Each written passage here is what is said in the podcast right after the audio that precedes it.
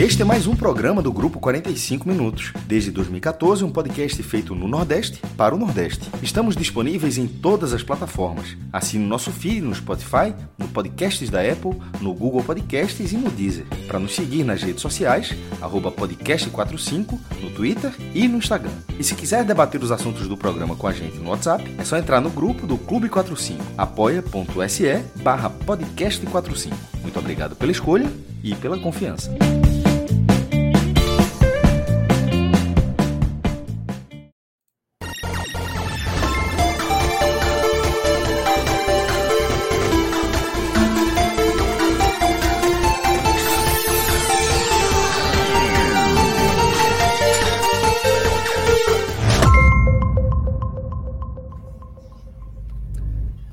Fala galera, estamos ao vivo aqui nos canais do grupo 45 Minutos.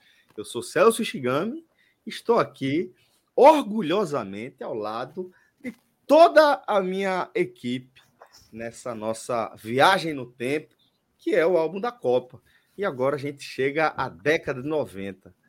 Estou aqui com o maestro Cássio Zipoli, com Pedro Pereira e Tiago Minhoca, que vocês acompanharam a gente ali naquele quartinho de água suja. E agora já ganhamos também a companhia da namorada de Martin McFly, que foi esquecida na varanda, mas foi resgatada e vai seguir a história conosco.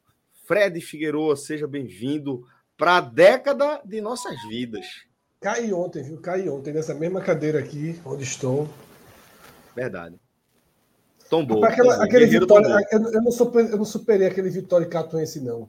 Uma da manhã, aquele jogo me derrubou. Mas fique tranquilo, porque vou aproveitar para informar. Eu afim de falar de uma decisão, 82, é, uma, uma, decisão colegiada, Fred, de, de, tirar ou reduzir drasticamente o período é, do futebol local. Vamos reduzir. Agora que o Vitória ia crescer, a turma tirou.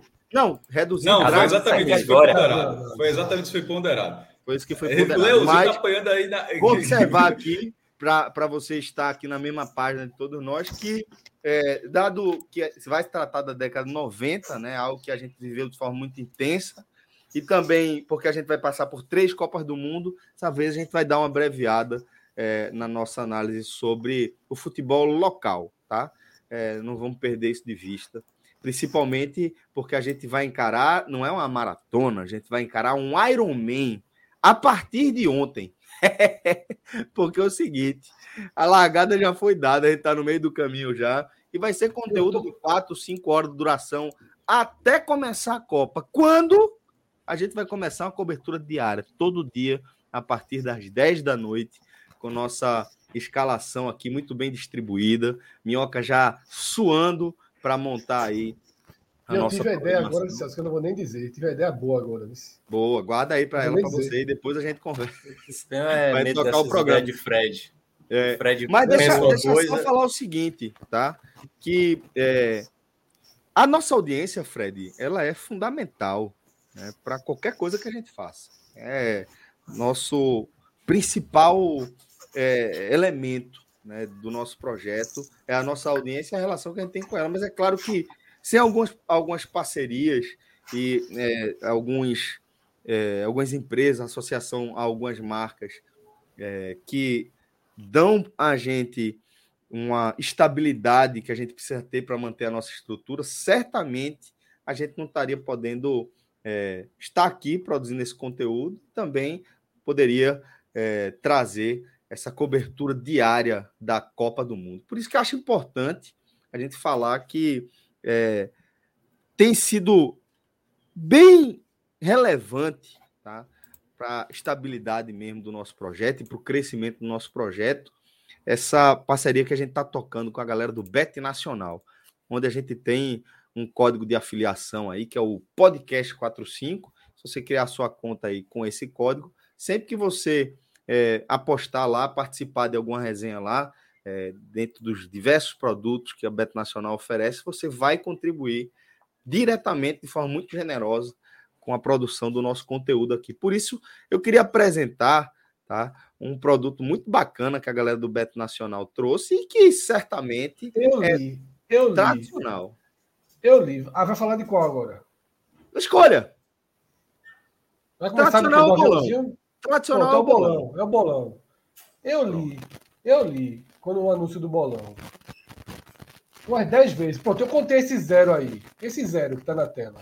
Velho, é isso, Fred. Porque você foi, você foi aí é, no ponto central. Porque eu tava dizendo que é uma questão tradicional, né? Não vou falar, apresentar um produto que a galera não conhece. Ó, oh, galera, tem uma parada aqui que a gente inventou chamada bolão. Pô, bolão é um negócio tão tradicional quanto a Copa do Mundo, velho. Todo mundo participa de bolão desde que é, começa a acompanhar a Copa do Mundo de forma mais atenta, né? É, só que a galera do Beto Nacional conseguiu aloprar com esse conceito, pô. Porque a galera faz bolão para depois o apurado né, do que foi apostado ficar com o vencedor e às vezes um pedaço fica com o segundo colocado, né? Aquele prêmio de consolação. Mas um milhão, velho. Alopração, velho. Eu, eu olhei muito esses zeros. vezes, porra. O cara entra no bolão do Beto Nacional. O cara entra no bolão. E se ganhar o bolão, ganhou um milhão de reais. Aí a gente fez uma reunião. Eu perguntei se um milhão é em crédito de aposta ou pode sacar. Não, pode sacar. É isso mesmo, velho. Pix. Meu amigo, Pix. Um milhãozinho no Pix. Pois é, Eu tava achando que era sacar em espécie, porque sacar um milhão em espécie é. Não, é porque é o seguinte, meu, é importante, é importante explicar. Comprar... Porque muita Mas tu quiser sacar espécie. Não é isso, não, né? Comprar, comprar os imóveis, Fred. Comprar os imóveis tá aí, isso, dinheiro não, né? vivo aí. Não, tá não. Tá não, tá não. Mas é só explicando para Minhoca, porque é, é comum que casas de aposta, a própria Beto Nacional, trabalhem é, com é, crédito na conta, mas que você não pode Isso. sacar esse dinheiro imediatamente. Você precisa apostar essa grana e sacar o resultado da, da sua performance ali, né? Essa é a ideia. Só que aí não. É, é, é a grana direto para sua conta, para você sacar lá e trabalhar. Não, resumindo, resumindo, tu, tu ganha um apartamento caro, dois, dois bons, quatro é. médios. Deixa, deixa eu fazer uma pergunta logo aqui. Vamos né? cadastrar logo? A gente, não, a gente vai fazer o seguinte: todo mundo vai se cadastrar, certo? E Individual, vai ser todo mundo contra todo mundo, ou a gente vai ter também uma conta aqui do programa para concorrer e se ganhar a gente divide. Eu vou logo apresentar minha ideia. Vou logo apresentar minha ideia. Fale, fale então. A Copa começa domingo, uma da tarde. Certo. Já clica, já clica aí em bolão da Copa, relógio. Relógio. Pra gente ir abrindo aí, isso aí. A Copa Vai, começa fala, uma da tarde. Eu sugiro é. que às 10 da manhã a gente entre com uma livezinha. Tem só de aposta. Só de aposta. Porra, só de aposta. Preencher bolão. Um, um mutirão. Um mutirão. Pré. Porque esse bolão você vai até 20 minutos, se não me engano, antes do início do primeiro jogo. Olha aí. Tá? Então, como é que é? Eu tô por dentro desse bolão. Se vou pegar a família inteira. A história é, é a seguinte. Não, a história é a seguinte. Você. Cada, cada 10 reais é uma cartela. Tá? Você monta, você pode comprar quantas cartelas quiser e você vai preencher. Agora você só tem até alguns minutos antes do início do primeiro jogo. Tá? Que é justamente o problema que Cássio falou, resgatou de um, de um bolão do Diário de Pernambuco, que a gente fez interno uns as três Copas atrás, que o primeiro jogo ele deixou a galera citar por telefone e deu um rolo Copa de 2010. Copa de 2010. 2010. França corrigir aquele dinheiro faz falta até hoje, viu, mestre? Faz falta. Se não corrigir, faz falta? 700 reais. Eu vou, eu vou calcular, eu vou corrigir isso aqui. 700. Entrou porque quis, viu? Esse aí eu não participei, não. É. Mas vai, Fred, vai falando aí. Vai lendo aí, Celso. Aproveita e pode ler os tópicos, como funciona tal. Pronto, abre aí então. Vou aumentar aqui minha tela também para poder ver melhor. Pronto, aí, vai. A partir daí, ó. De como posso, como posso participar, relógio. Antes Será de começar, pause, é, suspense, suspense, só para corrigir. Dois mil reais, tá? 700 reais. Tá Corrigir, velho. Enquanto for corrigindo. Vai, só manda, só manda mensagem. Tô lembrado, viu? Você ainda tá me devendo. Então vamos lá. Como é que pode participar? Primeiro é preciso criar uma conta na Beto Nacional e comprar uma cartela pelo valor de 10 reais. Ah, mas eu já tenho uma conta do Beto Nacional com o código podcast45. Posso participar? Pode. Se você já tem a conta, a conta com o código, pode participar. Ah, eu tenho a conta do Beto Nacional sem o código do podcast 45. Aí tá vacilando, aí você vai criar outra conta, criar outro e-mail, criar outra conta e vincular ao código podcast. Esposa, 45. namorada, marido, tio, tia e mamãe. É. Bota aí. E aí você, é, com a conta no Beto Nacional, adquire aí a cartela no valor de 10 reais, deposita lá via Pix na sua conta o crédito que você achar por bem para trabalhar e de, dentro disso você é, compra uma, uma, cartela no valor de 10 reais. Além de maximizar a sua chance de sucesso, a cada cinco cartelas, a sexta cartela é gratuita. Então, esse aí já é o plano básico. Não dá para você sair sem botar uma onça, pelo menos, né? Porque eu vou viver disso. Onça... Não, pelo amor de Deus. Vai baixando aí, relógio. Um milhão, pô. O relógio está com delay, eu acho. O relógio está atrasado. Tá sem pilha, pilha tá fraca. É.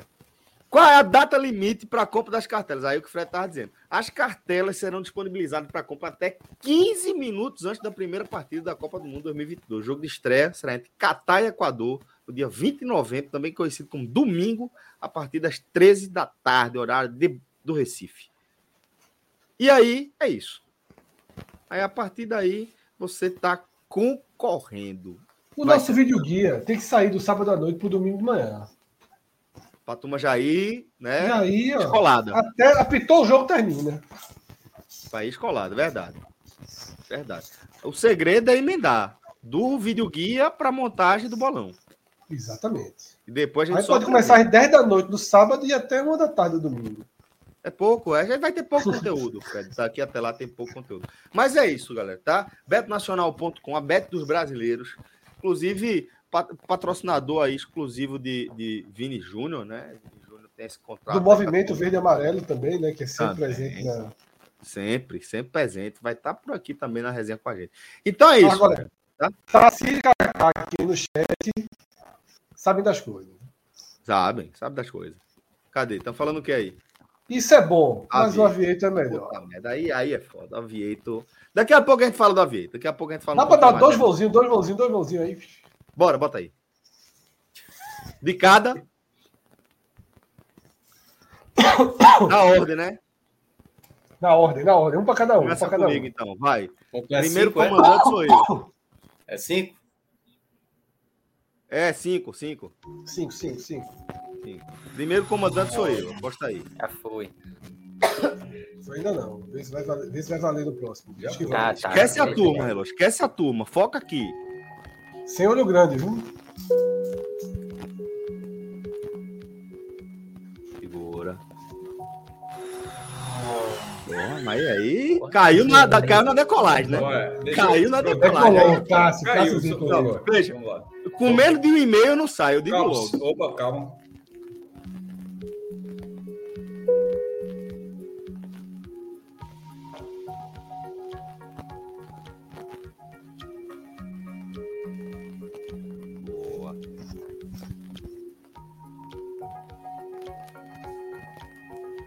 Atenção, torre. Eu me jogo!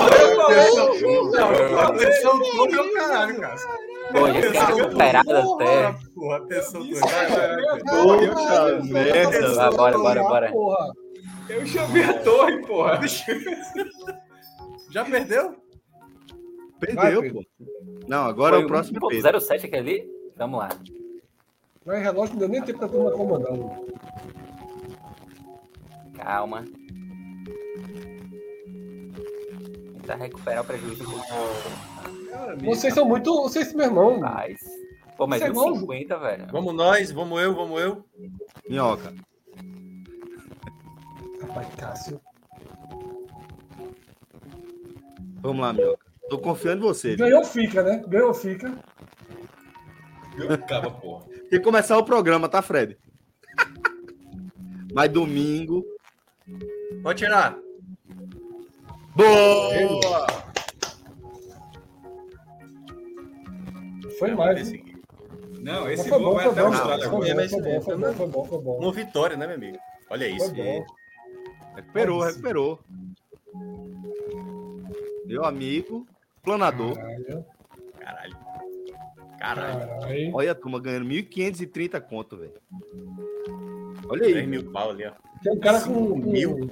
Caralho, velho. Meu irmão, velho. Caralho, 5 reais tava dando quanto agora? Muito, porra. Porra, 5 vezes 20. Nova Zelândia. Esse cara, cara voa pra. Voa pra... Caralho. Tá indo lá pra. Já posta aí, já bota aí. O próximo já é já Fred. Próximo aí, ó. Eu vou ter que tirar rápido o próximo. Esse aí tá indo. Cara, próximo, acabou a gasolina. O próximo não, não vai repetir isso aí, não. Planador, planador, planador. É, Pegou a corrente de ar quente aí e tá indo embora. Já Nossa, foi e voltou esse avião, porra. Cara, que isso, velho? Nossa, a gente, a gente estaria ganhando 500 reais, velho. Puta que isso, meu irmão. Essa turma sabe que a gente tá ao vivo, né? Isso aí a turma tá provocando. Só pode. Velho, os caras estão tirando onda com a gente. Porra! Gaspareto, frescura, porra. Já tô passando mal, bicho. 226. Peraí, peraí, peraí. Tira o meu rápido, viu esse relógio? Tira o meu com 1,30. 1130, viu? Que a gente ganharia. 1,30, relógio, 1,30. Pode tirar. Não, mas acho que não vai ser tão baixo, não, aí, Fred. Eu acho que vai. É... E olha. 1,30 é uma margem boa. Foi bom, foi bom, foi bom. Vamos embora. Vamos embora, galera. Betnacional.com, esse avieta, loucura. Minha nossa, velho. Você é doido. Eu nunca tinha visto não. 200, velho. Porra, foi foda. É. Vamos, eu tô, eu tô aqui ainda de cara, velho. Mas vamos lá. A gente ganhou. Aquela ali a gente ganhou, a gente não perdeu.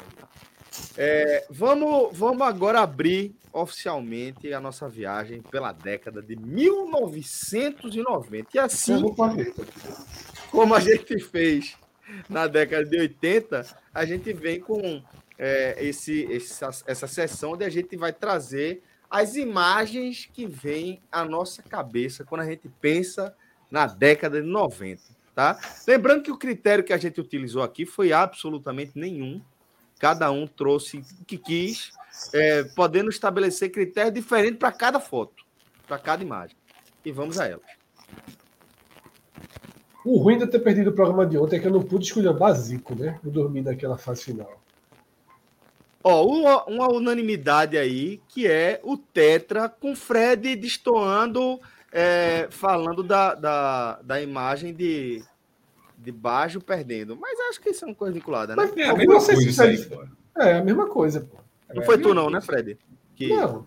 Não, não é porque eu achei é... que eu podia ter falado assim, ó. A minha imagem da Copa é aquela câmera. Vou ver, vou ver, vou ver. Deixa eu ver se eu escrevi Entendeu? isso. Deixa eu ver se eu escrevi mas, isso. Inclusive... o Tetra, o Tetra, hum. absolutamente aí. Não, eu escrevi Copa do Mundo 94. Então, pronto. É, inclusive acho que ficou trocado, porque a gente reorganizou, né, para ficar em uma página só. e acho que o pênalti estava no meio. E aí acabou ficando trocado aí, porque eu botei o pênalti, literalmente. Assim. O pênalti de baixo. Pronto. Essas então é pulseiras é também é tua, essas pulseiras aí, coloridas? É, mas não era bem aí, essa, aí, não. É porque Danilo é um cara jovem, não viveu os anos 90, não. Não, não, é, não sei. Porque quem, quem é remontou, quem remontou foi relógio, certo? Porque antes não era 3, 2. essa aí. É, relógio é. também é um cara jovem. Mas vamos lá, vamos falar. O Tetra ele vai estar é, dentro da, da nossa análise. E espero que dessa vez a gente dê um pouquinho mais de tempo para as Copas, tá? Mas certamente a gente vai tratar. A não ser que vocês queiram já abrir falando do Teta. Aí a gente já garante um bom pedaço do, do programa. Não, acho que. Não, deixa por fim, deixa por fim. É, deixa por fim, porque, assim, o Tetra ele é marcante, né? Porque eu acho que nesse período que a gente começava né, a consumir futebol, acho que o Tetra ele tem um papel muito importante é, de uma certa maneira, nos anos 90, né? O Brasil. Tem muitas importâncias. 24 muitas. anos sem ganhar uma Copa, né? Muitas. Desde 70, que era considerado o país do futebol, de grandes talentos, com as Copas perdidas em 82 e principalmente né, pela frustração. E aí eu acho que 94 ele representa muito essa década. Assim. Eu acho que para muita gente, para gente que viveu, não à toa apareceu aí no, nos cinco, eu acho que é o, um momento que, para mim, é muito relevante, assim, né? Em termos de eu, eu lembro de detalhes. Essa é a Copa que eu lembro de detalhes. Eu lembro a numeração do Brasil. Aliás, é, é uma prática que eu tenho. Essa é a numeração do Brasil de 94 para cá. Mas essa é para mim a, a, minha, a minha Copa, entendeu? 2014 foi 2014 que foi aqui no Brasil foi muito boa, mas a de 94 para mim é a que eu amo mais, assim, de Tem dúvida. Tem dúvida. E por isso que esse programa aqui de 90 vai ser muito especial pra gente, né? Tava falando do álbum da Copa, falando de é, como era o mundo que nos rodeava e há uma unanimidade muito clara que é, é a associação de uma década inteira de forma unânime aqui, né, é, a, a conquista do tetracampeonato. Eu vou trazer agora um combo só para destacar que eu e o Maestro gabaritamos aí junto, né? A gente foi é, também da morte de Ayrton Senna e é, o movimento dos caras pintadas. Tem 10 centavos Mas... de explicação aí. Tem 10 centavos de explicação. Eu dei um Ctrl-Czinho ali, na, eu dei um Ctrl-Czinho na tua lista e fui trocando o que eu achava. Quando eu vi esse aí, eu disse, vou deixar essa porra. Eu concordo. Porque no, concurso, o que, eu, o que eu discordava frontalmente, eu trocava lá e botava outra coisa. Quando eu vi isso aí, passa, dá para passar. E no fim das contas vai ser que nem ontem, vai ter esses três, mas na hora que eu falando vai lembrar de algum outro. E a gente isso aconteceu muito já no programa de, de ontem. Isso. E a gente se Onde você identificar, você concordar que ó, essa lista, alguém citar uma outra coisa é, e você concordar, enfim. Mas é, falando aí da morte de Ayrton Senna, é um negócio absolutamente é. trágico, né? Para todo um país. O Brasil está vivendo ali um momento de início, nem é ainda, mas, mas vamos falar de início de recuperação da economia interna, é, a partir de uma primeira é, eleição é, democrática, né, depois de, de, décadas de opressão pela ditadura militar. É, o Brasil é, vivia é, um cenário de, de ser órfão de ídolos, né, que foi algo sempre presente, de certa forma, na história do Brasil, ter um, um, personalizar em alguém uma esperança de um futuro melhor, de que, eh, que as coisas funcionem de certa forma, e ali naquele hiato, é, Ayrton Senna ele volta recuperando aí a autoestima dos brasileiros é, num, num, numa é, carreira que é absolutamente dominante e muito envolvente para quem acompanhava mobilizava é, todo mundo, né? A televisão da casa de todo mundo, que é algo que Fred já destacou, né? É, a televisão da casa, a galera reunida aí, de certa forma, ainda em torno da televisão, apesar de na década de 90 já ter televisões espalhadas em outros cômodos, mas certamente a principal, na hora da corrida, estaria ligada na corrida. E na hora da largada, todo mundo parava para assistir, mesmo quem não acompanhava a corrida toda, mas na hora da largada, todo mundo parava para assistir e foi nesse, nesse contexto né, de todo mundo parar para acompanhar é, a Fórmula 1 que o Brasil assistiu ao vivo na audiência da Globo, da TV aberta, e a gente sabe é, como isso é massivo. A gente viu uma nação inteira acompanhar um acidente automobilístico que é absolutamente trágico, né? Que quem acompanha as consequências, que sabe um pouquinho mais a história, vê como é dramática essa imagem que a gente está vendo aí depois de é, Senna conduzindo a Williams chocasse ali é, no muro da curva Tamburello, né, no circuito de Imola. Então a gente vê aí é, como é, isso pode ser marcante para várias gerações que acompanharam esse evento ao vivo e tenho certeza que se vocês forem perguntar para pessoas de outras idades, que viveram aquilo ali também, elas devem certamente lembrar e colocar certo. esse evento em suas listas, né? Perceba que nessa época, quando o Brasil vivia esse jejum de Copa do, é, de Copa do Mundo, até mesmo se assim, eu lembro bem dessa época porque eu tô, eu tô sendo de São Paulo, a, a, a primeira vez que eu percebi algo Brasil era com o Senna mesmo, entendeu? Assim, em termos de relevância mundial. Então o Senna ele, ele tinha esse esse impacto, né? Na, Primeiro nacional. título dele é 88, né? É, Piquet mas, já tinha sido campeão antes, mas. Nesse não... período em que o Brasil vivia uma lacuna com o futebol, o Senna se tornou um ícone, de fato, esportivo né, no, no Brasil. assim. E, e, eu lembro que quando o São Paulo ganhou em 92, 93, que é o Galvão, né? Acabava colocando nas transmissões, né? Principalmente em 93, porque em 92 quem transmitiu foi a Band, né? É o Brasil contra. É, o São Paulo é o Brasil no Mundial e tal. Então era algo da, da representatividade brasileira que era pouco, eu acho que disseminada no mundo de uma maneira geral, assim, até em termos esportivos. E o Senna ele representava isso. E isso é antes da Copa de 94. É antes da Copa de 94. Na então a gente dele, ainda não tinha nem vivido. Ele é 1 de maio. É, a gente nem tinha vivido o Tetra ainda. Então foi um sentimento de muito luto, assim. Eu lembro que eu, eu quando eu acordei, eu, não, não acompanhei a corrida, mas ao saber assim, da informação, nossa senhora, cara, era o sentimento, assim, sabe? Tudo parecia como se realmente um parente tinha falecido. E eu acho que foi a primeira, acho que foi a segunda morte que mais me impactou nessa época do, dos anos 90. Acho que a Daniela Pérez foi um pouquinho antes, né? Acho que foi 93, 92 ali. Foi a primeira que me chamou a atenção e a do é, Senna é, foi a segunda que mais me impactou assim nessa época. Só um ponto não diretamente relacionado com o Senna, né, mas nesse contexto que Minhoca faz do Brasil no maior jejum de títulos de Copa do Mundo e de você em busca de representações vitoriosas do país, né? Você tem um vôlei, né, campeão olímpico em 92, é verdade. Barcelona. Que dá, uma, que dá uma, uma, O Brasil vira ali a pátria do vôlei, não. né? Mas não havia esse jejum na Fórmula 1, não. Não, pô, jejum no futebol. futebol. Como o Mioca falou, jejum de 24 Sério? anos sem título no futebol.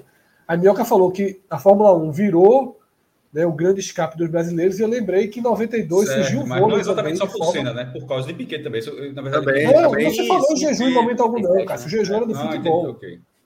Isso, tô, isso. O que eu estou dizendo é que de, de 92, em 92, o, o, o, Brasil ganha a Olimpíada de, de Barcelona. Barcelona no vôlei e vira o país do vôlei, né?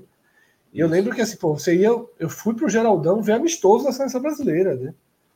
Virou uma coisa, uma febre nacional de. de, de, de virou Sim, realmente o país do vôlei dessa carência. Depois que... é, teve esse movimento também com Gustavo Kirten, né?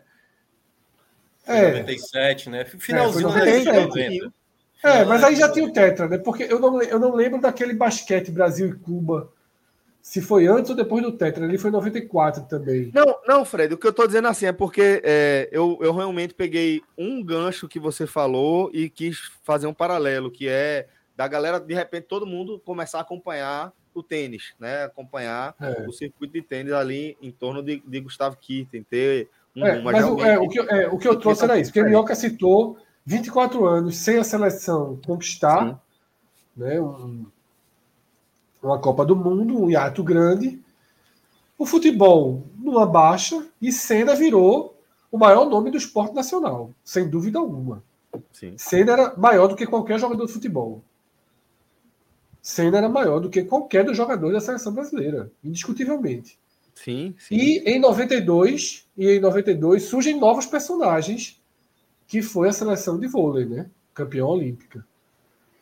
Exatamente. E aí, aí depois veio, aí depois veio o Tetra, e aí né, a, o é. basquete feminino ele ganha força com aquela conquista do Mundial em Cuba, né?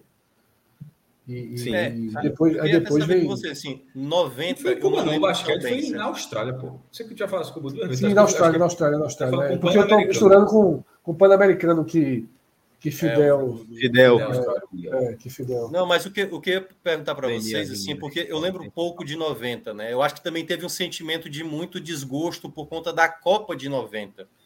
E aí, talvez, se for um sentimento nesse período 90, 94, porque assim, quando eu peguei mesmo foi ali a partir de 92, que aí eu lembro do título do vôlei, eu lembro da, da morte da Daniela, da Daniela Pérez e tal. Então, para mim, para mim foi ser mais palpável perceber essa coisa do nacionalismo né, brasileiro, muito mais com o Senna mesmo. assim. Eu lembro da vitória em Interlagos, ele lá com a bandeira, ele vencendo uma corrida sem, sem a, a caixa de marcha e tal, só praticamente com uma marcha ou duas marchas. Então, é, assim, é, Senna, Senna era quase como um herói aos domingos, entendeu? E todo mundo Isso. acompanhava. Cara, esse cara que tá dando orgulho a toda semana. Toda semana esse cara tá, tá sendo o herói nacional, assim. É muito, muito do, do, que a gente escuta de, de entrevistas até hoje, de pessoas, de atletas falando sobre a importância de levar alegria é, para os brasileiros, está vinculado a, a, esse sentimento criado em torno é, desse acompanhamento da carreira de cena, né, por parte dos brasileiros. Porque naquilo que a gente falou no, ontem, né, no episódio sobre a década de 80, o final da década de 80, com a inflação que aconteceu, que a gente vai falar daqui a pouco aí no, no, no outro slide. a sociedade brasileira vivia assim um período de trevas, né? Nesse período, 91, 92, teve impeachment e tudo mais. É, então era um momento de, né, de, de, de, muitos problemas no Brasil, de muitos problemas no Brasil. E eu aí eu acho que cena era, era esse alívio. que dava né? certo, né? É. É, agora, Fred, para a gente. Só, só que eu falei sobre, sobre isso, só para complementar. Claro, mas... Eu acho que é o que Mielka falou, mas não é só isso, não. Eu não acho que era só uma figura preenchendo lacunas, não. É, eu, eu acho que, que, que, a relação, que isso tá ali, mas acho que, é, que, que Senna chega quebrando recorde, pô. É, o, é, o, é, não é que Senna. É, Piquet era campeão do mundo também. Assim, não, é, não, é, não, era só o carisma de Senna, ou de repente, o cara, comparando o carisma de Piquet, não sei que mudou isso, não. É Senna ser pole, é, pole position quase todas as vezes.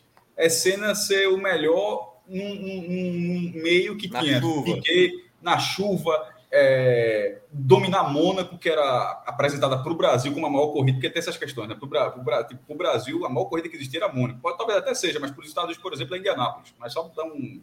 Para Le Mans, é, é, enfim, Paris Dakar, mas para o Brasil era Mônaco. Você vendia que era Mônaco e de repente a cena começa a virar o Mister Mônaco, a ganhar qualquer pista na chuva, a ganhar de Prost, a ganhar de Nigel Mansell, a ganhar de, de, do próprio Piquet. Ou seja, não era, não era só um cara ali ganhando esporte, era um cara dando naquele momento, naquele momento, tanto é, tanto é que naquele momento ele estava sendo apontado, ó, esse é o maior piloto da história.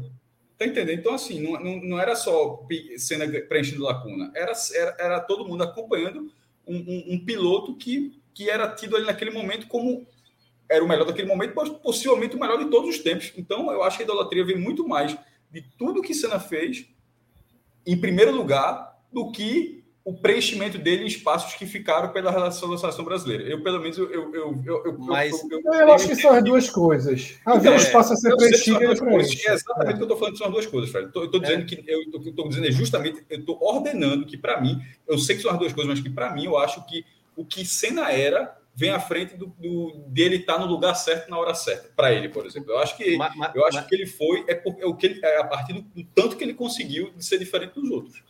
Eu vou, eu vou até antecipar aqui uma, uma coisa que eu até olhei aqui, né? A gente não colocou essa pessoa como personagem na década de 90, que eu acho que tem a ver muito com isso que o Cássio mencionou. A década de 90 é muito marcada pelo Galvão Bueno também, cara. O Galvão Bueno, ele se torna, talvez, do tamanho que é, muito por esses momentos que ele isso. acabou narrando do Senna, do próprio tetracampeonato, até hoje o pessoal dos fala... Dos campeonatos da Libertadores, é, dos Mundiais, é, Libertadores, tudo isso. e tudo mais. Então, assim, eu acho que Galvão Bueno ele tem também uma parcela muito relevante na década de 90 também na, na questão esportiva, né? De tornar principalmente é, Senna, porque assim, eu acho que Piquet, assim, eu não vivi muita época do Piquet, né?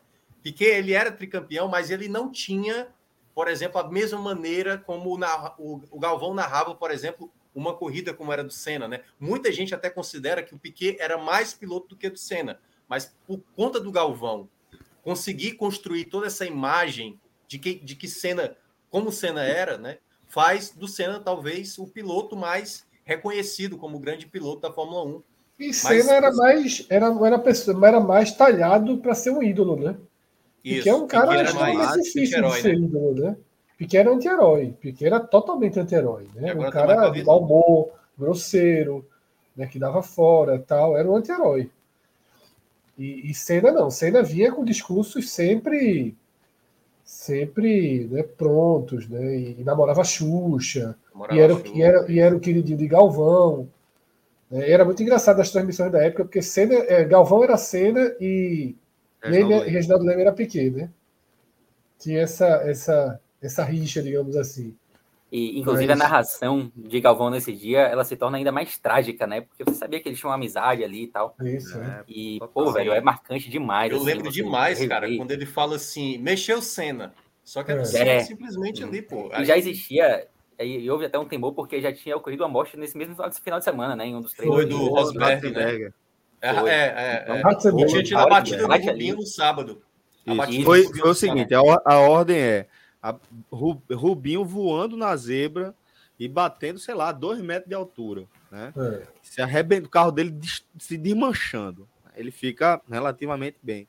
Aí no sábado tem a morte de Ratzenberg, que também é horrível, né? Um acidente horroroso. E no domingo, com é, houve a largada já nesse clima de luto, nesse clima muito Foi. pesado. O próprio né? semblante de cena nesse dia era muito carregado, preocupado, né? Preocupado. Não, todo o paddock estava pesadíssimo, assim, clima denso de cortar de faca. E, e você estava mergulhado ali, quem estava acompanhando estava mergulhado também em toda essa atmosfera, né? É. É, a galera que tava, que viu a largada da corrida é, viu é, com essa bagagem. Todo mundo estava acompanhando, porque no Jornal Nacional ia mostrar todas as entrevistas ao longo do, da, da, da programação toda falando, trazendo flashes. Como é que tá Rubinho? Senna indo visitar Rubinho no hospital, pulando a cerca do hospital para visitar Rubinho, saber como ele está. Senna pulando de volta e trazendo informações na entrevista. Então você estava imerso naquele, naquele clima é, quando vem essa subtração absolutamente súbita, né, de algo que era familiar para todo mundo, né? E, e, essa é a sensação de você perder um, um, parente, perder um amigo, perder alguém que lhe dava muito orgulho, alguém que lhe jogava para cima. É, é, é, esse tipo de sentimento que toma a sociedade brasileira ali naquele momento, naquele instante em que Senna se choca com o muro da, da Tamburello. Tudo isso aí vem, vem numa onda num, num, num sentimento coletivo muito homogêneo, sabe? Eu lembro na minha escola houve em todas as escolas, né? A galera é, faz, parava para fazer homenagem, tinha missa em homenagem ao cara, é, e as imagens é, do, do velório, puta merda, negócio assim, das maiores movimentações é, de massa da história do Brasil, pô. É um negócio colossal, colossal, sabe? É, isso mostra como é, Senna era um, uma personalidade ali da década de 90 que era composta por tudo isso aqui que cada um de nós trouxe como contribuição, né? O que o maestro é, resgatou em relação à, à, relevância dele dentro do próprio esporte, né? dentro do automobilismo. Para muita gente, é, ainda dá para você colocar cena numa discussão do maior piloto da história, apesar de é, pilotos como Schumacher, é, o próprio Hamilton, é, terem, terem números ainda mais sombra, é, importantes, impactantes, né? Mas até hoje dá para você colocar aí nesse bolo, e além de tudo que a gente contextualizou, que o Fred trouxe, que Minhoca trouxe, que eu também contribuí, isso tudo compunha o complexo cenário aí é, desse evento tão marcante da década de 90. Antes de a gente passar para é, essa coluna da direita, né, que vai estar tá com eventos econômicos, é, sociais, políticos vinculados, vou pedir para Fred explicar as pulseirinhas coloridas que você trouxe na sua relação também de imagens que marcaram a década de 90. Eu não estou, assim, estou tentando forçar a lembrança de onde eu é, Isso não me marcou, isso não me marcou.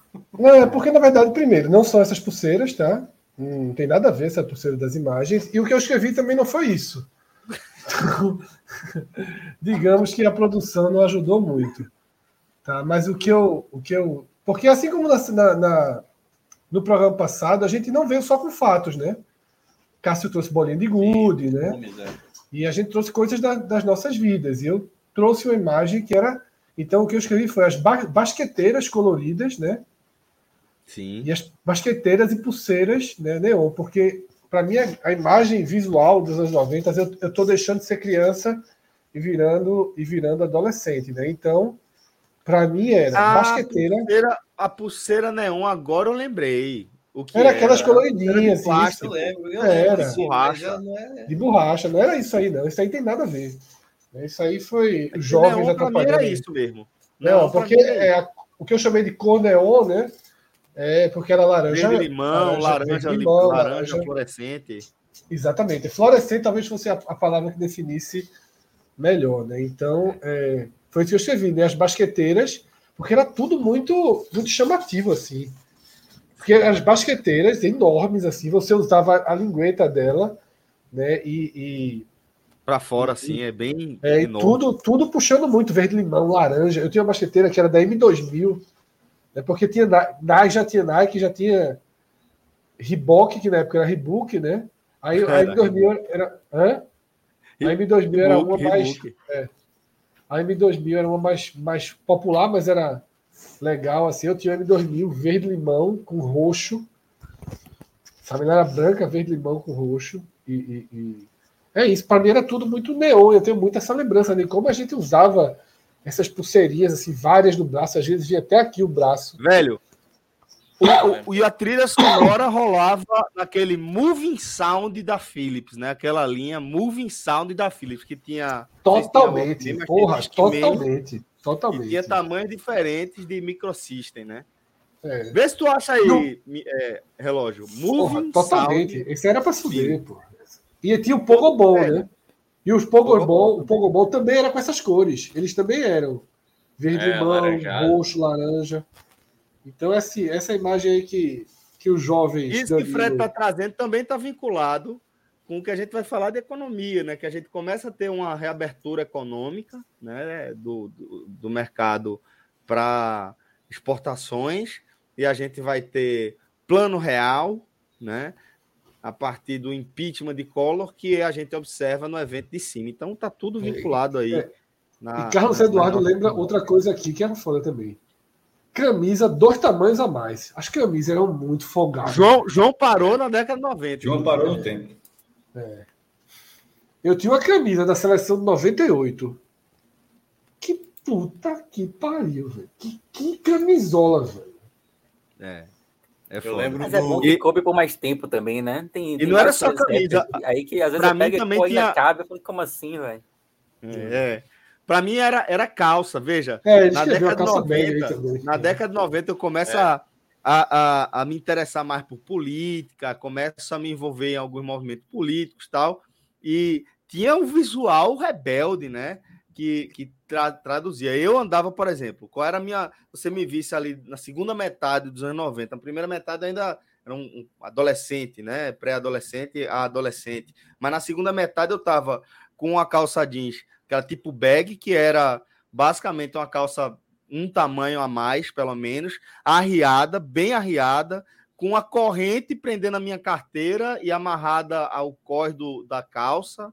É, usava sempre um rainha vôlei, que era o tênis que eu já usava para jogar futsal, é, com a, calça, a boca da calça larga, não é boca de sino, era, era larga porque ela era bag, ela toda é, larga. Isso, assim. isso, é final dos anos 90, né? No começo dele, é, é por isso que eu tô dizendo, a, a, mais a parte final do, dos anos 90, é. segunda metade ali dos anos 90. E camisa, eu não usava camisa tão, tão, dois números a mais, mas era um número a mais, pelo menos. E pochete, é. Usava pochete ainda nesse, nesse visual, bicho. Gustavo lembra de outro clássico aqui, camisa Fido Dido, era pra se fuder. Porra, foda. E Boa, tinha uma lenda que a galera dizia que era filho do dito, que era filho do diabo, velho. Aí ele dizia que tinha um negócio de, de. Que tudo da década de 90 é isso, né? Não, tinha um pacto com, com o diabo. Aí disse que era essa. Filho do dito tinha essa resenha. É, essa, essa é, a calça de off mesmo já é segunda metade. Tá, tem umas coisas aí que dançam. Porque na verdade tem isso, tá? A primeira metade dos anos 90 ela é, é neon. É, ela é neon. É, é ela é neonzona, é assim. Ela é o. Ela é. chega naquilo, assim. Eu lembro, eu tinha uma camisa Reebok na época, né? A camisa era verde-limão, com a bola de vôlei rosa. Tá? E, e as cores e os nomes, os nomes brancos, assim. É, mas a partir de 96, 97, entra esse visual que o Celso falou. Né? Charlie Brown Jr., Planet Ramp, é começa é a to... essas ah, coisas tá, tá, começam tá, a fazer tá, tá. sucesso, né? então eu acho que tem essa. essa... É, é 96, 95, 96, e aí vai mudando. É, é isso. Mas foi justamente isso que eu falei, a segunda metade da década de 90. Tava é, assim, a segunda metade. Era mais novo. Aí eu tava com uma bermuda amarela de moletom com uma calça é, verde, alguma coisa do tipo, uma camisa. Olha aí, Moving Olha, Sound. Moving Sound, moving. Ó, esse esse triângulo aí é o, eu acho era, que era o, era... era um rádio só ou era um Discman? Era só rádio, era só rádio esse daí, era só rádio. Era só rádio, né? Só rádio. só rádio. Aí tinha um que era só rádio. Esse era toca-fita duplo, que é. É, ele gravava também. Esse era, era, era o sonho de consumo da galera, né? Era esse, é, isso aí era um carro. Aí, era de lei.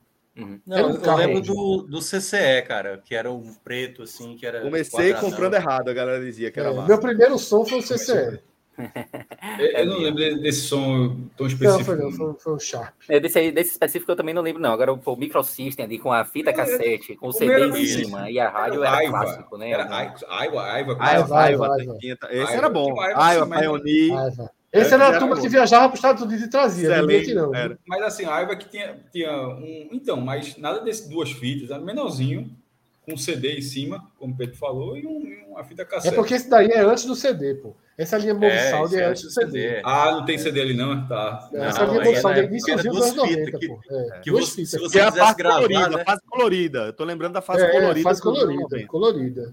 Tanto é CD que você 94. gravava você gravava a fita, entendeu? Você pegava a fita Isso. original, colocava do lado Isso. e botava a outra, que era é. a fita virgem, para gravar a fita original. E assim você ia fazendo suas playlists, né? Suas Exatamente. fitinhas especiais, assim. Exato. Vamos Quando seguir. Do rádio, né? Vamos seguir, vamos seguir. Pra... Aí agora a gente vai falar da última coluna. Como eu disse, eu vou trazer aqui alguns elementos para a gente tratar tudo junto, tá? É, eu falei que a década de 80 é considerada a década perdida na América Latina, no Brasil também, do aspecto econômico. A gente viu no programa passado como há uma riquíssima produção cultural, também vinculada ali aos últimos anos de, de ditadura militar. Então, isso tudo vai estar vinculado e é, vai estar muito presente. Agora, da parte econômica, é uma década absurda a gente vai fechar a década de 80 com, com é, inflação beirando 2 mil por cento ao ano, é 1.750% ao ano. É uma loucura, um negócio completamente bizarro. Isso vai levar uma série de movimentos, é, que eu falei também de atualização lá de moedas, tal, não sei o quê, até rolar um, um, um movimento também está associado, de certa forma, né, a esse movimento que a gente está falando dos caras pintadas que vão estar tá mais diretamente ligados a um, uma demanda pelo impeachment de Collor, né? que é, de caçador de marajás vira um ícone da corrupção da velha e boa política que está pautando é, os rumos do Brasil desde os tempos de império. Então, é, isso tudo é o, o, o caldo que produz é, esses movimentos que a gente está vendo, esses eventos que a gente está vendo, os movimentos caras pintadas. Fernando Henrique Cardoso aí, eu não sei se ele já era presidente além dos louros do Real, mas o fato é que no lançamento do Plano Real ele era ministro da Fazenda de Itamar Franco, que por sua vez era o sucessor de Fernando Collor, que para não ser empichado depois do movimento dos caras pintadas, ele renuncia, né? É, então esse é o resumo do que a gente está vendo aí dessa última coluna. E vocês fiquem à vontade para trazer as suas é. próprias percepções. Né, a minha coluna, a foto dela escolhida, é, o que eu defini na foto foi plano real, né? Porque o plano real simplesmente é o seguinte: eu cresci com uma moeda a cada ano, a cada dois anos, e desde 93 o Brasil tem uma única moeda. Segunda mais antiga da história do Brasil. Né? Então, assim, o plano real é uma moeda que se tornou, acho que nunca mais vai mudar. Pra você ter ideia, eu acho que é, é a última moeda da história do Brasil. Só se tiver tá uma, um movimento é. de, de, de América Latinização da economia, de virar uma união latino-americana de economia, é, é algo parecido com o euro, é mas né? realmente é, é um projeto para longuíssimo prazo. Para você analisar Brasil como nação, não tem motivo nenhum para você pensar. E, o Brasil só topava isso se chamasse real. Derrubava os pesos aí da turma e. Real. Cara, e assim, tem tanto é... nome legal para trazer, pô. Não, real, real. Eu, talvez... Real é foda, pô. Real é, é o pior nome possível, pô. eu, talvez pela minha idade, assim, eu, eu, não me lembro tanto das outras mudanças de moedas, que foram várias, de fato, né?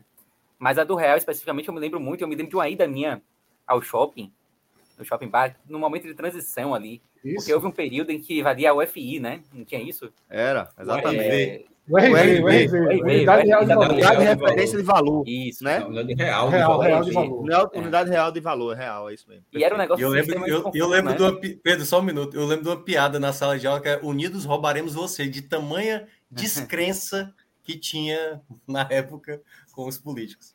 É, e era onda porque você tinha, você não teve a mudança de moeda ainda, né? E você tinha um preço em uma, uma, moeda, o preço em um RV, e era Isso. muito confuso. Eu me lembro muito assim, muito claramente de uma ida minha no Shopping Barra com, com essa URV. E aí depois veio o plano real, a paridade pro dólar era quase um para um, assim, né? Acho que teve um momento que era. Ser, o real a mais que dólar, assim, um para um. É, lança é. um para um. Eu acho que chegou a valer mais que dólar, se eu não me engano. Acho Houve uma ele lança 99, variações. Né? 98. Não, chegou a valer sim. Até uma curiosidade, é, um post que eu faço há bastante tempo, que é o ranking das vendas milionárias.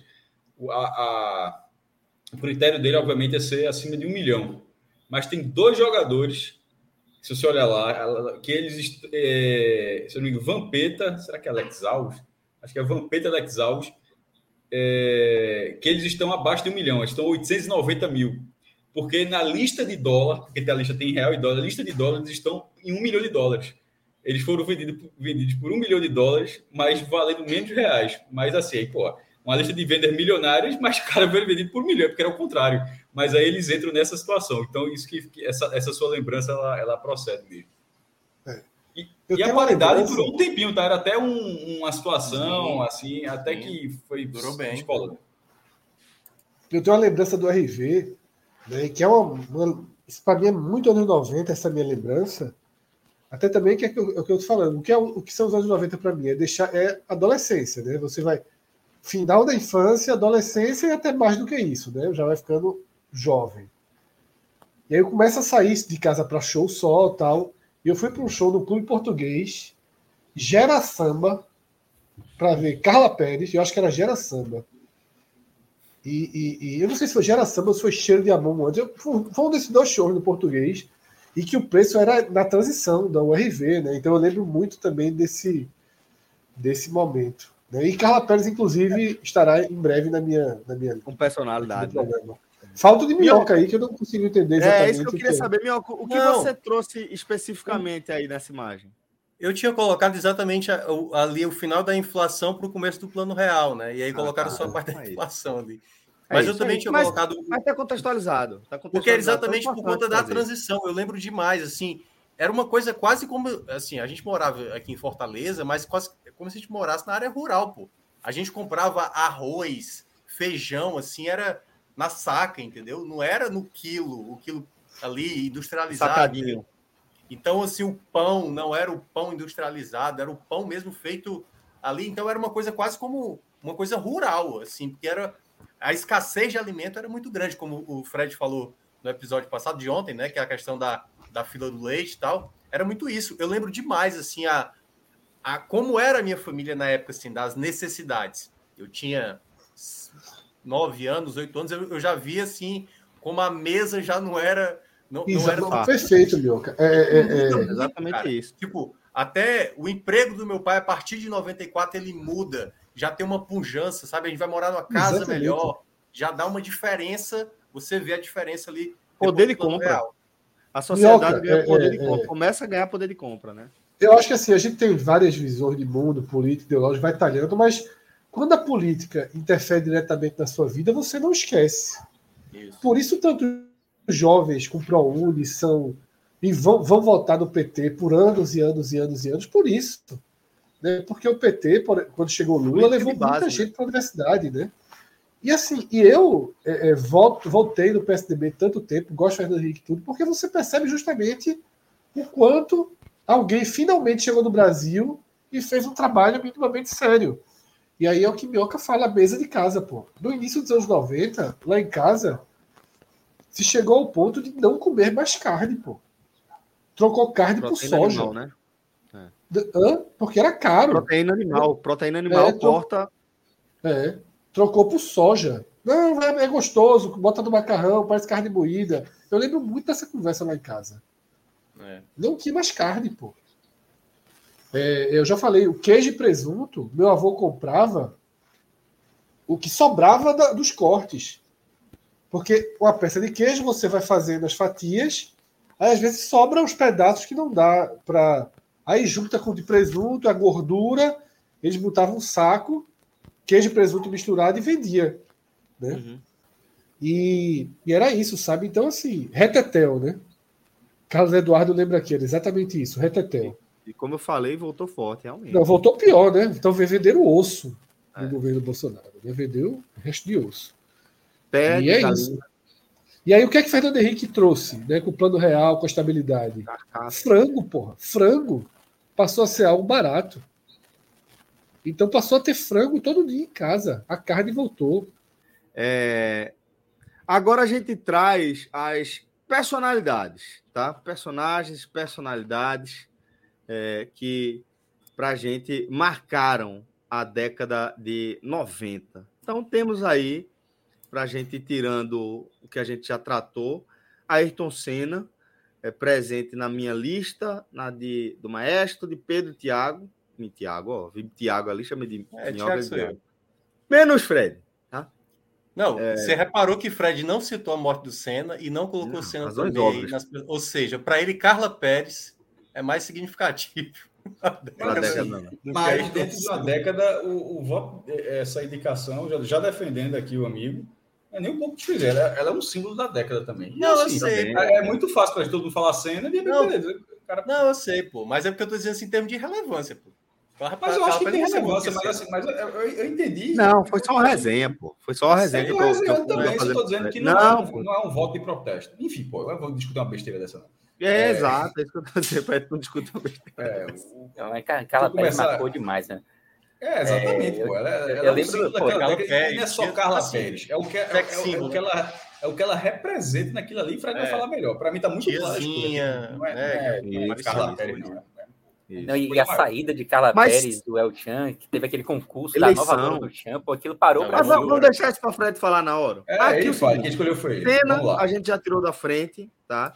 E o maestro vai seguir a lista dele porque ele tem um que só ele trouxe, mas aquilo que eu, a, a, gente fala o tempo todo. Aqui tô me sentindo absolutamente contemplado pela escolha do maestro Também. em relação a, ao fenômeno que foi Mike Tyson, atravessando a década também. de 80, chegando à década de 90 também. É, como, eu, como eu falei, as minhas listas, elas não, não é entendendo quem eram as maiores personalidades da década. Eu já tinha sido. É as pessoas que foram, assim, que, pelo menos na hora que eu estava fazendo a lista naquele momento, que foram mais relevantes é, para mim é, era, já era o meu esportivo, já era o meu, já era o meu interesse. Então, um, então por exemplo, a, a realeza britânica, para mim, estava virando um quarteirão de, de, de, em relação a Mike Tyson. Pô, assim, só para dar um exemplo, assim, a minha lista foi feita dessa forma. E Mike Tyson, embora ele já tivesse perdido a, a, a luta de. Holyfield. Não, para Buster, James Buster Douglas, que virou até um jogo de videogame. O cara nunca, ah, fez, nada na, nunca fez nada na vida, mas, mas era considerado uma puta de uma zebra aquela luta. E ele voltou uma potência ainda. É, ele, ele, ele voltou uma potência porque o cara consegue dar seis murros em um segundo, pô. Eu nunca vi, eu nunca vi essa matéria do Globo Esporte, eu nunca esqueci, meu irmão. O cara estava treinando, um segundo o cara deu seis murros, pô.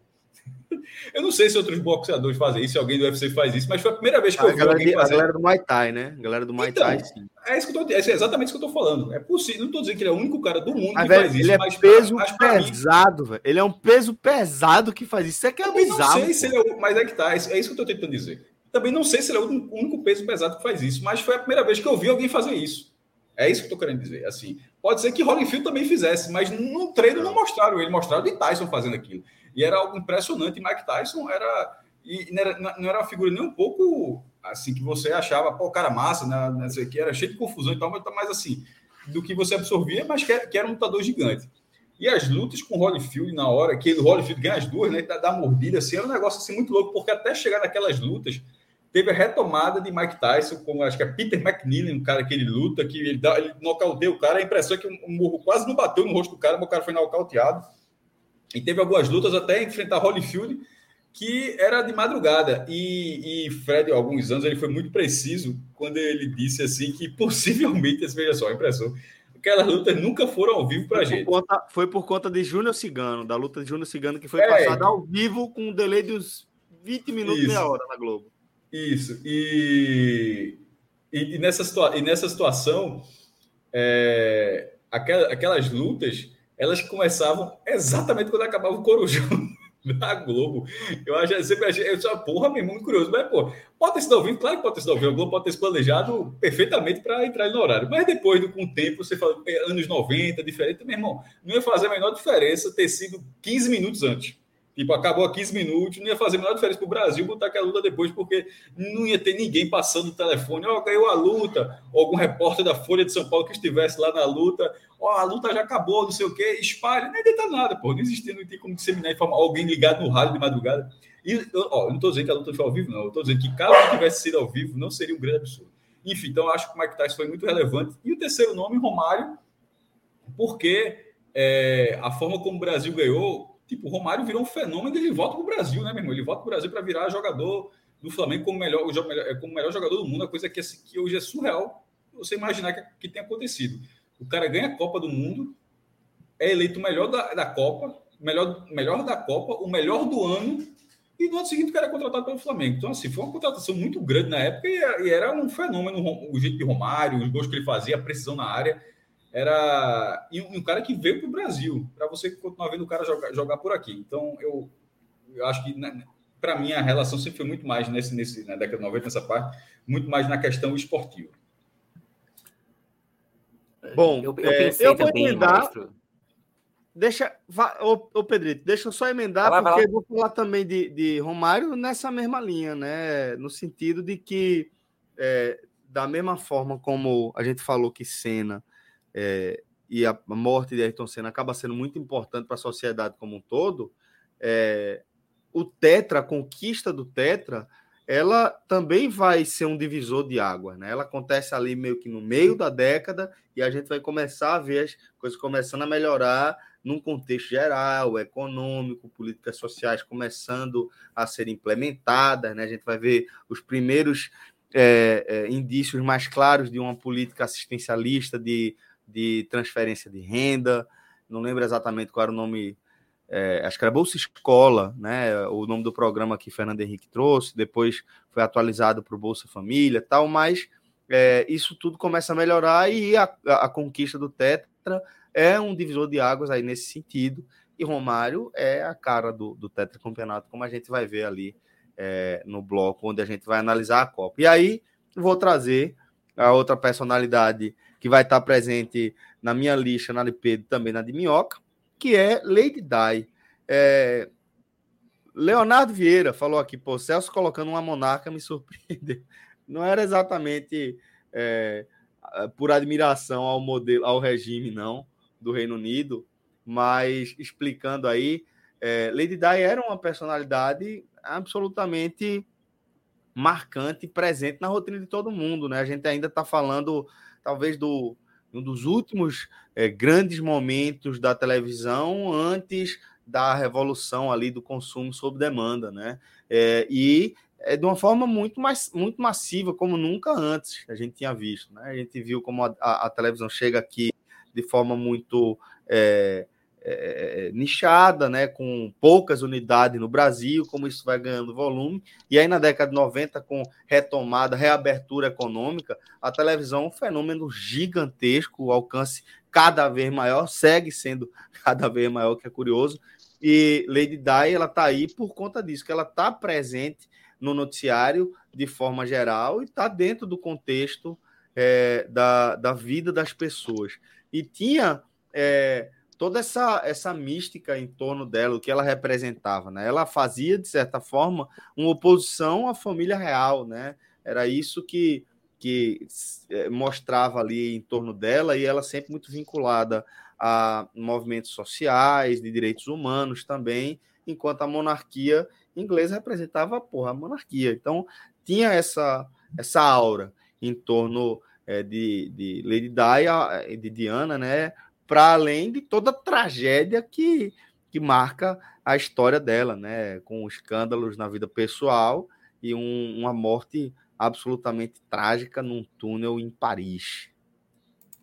É, com os paparazzi. Né? Justamente né? fugindo, fugindo dos paparazzi, né? Porque é. ela talvez fosse a celebridade do momento mais perseguida pelos paparazzi, e até por isso ela estava muito na mídia o tempo todo. A gente, tudo que Lady Di fazia, a gente acabava vendo na televisão em algum momento.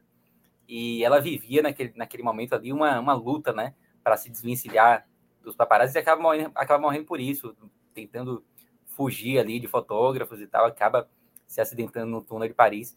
E é uma, uma, uma morte muito marcante. Assim. Eu lembro que eu estava assistindo um, um jogo, estava passando na Band. É, não vou lembrar qual era o jogo, nem a pau, mas ali na faixa nobre do esporte. Catuense e aí, no meio do jogo. é, Catuense e Vitória. União São João de Araras. Né? Esse aí não passava, não. É mas se tivesse alguma série B, alguma coisa assim, passando na Band. E aí, acho que foi J. Júnior que comentou pô, um acidente na Inglaterra com Lady Di. E a morte, acho que foi durante o jogo até, se eu não me engano, a morte foi noticiada. E foi, foi algo muito marcante, assim. É, de uma certa forma, assim, a década de 90, para mim, ela tá muito relacionada a mortes, assim, sabe? Apesar do meu terceiro nome aí não tem a ver com essa relação, né? Mas até mesmo que o Pedro colocou depois, que daqui a pouco ele vai citar. Os meus todos morreram. Né? Mamonas, é, é, Senna, Lady Di e tal. Né? A própria. A, a, a, ia falar Carla Pérez, a, a filha da. Pô, a, é, a menina, pô. A atriz. A filha Daniela da Glória Pérez. Pérez. Daniela Pérez. Daniela ah, Pérez. Daniela. Daniela Pérez, que para mim foi, foi a primeira vez que eu fiquei impactado assim com a morte aparecendo na TV. Ah, a garota da novela, mataram e tal. E era o próprio cara que fazia a novela com ela e tal. Então, assim, eu lembro que a, década de 90. O par romântico dela na novela. É, que não era bem um par romântico, né? Porque até mesmo na própria história, ele era um cara que, que gostava dela e ela o rejeitava, né? É, isso. Então, então assim, é, essa é uma década que eu acho que é muito marcada por isso. E eu também coloquei ela por conta do. A Lady Diana por conta disso. Porque era um ícone mundial, assim. Todo mundo falava dela e eu lembro demais dessa morte. E tem um, um filme muito bom, né? Que acho que foi lançado ano passado, ano retrasado, que é Spencer com a, a, a, garota lá que fez o filme do vampiro, que agora esqueci, que é uma ótima atriz, que agora esqueci o nome dela. Mas essa também foi. Eu, eu não estava acompanhando assim, mas eu lembro também que foi daqueles plantões que passou. Eu falei, caramba, velho, mulher nova e tal. E tinha né, escândalos de adultério de um lado, de outro e tal. Então também foi para mim bem impactante. Celso saiu? Fred? Falei de Carla Pérez agora aí. Não, Carla Pérez é, porra, pra mim, um dos personagens dos anos 90. E eu, assim, antes de escolher Carla Pérez, eu parei e fiquei. Faustão Gugu, né? Eu precisava ser algo dessa linha. Eu acho que para mim, é, como personagem dos anos 90, alguém tinha que representar essa linha. Banheira do Gugu, eu cogitei. Banheira do Gugu, eu cogitei Tiazinha, né? E, e, e essa, essa erotização com baixaria, sushi, com música. Sushi humano, Fred. Sushi Poderia erótico. ser sushi humano, né? Poder... Mas acho que Carla Pérez é um grande. Sushi humano é, é, uma, é, uma, grande falha, mas ali naquele dia, né? Não era algo recorrente assim. Tipo, é, mar, o sushi humano. O pico. O pico, só. Chegou no ponto que não dá. É. Era, da disputa Exatamente. A disputa pela audiência teve como marco máximo isso, o sushi humano, né? Isso. que eu quis dizer. Não, é, não era o padrão, mas está certo. É. era o padrão. Mas não era é, muito foi, tanto padrão. Foi, é foi, foi o seguinte, é. Foi elevando, elevando, elevando, elevando, e olha, agora, porra, agora bota o sushi humano aí. A banheira do Gugu era escracho, pelo amor de Deus. Era padrão. Velho, padrão, né? Um escracho domingo de tarde na sala de todas as não, casas escracho, do Brasil. Escracho dos maiores, pô. Pô, Van Damme excitado, pô. Em pleno, em pleno domingo, pô. É. é velho, vê, vê a ideia botar Magrete, uma, uma é, mulher super gostosona dentro de uma banheira para brigar com um monte de cara também, porque pega mais sabonete. Porra, daí todo mundo. Velho, peraí. E o intuito não era saber quem pegava mais sabonete, né? Porque a câmera não focava nisso. A câmera focava em... é. na bunda. Não, qual era a regra, qual era o pano de fundo. E aí iam mulheres, né? É. Iam mulheres, iam. Porra, era um negócio assim uma semi-pornografia no domingo à tarde para a família, soft né? Porn, soft porn. É. Tinha, o, tinha o Sabadão Sertanejo também, que tinha aquela parada de. É, tipo as Olimpíadas, que tinha que estourar a bola para sentar. É. As, mulheres, as mulheres vestiam branco, jogar água da, dos peitos das mulheres, branca, branco, de camisa branca. Era. E Carla Pérez, não nada contra ela, tal, mas ela também talvez seja um grande símbolo dessa fase, né? Playboy, né? De, de Playboy, Playboy e, e, e, muito forte. E aí junta com aquilo que eu falei, pô, eu saí de casa paguei lá minhas URVs para assistir o Gera Samba. E assim, a loucura que era tentar ficar da frente de Carla Pérez no palco só para vê-la dançando assim era uma loucura, porra. Uma guerra masculina ali. Show de Conseguisse? Né? É. é. Porra, não é, nunca foi muito assim, mas tentou, a turma tentou, não desistiu não, né? Mas assim, é, veja só, o cara sai de casa para isso, porra. Total. É um, mais um grande fenômeno, né? Popular, musical, cultural. E por isso que eu que eu trouxe Como o Pedro lembrou, Pérez Fred, quando, quando o Carla Pérez saiu, a galera fez votação, porra, no, no, no, no, no Faustão. Todo mundo assistiu, Faustão, É. A nova loura do Todo mundo assistiu, é. Aliás, Ganhou muita Sheila, gente né? disse que a, a, última escolha certa do Brasil foi aquela ali, viu? Que Sheila mesmo. O Brasil parou ali. Então, é, parou. Ali foi a última. a, vota, a votação, é, eu já vi isso que o Minhoca falou, e foi um resultado muito satisfatório mesmo. E era melhor. É, a Playboy de Carla, de Carla Pérez acho que foi a mais vendida ali daquele momento, né? Tipo, foi, foi uma é. época, na verdade, foi uma época de, que a Playboy quebrou um recorde atrás do outro. Eu acho que foi de Carla. Pérez, aí depois vem Tiazinha, que bate um milhão, aí depois vem Joana é. Prada, feiticeira, que bate aí, Tiazinha um sem máscara, feiticeira sem véu. Não, não, não, acho que foi. Tiazinha já tirou a máscara na Playboy dela. Na feiticeira, eles não cometeram, entre aspas, esse erro. Aí foi uma Playboy com a máscara e depois uma Playboy tirando a máscara não sei se quanto vendeu assim, mas eu acho que é. foi, a de tiazinha ela já tira a máscara na, na, no primeiro ensaio. E, e nessa e época também falou, foi subida de vendas assim. Era na época que é, era vendia época muito, pô. que era que era não era só não era que vendia muito, é que era pauta assim de você de, de você dizer com isso. Dizer, a Playboy desse mês vendeu quantos milhares de exemplares? Aí, aí, tinha, aí teve até a Playboy que vendeu menos, aí dizia, ó, a fulana de tal vendeu X mil, é a, é a menos vendida da história. Tinha, tipo, não é assim, tá ligado? A Folha de São Paulo vendeu quantos exemplares hoje? O Globo vendeu os outros, mas a Playboy era assim. Ele dizia assim: tinha um ranking de, de, de ser Sim. o orgulho das, das, revistas mais. Olha aí, Cássio. Cássio, Feiticeira. A primeira foi 99, 1 milhão e 400 mil. Tiazinha, a segunda, 1 milhão e 200 mil cópias, né? Deixa aí que entrou 200. Não, não, ficou muito. O recorde é da primeira Playboy da Feiticeira, então. Ela quebra Isso, o recorde é. Né? é exatamente. Isso. Aí entrou uma série de propagandas aqui que eu não consigo mais ler o site. Não, é. mas é só para explicar também. Essas é, vamos lá, tiazinha, depois Adriane Galisteu. Isso, é, mais, que, que, eu acho que foi, posso estar errado, foi de Carla Pérez, mas eu acho que a primeira a bater um milhão foi Adriane Galisteu. Não, 960 mil. 960, 960 mil. bateu quase ah, ali, né? Porra, então a galera na época arredondou, viu? Porque pode buscar na época assim, era. Um, deu uma Sheila Carvalho, Sheila Carvalho, 845 aí. mil. Quantos? Quantos? 845 mil. Sheila. Sheila Mello e Sheila Cavalo juntas, 838 mil. Sheila Mello de Mari... estudante eu, eu tinha. Essa eu tinha. Marisa Hort, 835 mil. Que era. Pronto, é, é, é da Magda. Magda né? baixo, é. Por causa de Magda. Que também, é. que era uma coisa que é isso que eu mencionar. Outras atrizes também é, viveram esse momento. Alessandra Negrini, por exemplo. Porque também tinha as, os seriados que passavam à noite. A própria Anitta, né? Não a Anitta cantora, né? Que, que é a Mel Lisboa, no caso, né? De presença de Anitta. Então, assim, era uma época, acho que é, era, né? Presença de Anitta ainda era anos 90, né? Se eu não estiver enganado, era, ou era 2000. Acho que sim. Enfim, mas era bem ali no, no final da década de 90. Então, várias atrizes também entraram nessa. A própria vai ter aí mais para frente para mim a, a Babalu lá do 4x4. Letícia Spiller.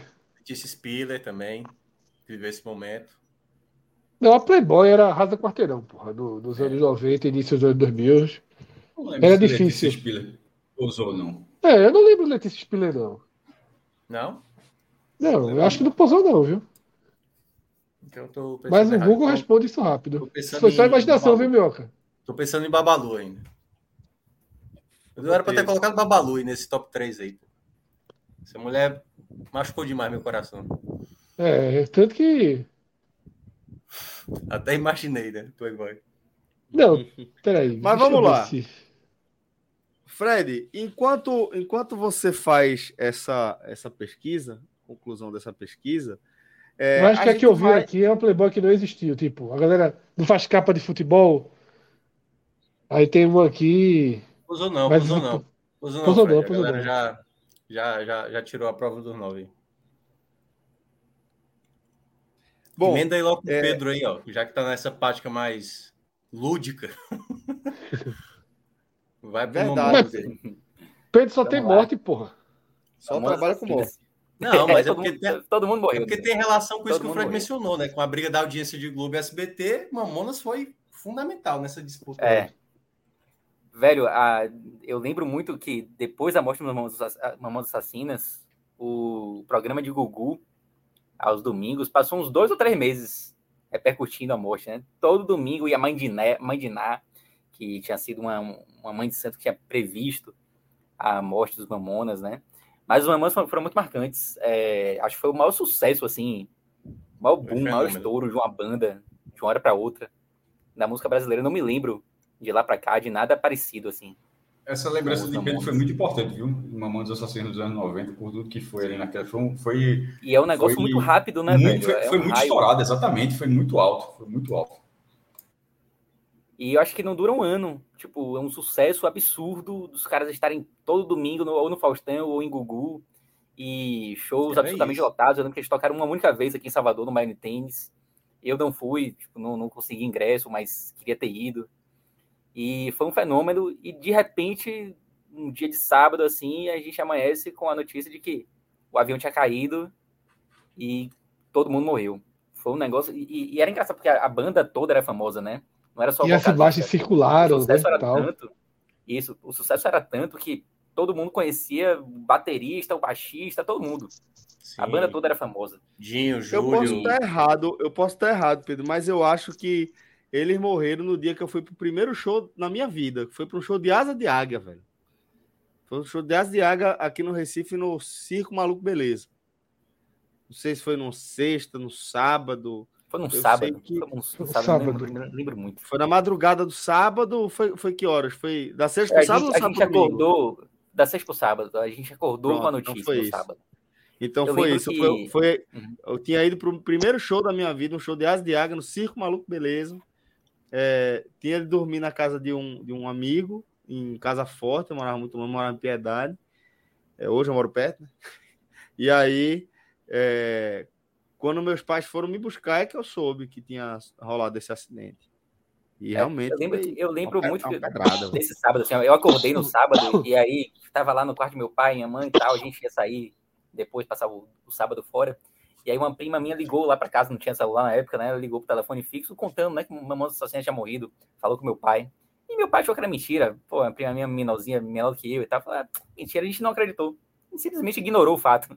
E aí depois, quando a gente saiu de casa e chegamos onde, no, na casa de minha tia, é que de fato a gente ficou sabendo, mas foi um é. negócio extremamente marcante, extremamente Não, louco. Também assim. é, total. E tem um detalhe também, é isso que a gente citou lá do, do sushi erótico, né, do sushi humano, foi exatamente porque o SBT ficou o programa inteiro com Mamonas. Inteiro, inteiro, inteiro, inteiro. E a Globo, no desespero, perdendo assim de lapada nesse dia. E aí ela foi lá. Tem, até acho que é o, documentário do, dos Mamonas, que conta exatamente a história desse dia especificamente. Né? Que ele, o Google aproveitou eles do começo até o fim do programa. O Dinho se declarando para namorada, acho que não sei se pedindo ela em casamento ou coisa assim. E aí a Globo, para tentar dar uma resposta, Vamos meter mulher pelada aí, vamos fingir um sushi aí no corpo da mulher. Mas, é e, e, da morte, assim, né? Quando eu fui ver depois, assim, né? Cara, a morte é muito estúpida, pô. O cara confundiu esquerda com direita, pô. Sacanagem, pô. Quando o cara fala direita, o cara acha que tá do outro lado e o cara vai para a esquerda. E tudo que o, o cara da torre tava passando de informação para ele fazer o procedimento. Tá contrário Estava fazendo exatamente numa altura onde batia com, com a parte lá do morro, né? Com a parte da serra lá. E aí aconteceu a tragédia. É. Serra da Cantareira, eu... né? Serra da Cantareira. Serra da Cantareira. Eu cheguei pro show de Mamonas aqui, mas engraçado, quando eu fui, eu já tava é, fora da curva, assim. Porque o que aconteceu com o Mamonas? Ele surge, logo que ele estoura, ele estoura numa pegada assim, meio traje a rigor, né? Ele, ele, ele, ele estoura pela galera que gosta de rock, assim. Ele estoura dentro dessa linha. Hum. Eu não senti isso, não, Fred. Eu senti muito nas não. crianças. Não, então, essa no início, essa, início, as crianças são o segundo momento. As crianças é, são o segundo exatamente, momento. É o segundo momento. Ele estoura dentro dessa, dessa coisa do rock, com alta ironia, tal, tocava na Transamérica. Era de uma linha do rock. Aí ele faz essa coisa, o disco começa a vender muito, vai para os programas de televisão, e, e a partir da ida deles para os programas de televisão, em que eles vão todos muito fantasiados, pulando, não sei o quê. né? Acaba chegando às crianças, porque não surge para as crianças, porque as músicas eram extremamente pesadas, pô. É. A, a, a, música que eles estouram, ele tá falando de comer a bunda do outro, pô. É que na cabeça né? da criança ninguém nem sabe o que é isso, né? É, mas assim, só, só, era possível que aquilo ali chegasse às crianças também nos anos 90, porque cinco minutos antes tinha concurso de boquinha de garrafa infantil, tinha banho de banheiro, então aquilo ali também faz parte, permite que o Mamonas seja também algo infantil. Quando os shows começam a chegar por aqui, e ele chega, no, ele faz um show do Geraldão, é um show, me lembro bem, domingo assim, tipo, domingo, seis da tarde. Era um show cedo, e era um show assim, quando eu fui, eu já não curtia, digamos assim, porque eram dez músicas que já tinham 12 músicas já tinham tocado a exaustão, estourado feito sucesso pra cacete, e já era uma coisa mais infantil. Mas mesmo assim eu fui. Eu lembrei, meu primo, outro amigo da gente, a gente foi assistir o show. Já era uma coisa bem, bem mais, um público já de criança, mas assim, os caras no palco, barulho de uma banda de rock mesmo, assim. Né? Porradona e tal, quando, soavam bem ao vivo. E tocavam ao vivo, não tinha nada de, de karaokê, não, tal. Era um show. Mas, porra, é. dentro daquelas mesmas músicas, né? Repetindo as músicas e. Mas eu e acho assim que não vai. era só a música, não, Fred. Eu acho que tinha uma questão até meio cênica, principalmente Isso, Dinho, né, é. que era o vocalista. É. ele tinha um, um, jeito bem bem palhaço, né, de ser. Eu acho que é. isso também cativou muitas crianças. Porque eu que é, que o Japia, né? O Japia, o Japinha também chamava muita atenção das crianças. Tal, que era o Bento, né? Que era o Bento. É. é mas eu, eu lembro que até eles vieram fazer um show na Arena Castelão aqui, cara. Que não era arena na época, era só Castelão, né? Que foi em 95 também, um show abarrotado de gente. Era um fenômeno mesmo, assim. Era tipo os Beatles, assim, da época, assim, que era... Arrastava multidões. É. Importante essa recordação de fato. Aí, Fred, a gente vai. Aí, Gustavo, é, só, só citando, Gustavo lembra aqui, era isso. A banda existia. Era uma banda Utopia, Utopia né? o nome da banda né? É, é, tocava basicamente Engenheiros de Legião, aí fez um disco, né, bem dessa, dessa linha, não deu certo, tal, aí foram para essa linha. Porque se você for ver, aquele disco do Mamonas é muito bom, pô.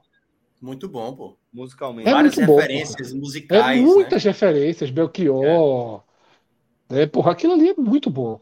É. Muito Não, bom. Riquíssimo, riquíssimo. Trabalho de primeira, grandes músicos. Excelente. É, é muito bom, aquilo é muito criativo, muito criativo. É. O próprio Bento que você mencionou, Fred, que era o guitarrista, era um guitarrista espetacular. É o, da, da, o, o, japonês de cabelo é, dreadlock. Cacheado, né? É, é, que tá no canto direito é. ali, É, canto direito. que ele era irmão do Não, tá... o irmão é o tecladista e o baixista, que ah, era da verdade, esquerda. É verdade, é verdade. E o tecladista Os que é o mais à esquerda. Fundo. É, o, o, o japonês é que era, era é, músico de, enfim, de alguma orquestra, alguma coisa do é. tipo, enfim. Aí era, era uma galera muito fera. É, e aí, Fred, você traz também personalidades, você e Minhoca, né, vão trazer personalidades importantes para geopolítica. Quero até entender, você trouxe aí Yasser Arafat, né, que foi, foi líder da autoridade palestina aí durante. Muito simbólico, né? Recebeu o, o, o... Nobel, né? Chegou a receber o, o Nobel. O Nobel da Paz, é aquela, e a imagem né, da, da é, é muito importante para a década, né? Sim, sim. É um, um, nome muito importante, porque traz uma questão que não era uma questão tão, tão próxima. Acho que a questão fica muito mais internacionalizada a partir dele, né? Ele, ele é a figura que, que remete mais um olhar né, para lá. Não era algo muito discutido, não era algo tão falado, não tinha imagem, não tinha símbolos. Ele é um símbolo realmente de quem tentou, né, uma pacificação numa, numa área. Ele vai reconhecer, ele vai ser a primeira primeiro líder palestino, se eu não me engano, a reconhecer isso é, a criação do Estado de Israel, né? Porque Exatamente, é o grande, é. o grande entrave histórico e que em algum momento é, é, você precisa simplesmente entender um fato como parte da realidade. Não adianta voltar aquilo que eu sempre falo, você não, não consegue é, reiniciar a história, rebutar a história, né? O que está colocado, está colocado, em algum momento você tem que fazer o melhor possível para seguir em frente, que é preciso seguir em frente, né? E Arafat vai ser é, a primeira liderança palestina a reconhecer a criação do Estado de Israel dentro dessa perspectiva. Não tinha como voltar atrás. Israel era apoiado é, de forma muito generosa desde o começo, né, pelos Estados Unidos, aí representado por Bill Clinton, que é a maior potência econômica e bélica do mundo há mais de 100 anos. Né? Tem uma imagem clássica, né? Anos. Uma imagem Oi? clássica, exatamente, do, do Isaac Rabin com o Arafat e o Exatamente, Clinton. é, é imagem, uma das imagens mais importantes dos anos 90. É. Isso, exatamente. Que foi até pelo é. motivo que eu coloquei que eu coloquei Clinton, né? Porque é, Clinton passou minha, pela, pela minha cabeça. É, colocar porque Clinton. Clinton ele, ele, ele governou ali a principal potência mundial na época, né, dos Estados Unidos, em meio a dois governos Bush, é bom lembrar, né? É. Assim, Bush pai e Bush filho, meu amigo.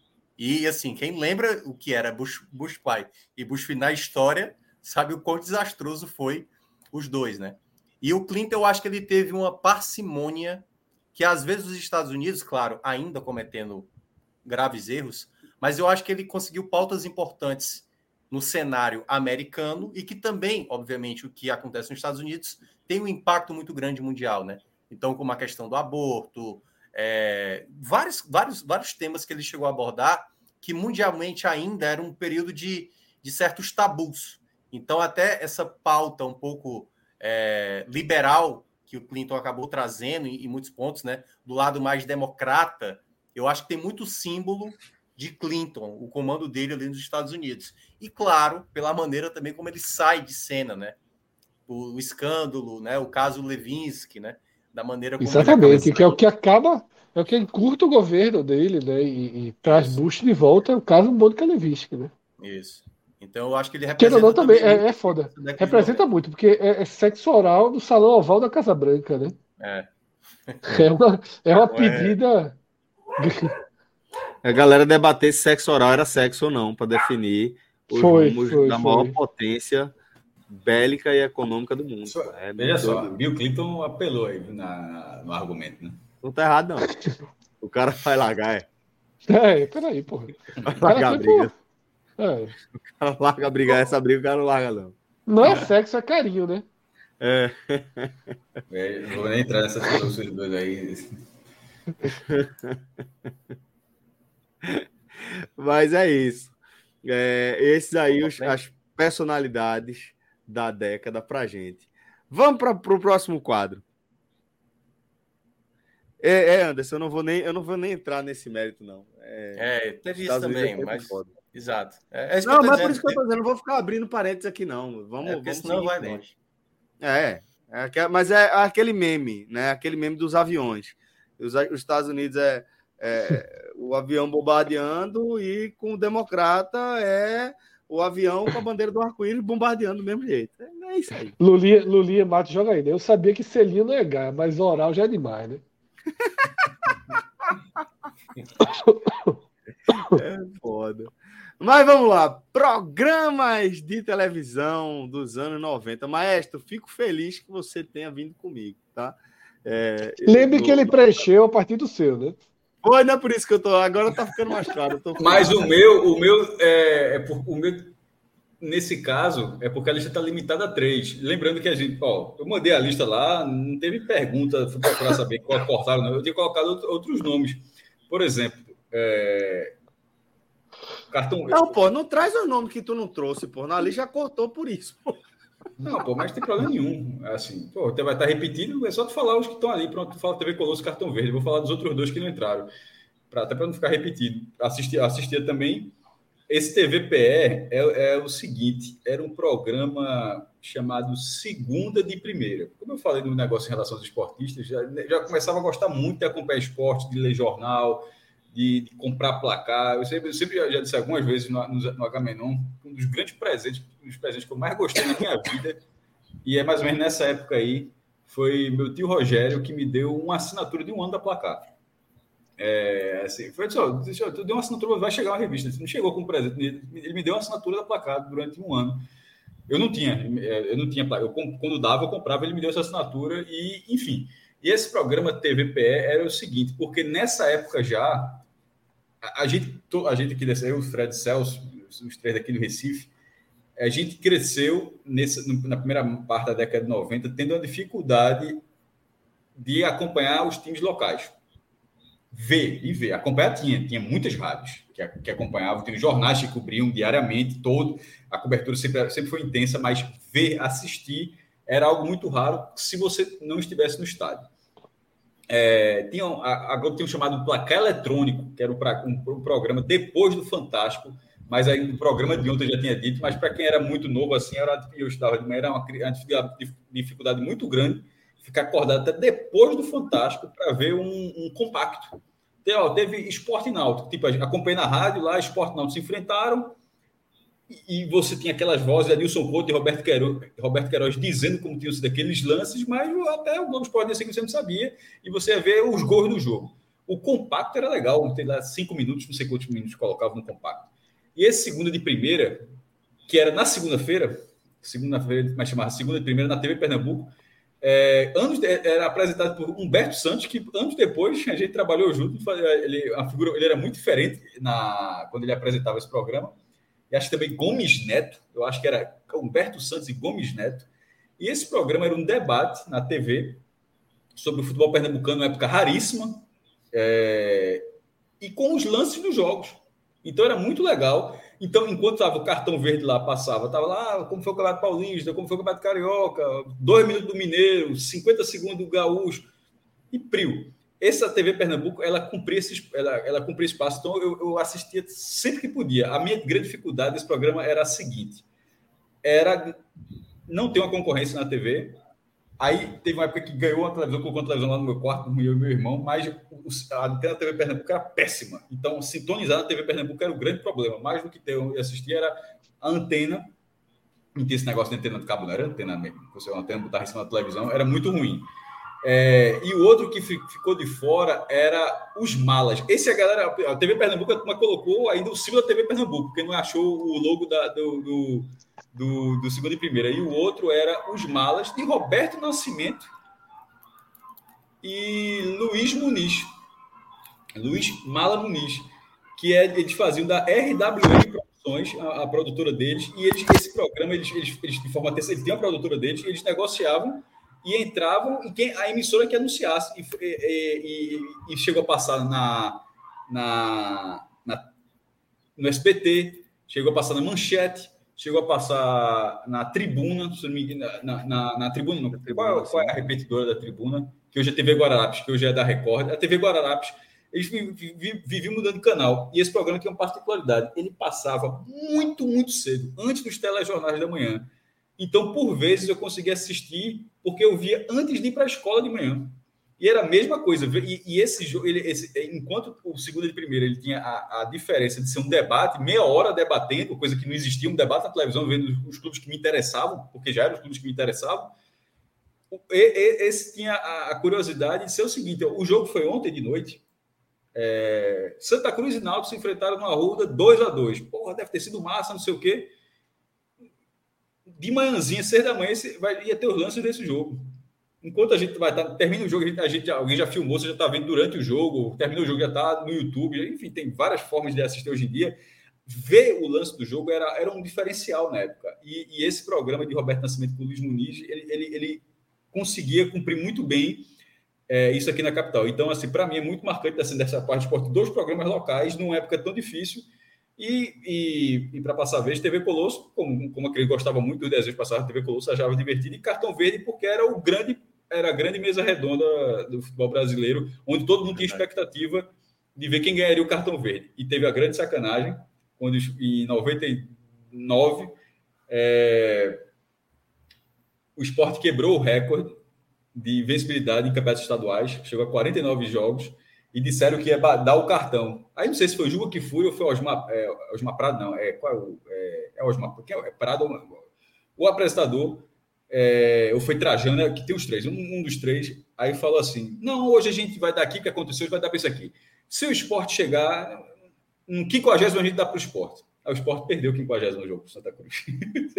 aí perdeu esse cidadão ganhou o cartão. A galera mudou. A galera gosta de mudar o regulamento. A galera mudou o regulamento na, na hora para dar o cartão verde. Deram para outra coisa que eu não lembro o que era. Só dá semana que vem. Se chegar no 50, dá na semana que vem. Aí na semana seguinte o Sport perdeu o, o, o jogo. É Flávio Prado. Flávio Prado. Flávio Prado. Flávio Prado. Flávio Prado. É, é, é, TV Colosso, né? Como, como o Maestro falou marca, talvez marque aí é, ao que Fred já trouxe né, em, em outros momentos, né, as duas metades da década de 90, né, que é a parte mais colorida e a parte, é, a segunda metade, que é um pouquinho menos colorida, que vem com um pouquinho mais de cara também de década de 90 que vai marcar para mim essa virada, né? Deixar de ser adolescente, né? E começar a me interessar mais por outro, outro tipo de conteúdo, outro tipo de programação. TV Colosso vai ser a continuidade dos programas infantis ali, que vem na, na esteira de Xuxa, etc. A própria evolução que o show da Xuxa foi tendo ao longo do, do, dos anos, ao longo da década de 80, e ali na década de 90 acaba o show da Xuxa para, pô, galera, caralho, acabou o show da Xuxa e agora? O que é que acontece, bicho? Vai continuar tendo Brasil se acabar o show da Xuxa e aí Brasil continuou com TV Colosso. Ele é um colosso, ele não largou, né? E de Dona é. Javira, uma resenha dessa. Tinha Gilmar, né? Gilmar. Peguei era... o meu cachorro para ser o campeão, para ganhar pra a exposição. A exposição. Dei aquele banho, aquele aparei o pelo, né? Para dar uma boa impressão, era melhor. é isso aí. Pus o dog na escolinha, de é. pompom e gravatinha. gravatinha. e é legal porque era um programa muito muito lúdico, mas ao mesmo tempo bem sério, né? Tinha uns temas bem legais sendo tratados assim do, do próprio programa, que eu acho que como criança, né, muita gente que acompanhava talvez não entendesse.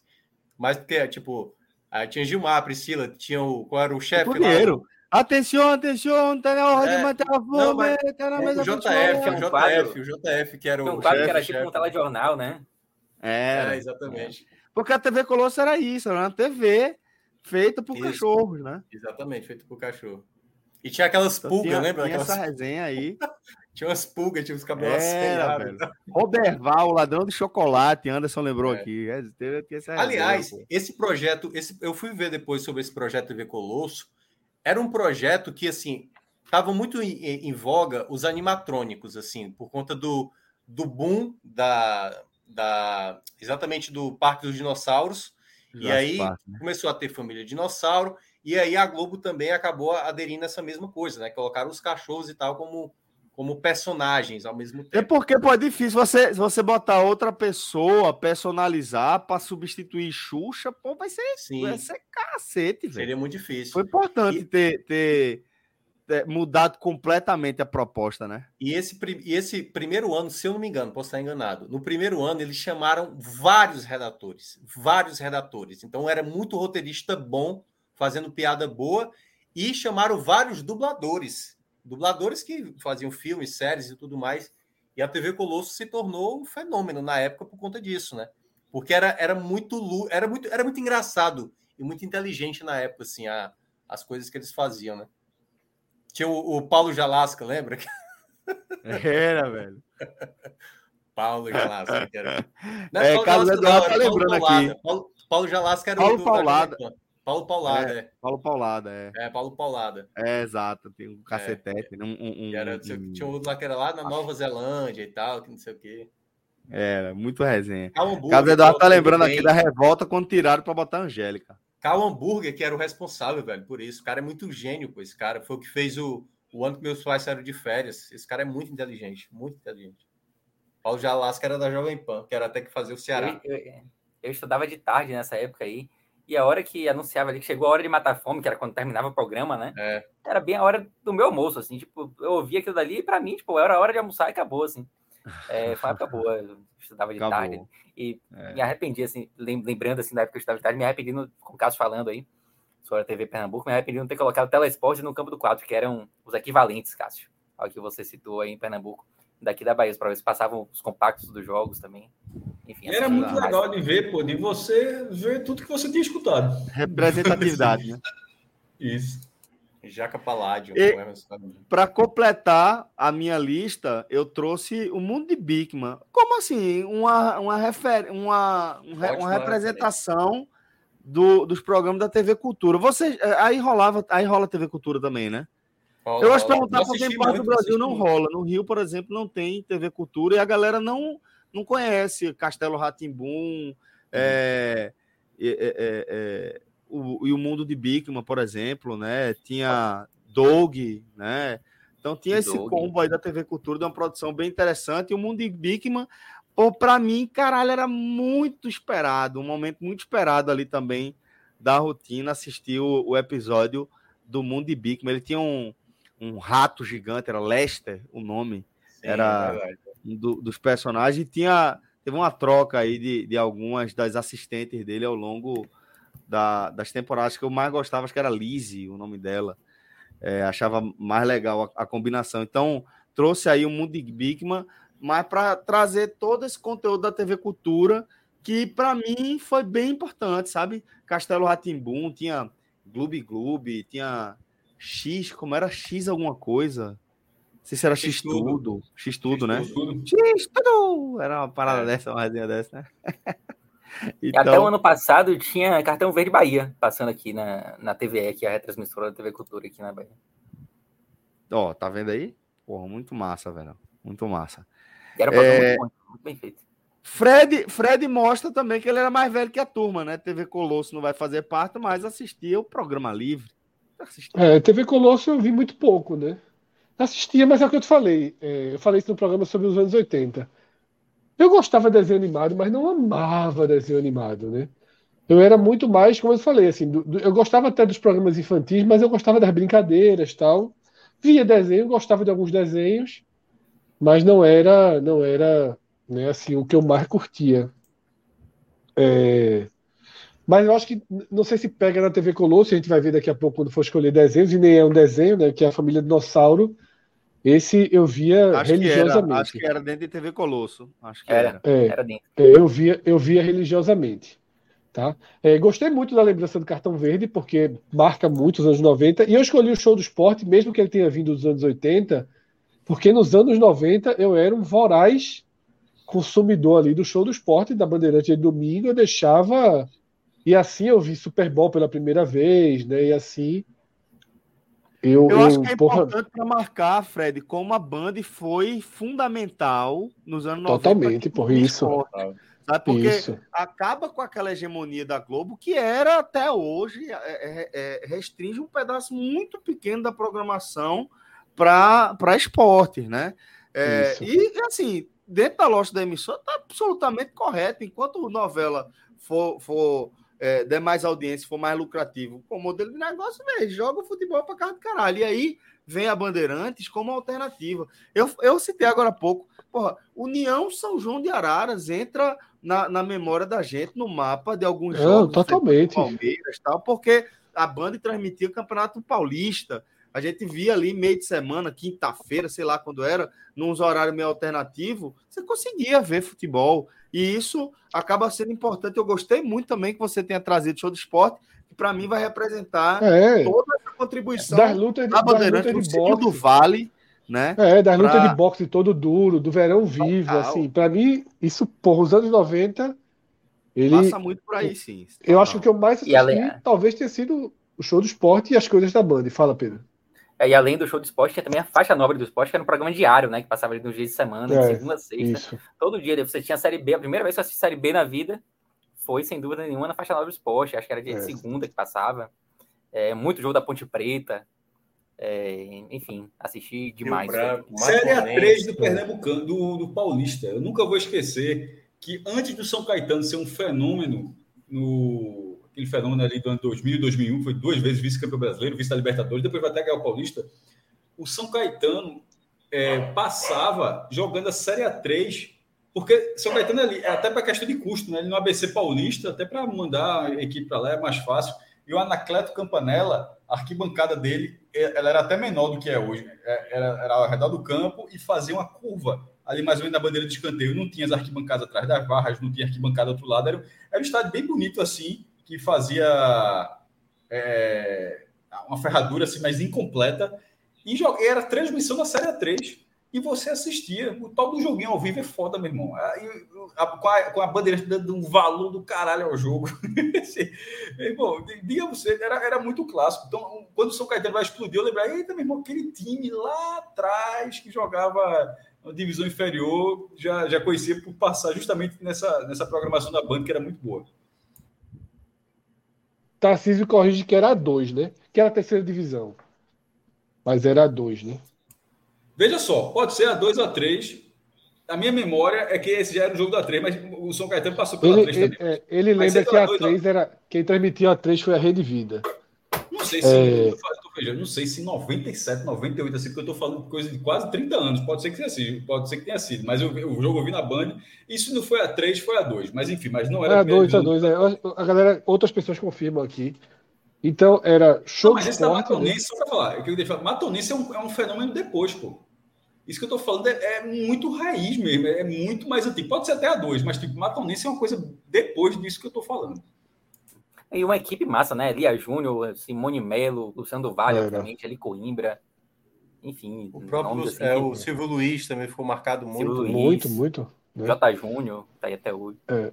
Januário Oliveira. Ah, e era legal porque tinha também, tu pegavam algumas narrações até da rádio, né? Que era aquela. É, sei o que, Januário, que era Hugo. Januário Oliveira. Era, Januário Oliveira. Oliveira é. e tal. Quando passava os gols do Carioca também lá. Não, porque era ele no Carioca e... e Silvio Luiz no Silvio Luiz no Paulista. Dois no Paulista. Tinha outro também, que até, tá, tá até hoje no Sport TV, inclusive. Pô, deu branco. J. Júnior, pô. J. Já foi citado aqui. J. É. É, J. Júnior e Silvio Luiz é, narravam Paulista e Januário com Olaria e, e Botafogo. Com é, tá, um pau desse tamanho, a camisa do Botafogo. Friburguense e Vasco. Era foda, meu irmão. Era cada, era, era cada estado. Meu irmão, e, e era a impressão que eu tinha, não sei se era a iluminação da minha televisão, era que a galera jogava sem refletor. Assim, a minha impressão é que os jogos do Campeonato Carioca sempre eram muito escuros. Era um negócio assim que sempre chamava muita atenção, mas eu, estou deixando bem claro que poderia ser, poderia ser simplesmente a minha TV, mas é algo que sempre meu irmão, que candeeiro da porra que tu tá jogando aí. É algo que sempre me chamava muita atenção nos jogos, especificamente do Campeonato Carioca, no, dos estádios é. menores. E aí eu completo a lista com o programa livre, que era algo que eu assistia muito né, no SBT, muito, muito mesmo, as bandas todas tocando ao vivo lá. Né, a gente viu nos anos 90 todas as bandas do país tocando né, ao vivo. E eram grandes programas, e, e porra, além de debate, era o, programa que eu mais curtia.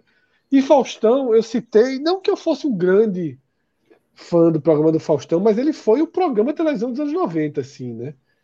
Ele, porra, a grandiosidade, né? Vira o que eu foi. Odiava, ele... mas reconheço. É o, o programa de televisão, né? E aí, porra, durante muito tempo eu curtia pra caralho, porque tem aquele novela no, no domingo na, era a família na frente de, da TV vendo Faustão, né? Mas aí você tinha pegadinhas, né? As pegadinhas que. que e as vídeo, não, pegadinha não, era videocacetadas, videocacetado e Olimpíada do Faustão. Isso, tá? videocacetado, videocacetado e Olimpíada do Faustão era algo assim, porra. Uhum. Obrigatório. Então, Faustão. É, era muito bom. Fala, Pedro. Minha avó, minha avó gravava para mim num, numa fita VHS porque eu chegava na casa dela depois, já ou antes, não me lembro, enfim. E ela gravava, se duvidar, lá na casa minha mãe até hoje tem essas fitas. Se procurar, tem, tem áudio pelo Faustão gravada lá até hoje, assim. Mas, era muito pô, bom. Eu adorava, Ponte do Rio que cai. É. E, pô, eu era criança na época ainda, né? Então, a gente falou aqui, a, a, gente já falou aqui que aquilo ali é uma cópia de um programa japonês, acho que da década de 80, um negócio desse, né? Que tinha essa, essa, essa resenha. Sim, sim.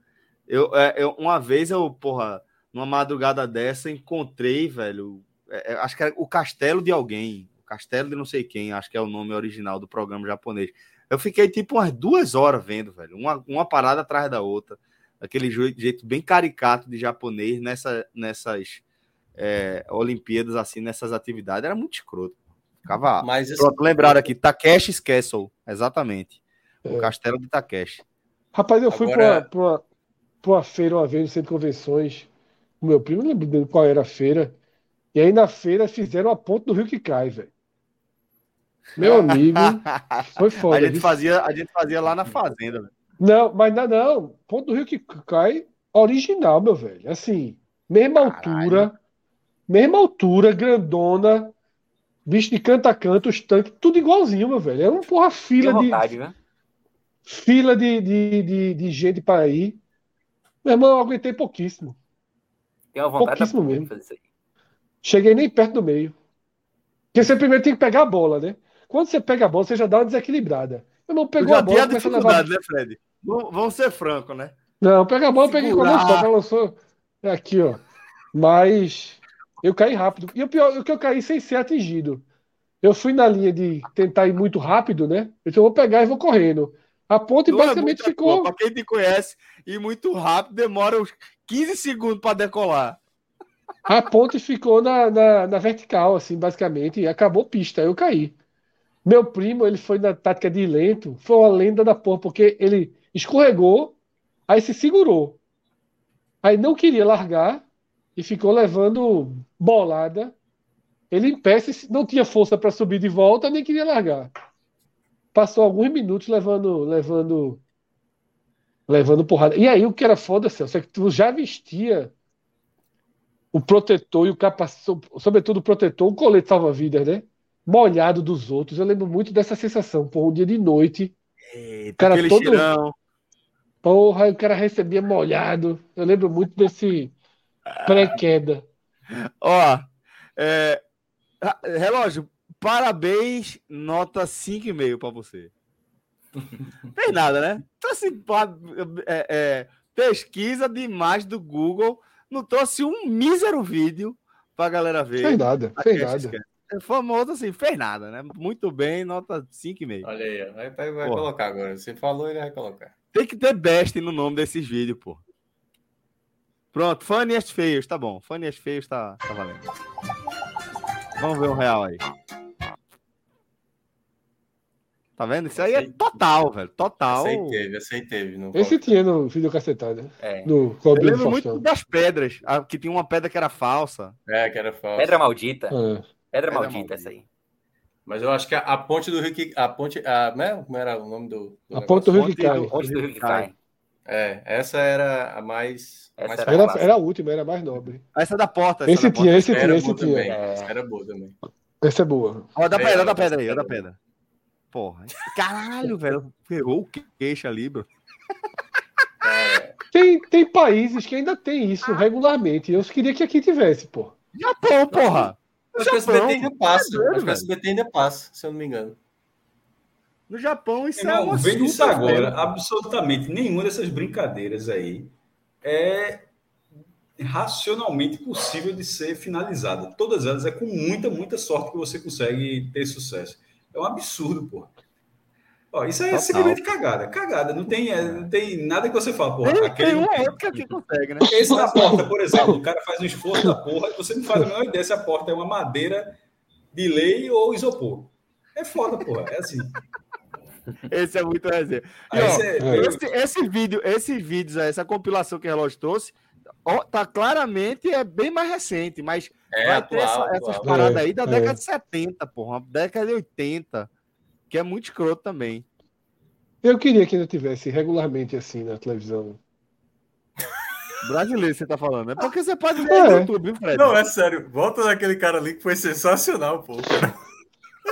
Foi segurar pra descer. Foi muito longe, né, O cara foi direto pra. Sensacional. Ai, aí, aí, aí, aí, aí, Quase. Quase.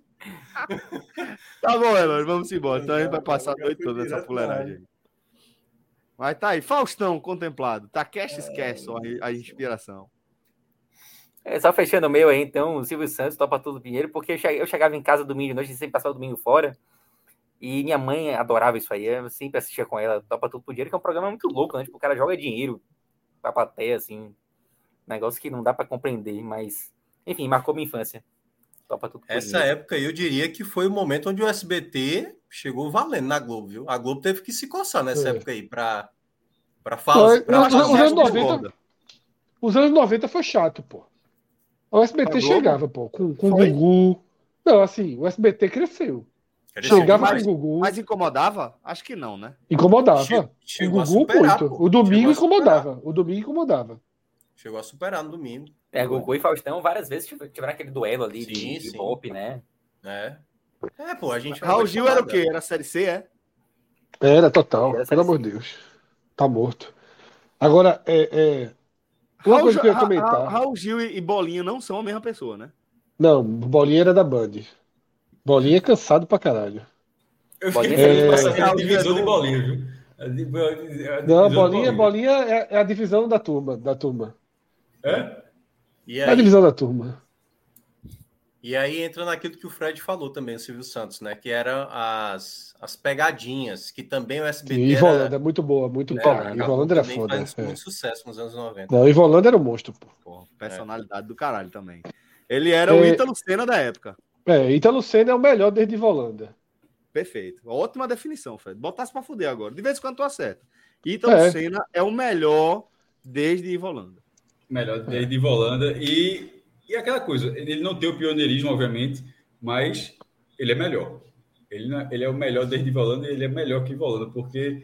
porque... Sei lá, Volanda era foda, pô. Tu é doido, não, Volanda mas, era muito Não, escroto, pô, mas, sim, mas ele tem toda uma produção. É, a, a, a, irra, é a, irracionalidade das pegadinhas de, de pessoas são inacreditáveis, porra. Assim, Mas Volanda é foda também, porra. eu vi cara, de Volanda. Só, veja só, em Volanda nunca chegaria no vendedor de picolé e dizer, oh, quanto é que é o casquinho? Aí o cara, dois, eu disse, ó, oh, mas eu vi com casquinho, quanto é que é? Só o sorvete. Porque, o cara, eu tô com o meu casquinho, quanto é que é? O cara não fala um negócio desse, isso é surreal, pô. Não, não ele é bom, mas Volanda era, era foda também, pô. Era cara de pau. Para mim, para mim o pior de, de todos, assim, que eu não consigo, eu mal consigo ver, minha cara fica contorcendo de vergonha ali, é o cigarrinho, um cigarrinho. Porra, meu irmão, aquilo ali é, é, é chato demais, é. velho. Para mim tem aquela pegadinha clássica. Eu, eu gosto desse, mas eu gosto também quando ele chega com uma formação acadêmica, aí já pergunta assim: oh, onde é que fica Pesquisador. o partão ali do. É, é, falta muito para chegar para a é, é para lá. Mas para que é formado de direito? Quando é que, quando é que fica. Para que, para que é formado de, com direito? Parque todo ali fica onde? É, eu pensei, como assim, pô? Não, eu sei que você está dizendo que é três quarteirões, mas para que é formado de direito? Fica onde? É mais perto? É mais. Você não faz o menor sentido assim. É. E a reação das pessoas, assim, eu gosto quando a galera discute, quando a galera não se dá conta do quão absurdo é aquilo, e a galera fica querendo é, isso aqui, é, isso aqui Carlos Eduardo é, tá lembrando, é foda, pô. E é, Volante ligava os caras de corno na porta doido. do boteco, velho. Era, pô, exatamente. Era muito maluco. E o Volando era muito escroto, pô. É muito maluco. E o Volando eu já, eu já. Tem aquela clássica, vocês lembram que era da, da torta, né? Que era é um papapá, é um. É dois. Cara, ah, é dois. é dois papapá. Ei, isso aqui, velho. E Volando jogava bomba na fila do gás. Filho da puta, porra. Nossa, Maluco, É foda, pô. Ô, relógio, mete um melhor de volando aí. A gente viu essa, essa. Jogar uma, eu jogar uma bomba na fila do gás, é foda, pô.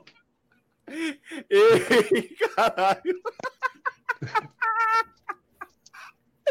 Que resenha, porra. De volando eu lembro do cemitério, pô. Do cemitério. Não, volando teve, irmão. Caralho. Teve um pra se fuder, pô. E agora, tem um negócio super produzido também, né?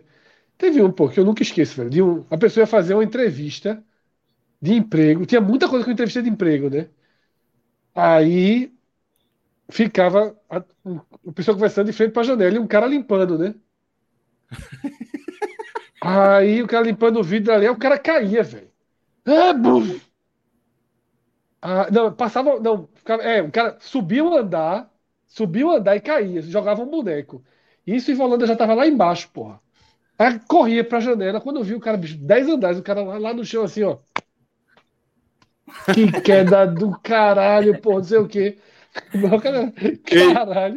Eu vi, eu vi uma dessa, não bota ainda não, segura aí. Eu vi uma dessa, que era o seguinte: era dessa de entrevista, aí no lugar da, da janela tinha uma televisão. Só que a televisão mostrava uma, tipo um ataque terrorista, uma explosão no prédio do lado e um avião um, vindo na direção da galera. Meu irmão, velho. Vê que fuleiragem, pô. É foda. Tu, a galera morre numa dessa, pô. Tu é doido, é. velho. Solta aí, Vai, mostra aí, solta aí, Volanda.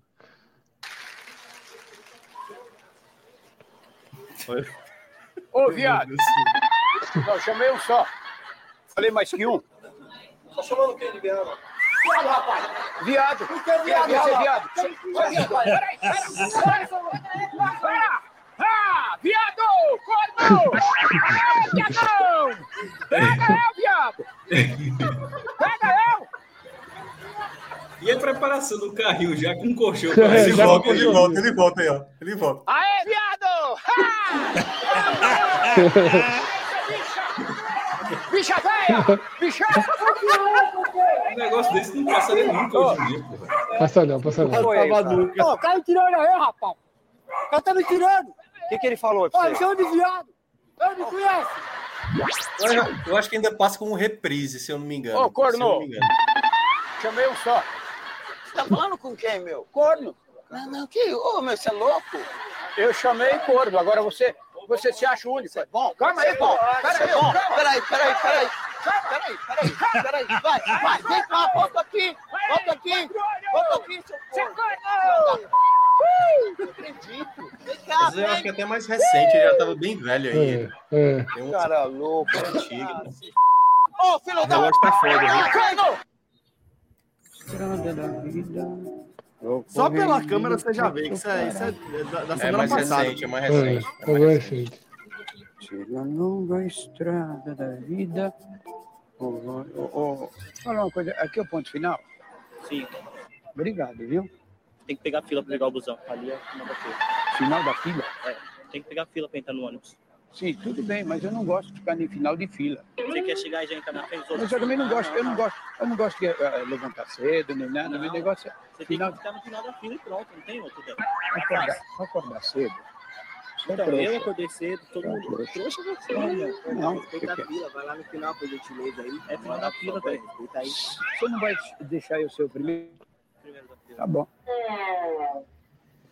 Não vai deixar, né? Vocês vão ver onde é que vocês vão pegar ônibus. Vocês vão pegar ônibus é no inferno. Olha a bomba! Bomba! Bomba! Olha a bomba! Dá licença. Dá licença. Dá licença. você já sabe o que vai acontecer. né? Passei. Passei. Tô passando esse daqui que que é mais rápido. Então, mas o senhor Eu não viu com- que tem uma fila ali atrás? Sim, mas é que eu tô com pressa, só isso aqui. Então, ó. eu também tô com pressa. O senhor ou vai Não, pra fila espera. preferencial ou volta lá Mas não, atrás. não, não, não- só uma caixinha de uva, não tem aquele privilégio da gente passar? Não é nesse caixa. Não, caixa tudo bem. Me larga. Tá, tá. Também não quero, vai. Então, tchau. Você não vai deixar? Não. Você também não vai cobrar? Então, tchau. Tchau. Tchau. Então, tá bom. Se eu não vou levar, então ninguém vai comprar nada. Quer ver? Olha, ó, ó. Olha a bomba! Olha a bomba! Olha a bomba! Foi, já foi. Meu irmão, velho. Mas E esse ainda é o Volanda moderno, viu? Esse tem É das antigas moderno, aí. Que... é bom. 2017. É. vamos seguir em frente. Não sei nem onde a gente tava mais. Aí. Só falta eu, acho. Então vai. É. Não, aí basicamente é a época que eu, que eu via muita coisa de humor, né? Por exemplo, o cara que eu mais achava engraçado era o Jim Carrey, aí Friends foi uma referência grande, em termos de série, para mim, a melhor série de comédia que eu assisti, até conhecer The Office. Aí Sai de Baixo, obviamente, que foi muito sucesso no Brasil, né? O Tom Cavalcante e tal, a primeira formação com a.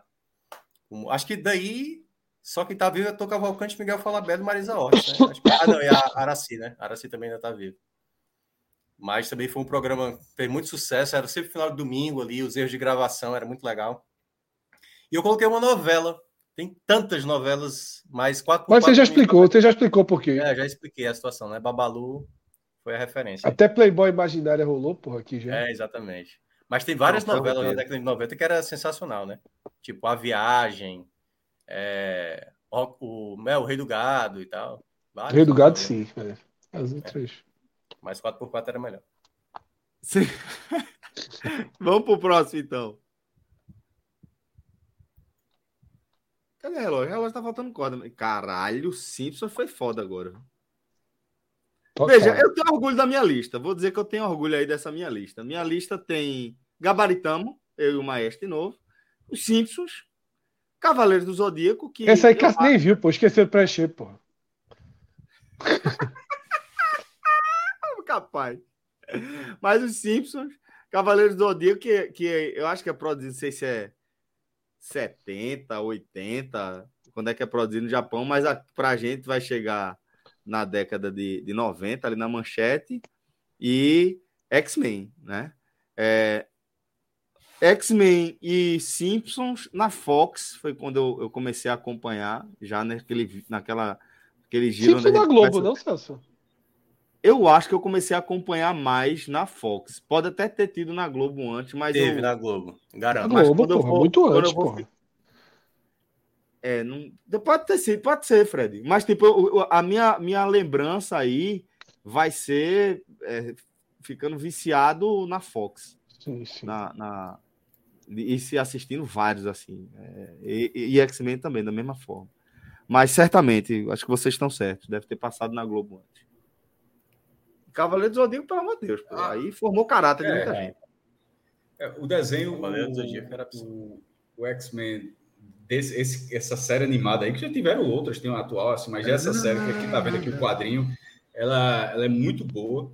Ela, ela, ela é muito boa, se não me engano, nas três primeiras temporadas, assim. Aí depois a última sai um pouco do controle. Não sei nem como é que terminou a história, foi até ver um dia desse, assim, para ler. Mas, Uma é a saga é... da Fênix, eu acho que a primeira temporada é, é a saga da Fênix ela, ela é muito longa e tal. Aí depois tem outra de um personagem que é um cara que fazia um laboratório, ele tem um, um, um X-Men que tem um negócio assim, uma capa que tem um, um seu sinistro, eu acho, que é, não sei se era esse. Aí tem a desse, a desse cara, eu acho que era, era esse, person, esse personagem, visual meio vampiresco. Mas enfim, mas o desenho era muito bom, a, a dublagem de Wolverine era excepcional. Excepcional. Mas. É, é, é a voz que eu escuto, é a voz que eu escuto quando eu tô lendo quadrinho, quando eu tô lendo alguma coisa. Infelizmente voz... não vai ser possível, né? É, Hugh Jackman vai voltar para ser Wolverine mais uma vez aí no próximo filme, nada quem, quem assistir dublado no Brasil, infelizmente, o dublador faleceu, não vai poder, não vai, não vai poder ter a voz. Que detalhe, o Jackman gostou pra cacete da voz dele. Eles Sim. se conheceram, acho que foi no, no de noite, acho que de gente, o cara gostou muito da, da, da voz dele. É, mas desses desenhos aí, desses que estão aparecendo, para mim, é só fazer para a ordem, a ordem, para mim, é Cavaleiro do Zodíaco em primeiro lugar. É, aí era, era, era, é, era, muito bom. Nunca tive bonecos, era difícil de, de conseguir tal, mas o desenho era muito bom. É, e é, eu, lembro, eu lembro como eu conheci esse desenho no, na, na, escola. Aí, meu irmão, alguns amigos, pô, tava vendo, porque assim, você via mais Globo, né? E tal, aí de repente um via manchete, e só mesmo começou um desenho essa semana massa, não sei o quê, na primeira semana. Aí ele disse, ah, assiste, cara, você vai gostar e tal. Aí quando comecei a ver, tipo, já tinha perdido a história, porque a gente, para quem viu o programa de ontem, até falei aquela palavra procedural que o Fred ficou assim sobre a dúvida.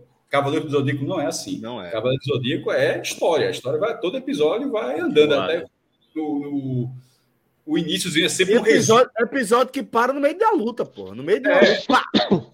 Acaba. É, é, o pessoal fala que é de Freeza, né? Que é uma luta de Freeza de Dragon Ball Negro em 50 episódios aí para terminar uma é. luta. Assim, sim, estou exagerando, claro, mas a grosso modo é isso. Mas Cavaleiro do Zodíaco, o início dele era sempre o que aconteceu antes, um, resumo, um resuminho para você entender para seguir. Só que na manchete esse negócio estourou tanto que eles tiveram o resumo da semana. Para quem perdeu, você conseguia assistir. É, só que o, a grande sacanagem, é uma coisa que eu sempre eu, eu me lembro como eu conheci, acho que a galera, pô, virou uma febre disso aí, de ter, de revista disso, de saber quem vai, quem vai ser o. Herói, o, era herói. Exato, quem é. vai ser o próximo grande vilão? Quem são, quem são os Cavaleiros de Ouro? Porque são as sagas, né? Os caras são de bronze. Eu vou pegar os Cavaleiros não sei aonde, Cavaleiro de Prata, Cavaleiro não sei aonde, até chegar Cavaleiro de Ouro demorou. É... E quando foi andando, foi andando um, um limite de episódios, eu não sei exatamente quando parou, mas a história já tinha dado muitos episódios, muitos episódios. Aí já estava entrando na reta final daquela saga, que são várias sagas, né? mas na saga dos Cavaleiros de Ouro. O dia seguinte, do nada, voltou para o primeiro episódio. Todo mundo assim ficou assim, revoltado, achando, pô, como é que os caras erram? Como é que os caras erram? Erraram episódio, pô. Erraram episódio, botaram o primeiro episódio, assim, todo mundo ficou revoltado naquele dia e foi ver o dia seguinte. Ao dia seguinte era o segundo episódio. Segundo episódio. Aí, quando a turma se deu conta de que os caras voltaram tudo. Sabe, porque a manchete simplesmente não falou o que era. A criança estava, a criança achou que era um erro e no dia seguinte ele ficou a revolta. Por quê? A manchete não tinha comprado todos os episódios. Só quando passou tudinho de novo é, é que a história seguiu normal. Mas mesmo ver que... O primeiro episódio, o primeiro episódio, mas que como a galera lembrou aqui, é, não sei quem, quem lembrou exatamente do, da cena da orelha, mas é desse primeiro episódio. Eu lembro como é marcante você assistindo lá. E de repente, um primeiro episódio, um desenho animado, você não tinha noção que era um anime, né? Que já existia uma indústria gigantesca, né? Enorme é, brutal por trás disso, mas pra gente ali era um desenho animado que decepava a orelha. Ceia, no primeiro episódio, quando ele tá lutando pela armadura de Pegasus. Contra Cassius. Exatamente. Hum. Depois de anos de treinamento lá, aí ele, na luta contra Cassius, ele decepa a orelha de Cassius nessa luta e, Não, e vence. E, e, a partir daquilo era assim, era um desenho, até assim, era, é, é, a classificação era livre, mas ele era um desenho violento. Assim, é. que o Celso está falando isso, galera lembrou aqui, Shiryu segue os próprios olhos para seguir uma luta, uh, para dar uma, ter uma outra sequência. A, a, a, as mortes que aconteciam, é, que é uma coisa rara do cara morrer assim, é, né? Tipo, desintegrou tal, beleza, mas morrer, levar uma pancada, não sei o que, era um desenho que esse que vendo depois assim, ele era essa imagem, dele. essa imagem eu vejo na minha cabeça ainda, aí que metendo golpe fantasma em yoga e, e atravessando o peito. Caralho, isso é muito marcante. Ou então, é. ou então golpe, o golpe de Ike, que ele entrava na mente do cara e, e explodia. Golpe da ilusão. Explodia né? a mente do cara, assim, assim, é. não, não explodia o cérebro, mas assim, todo o pensamento do cara, cara virava um fantasma, virava, ficava catatônico. Então, assim, mas era um desenho que foi evoluindo. A galera, eu falei até Saga dos Cavaleiros de Ouro, mas na verdade o nome oficial era Saga, com o pessoal de Saga do Santuário, que era saga fantástica, a primeira, uma saga gigantesca. Aí depois dela, aí a Manchete comprou os direitos da, de Poseidon, que é a dos generais, do general Marina, os generais Marina, né? Que vai terminar não, com não, Poseidon. Não, não. É o... eu, eu, eu, acho que primeiro não, não, é de. É, não, é de, é de, não, não, antes, antes disso é um do gelo, é um do gelo. Que é, é, é o da Hilda, Hilda, os Cavaleiros da Hilda, que é do. Isso. Que tinha é o Siegfried é, e tal, aquela galera. Isso, é do gelo. Ela, que é o um negócio de tipo de, de Odin. Mas assim, é, só, exatamente. Mas, mas, é bem pequenininho, até, mas ele, ele, ele linka com o General Marinho, que o final disso já é levando lá para a saga de Poseidon. Aí de Poseidon, eu não lembro para onde vai, aí parou de ser produzido, isso é dos anos 90, e só em 2002 fizeram a continuação, que até acho que tem na Netflix, inclusive, que é a saga de Hades que porque a galera vai, mesmo, a galera vai perdendo a noção. A galera foi pegando todos os deuses assim para sempre ser o mais poderoso, mas enfim, vai até a saga de Hades. Eu não sei se nunca fizeram até a saga, até enfrentar Zeus. Zeus nunca foi enfrentado não. Mas é, enfim, era o desenho, para mim é um marco dos anos 90, até porque Sim. é o desenho que fazia todo mundo sair da Globo para assistir. Agora a Globo só não perdia os horários dela porque esse desenho passava à noite. Ele, ele passava, aliás, ele passava duas vezes por dia. Ele passava de manhã, é. mas eu assistia à noite. Eu assistia. um finalzinho de eu tarde. eu, às vezes eu ouvia, já falei, às vezes eu ouvia o episódio na Rádio Manchete, que passava Porra, no mesmo horário. É, o, é, é, horário de manhã. Passava no mesmo horário da, da, da TV e era o horário que eu estava voltando do treino da natação. Aí às vezes não dava tempo e aí eu voltava ouvindo o episódio. Era, era triste talvez, talvez, mais tarde. Talvez tenha sido o último programa de sucesso da Manchete, né? Que era uma, uma TV importante. E era Manchete, né? desculpa, era, era, era sucesso grande, Pedro. Ia ser um negócio... É. É, Cava do Zodíaco foi um negócio assim marcante em termos de audiência. É, mas, mas, já foi no momento de queda da manchete, né? Tipo, totalmente, do totalmente. Na época que tinha Brida, que acho que a novela Brida, que um episódio né? da novela foi um texto.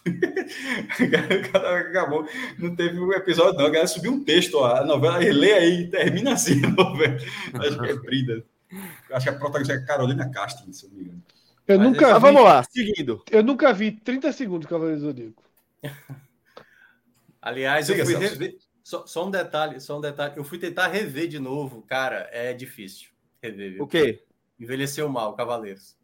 Porque Pô, é a dinâmica, a dinâmica de construção de episódio, sabe? De luta. Cara, ah, eu gosto tem, ainda. Eu ainda tem de vez no, no Crunchyroll. Celso, próxima vez que tu vê, conta quantos o que sai da boca do, de cada um. Sim. O quê? O cara dá o um golpe, o cara fala, o quê? Cara, é milhares. Assim. A, a, palavra que mais aparece é, é, é ceia. Qualquer coisa que eu tenho. Ceia. ceia depois de o quê? O quê é mais assim, Qualquer coisa. Ceia. Não morra não, dá, ceia. Dá pra ouvir, dá Como pra ver de novo. Ceia conseguiu. Cara, é, é cansativo demais. Não consegui, não. Tentei ver, mas não Mas vamos lá, seguindo. Agora a gente vai com o Fred. Eu acho que a fase que eu fui mais velho da minha vida é quando eu tinha 13 para 14 anos, porque, porra, eu não vi um minuto disso, velho, sem brincadeira. Você passava em que ano, hein? 94. 94. 94. A estreia é 94. É, eu já tinha 15, 16, tinha dado para isso mais não. Olha só, muita gente de 15, 16 assistia, mas eu entendo você. É, eu, eu, eu, realmente, porque assim, eu nunca vi 10 segundos, velho. É Sim, mas é a sua idade. É, é, é coisa de é. idade. Bota aí. Bota aí 15 segundos aí para Fred ver aí. Não, tô brincando. Sim, aí Eu sei que eles são parados, dessa... né? Os desenhos são parados, né? Ó, mas o outro sucesso dessa lista aí foi Família Dinossauro. Ah, eu assisti pra bem desenho, né? É, não, não é bem desenho, né? Era uma série, é. mas que mas tem um dos finais mais tristes da história dos programas infantis em todos os tempos. E se é você um anúncio, assistiu... é o anúncio, atenção para spoiler, atenção para spoiler, é o anúncio da chegada da era do, do, do, do, do fim é. dos dinossauros. É. Assim, é. O, o, fim da história vai, acabou, a despedida, acabou os dinossauros aqui. Tem uma piada ótima, Cássio. Tem uma piada ótima durante a série, fala assim, é, olha, não sei quem é que pergunta, por que, que a gente está diminuindo? Porque era tipo assim, ano 400, depois 399. O que é que tá acontecendo? muito boa a piada. Muito boa. Muito boa a piada. Mas o Baby. É, é, o, o final é triste e tem um episódio que é muito triste também, que é, é uns animaizinhos que eram um, considerado uma das iguarias mais gostosas daquele dos Comida, dinossauros. É. E que os, os últimos dois da espécie vão acabar, aí a família dinossauro vai, eles resolvem cuidar para não acabar a espécie. Aí o chefe do, do, do patriarca lá da família dinossauro dá um golpe lá e come assim, e mostra assim, um negócio assim, chocante. Aí o final, a última cena, são os filhotinhos que aparecem. É, e qual, o nome, qual era o nome do, do, do patriarca que tá me dando. Era, Dino. Dino, não, Dino da Dino. E aí Dino, é. aí Dino, aí Dino coloca seus filhotinhos, ele bem assim, acordando, nascendo. Aí ele passa a mão, isso, a gente vai cuidar de vocês, assim. Porque os pais morreram, foram devorados. E eles agora, os novos últimos E assim, eu, eu, eu achei aquilo. Tanto que eu me lembro até hoje, eu sempre achei muito bizarro aquele episódio. Aquele episódio a gente virou vegetariana depois daquilo ali. Pô, é, é, é meio bizarro. Eu, eu, não sei se a galera se recorda disso. Mas era um... Não, e era, era um programa infantil é, com humor pesadíssimo, assim. E já foi citado aqui, né? Porque eu não sei se era infantil mais, sabe? Exatamente, é. Mesmo, né, velho? Eu tô até lendo aqui, eu tava. Tem um, uma thread no Twitter, eu tava vendo o dia desse, né? De frases, eu até abri aqui para ver uma. Tem frases que são assim. De humor pesadíssimo, assim, de autoironia. E, e coisas até mais sérias mesmo, né? Tem uma frase aqui mesmo que é totalmente séria. Assim, essa tal de recessão tá mal. Daqui a pouco ele vem buscar minha televisão, reclamadinho. Aí o cobrador diz assim: não esquenta, amigo. O governo nunca deixaria isso acontecer. A televisão é uma ferramenta essencial para fazer as massas empobrecidas ficarem distraídas e confiantes. Era bem, é. era bem cínico, era bem cínico é, era, às vezes. Bem cínico mesmo, é. Aqui, ó, esposas muito infantil, né? Tem o, é, tem es... o... esposas não trabalham, são esposas. Se trabalhassem, seriam maridos. É, não, tem o personagem do Dino, ele é exatamente o, o lado bem conservador, o patriota de, de hoje. É, entendeu? isso, no isso. momento é. que ele até é, discute a caricatura com a, dele é essa mesma com a amiga, com a amiga da Fran, né? Que ela fala do direito das mulheres, que ela até fala. E ele assim, você quer acabar com o país? É isso? Mais ou menos assim, sabe? Que é o cara conservador assim no limite. Né? Essa aqui, os pais são todos iguais. não, não importa qual seja a espécie, o credo ou a cor. Todos odeiam os filhos. Ô, velho. Tá aí o final aí. É. Cadê? Bota aí. Bota só o finalzinho aí. Isso, é a chegada da era do gelo. Já tá chegando a era do é. gelo. É o fim dos dinossauros. Depois é muito triste, porra.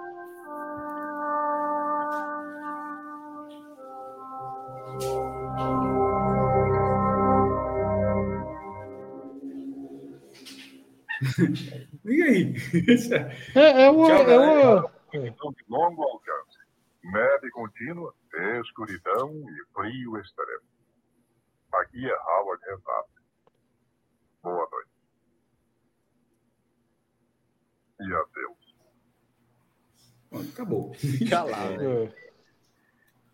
Só lembrando que dinossauros. Eles não foram extintos por isso. Né? É, não foram extintos, ponto. E, e o detalhe também é que o Baby só fez sucesso no Brasil.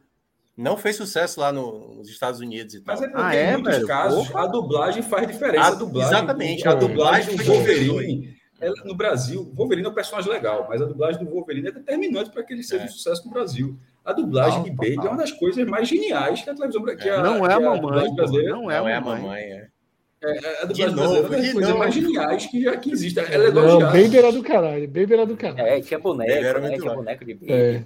Eu queria ter Aliás, um boneco de Baby, nunca tive. Eu, eu recomendo o episódio que Baby come muito doce. ele fica doido, né? É, fica ele doido. Fica maluco, velho, que é sensacional. É. É tem alguns, tem alguns, tem, tem algum stream, a família Dinossauro? Tem algum ah, quê? Ter, cara. Tem, Ei, tem alguns. Algum, algum stream com a família eu, Dinossauro? Eu acho que deve ter, eu, eu não, não tô lembrado. Mas eu lembrei do episódio que parece que trocaram os bebês, que, que tem um bebê verde e tem um baby. E assim é verdade, ele é rosa. Agora é. que eu reparei. É. é muito bom, cara. Tem, tem no Disney Plus, Fred. Tem Disney, Disney Plus. Né? O Disney é, Plus. Eu acho que é o professor, né? É o professor, né? É. É, exatamente. ESPN Brasil. Vamos lá, vamos seguir. Agora, agora, Fred, complementando, você trouxe. Mood Bob. Mood Bob. O fantástico. Muito legal, muito legal. Fantástico Mood Bob, muito legal. Você percebe que eu não sou Estranho, de mudar o canal, né? Cavaleiro Zodíaco porque tu era velho, mas tu assistiu Mundo de Bob. Não sei é. se o Mundo de Bob era muito mais cedo, não. Não bate muito assim. Mas, essa, mas essa, é, mas, essa cronologia mas, não bate muito, não, viu?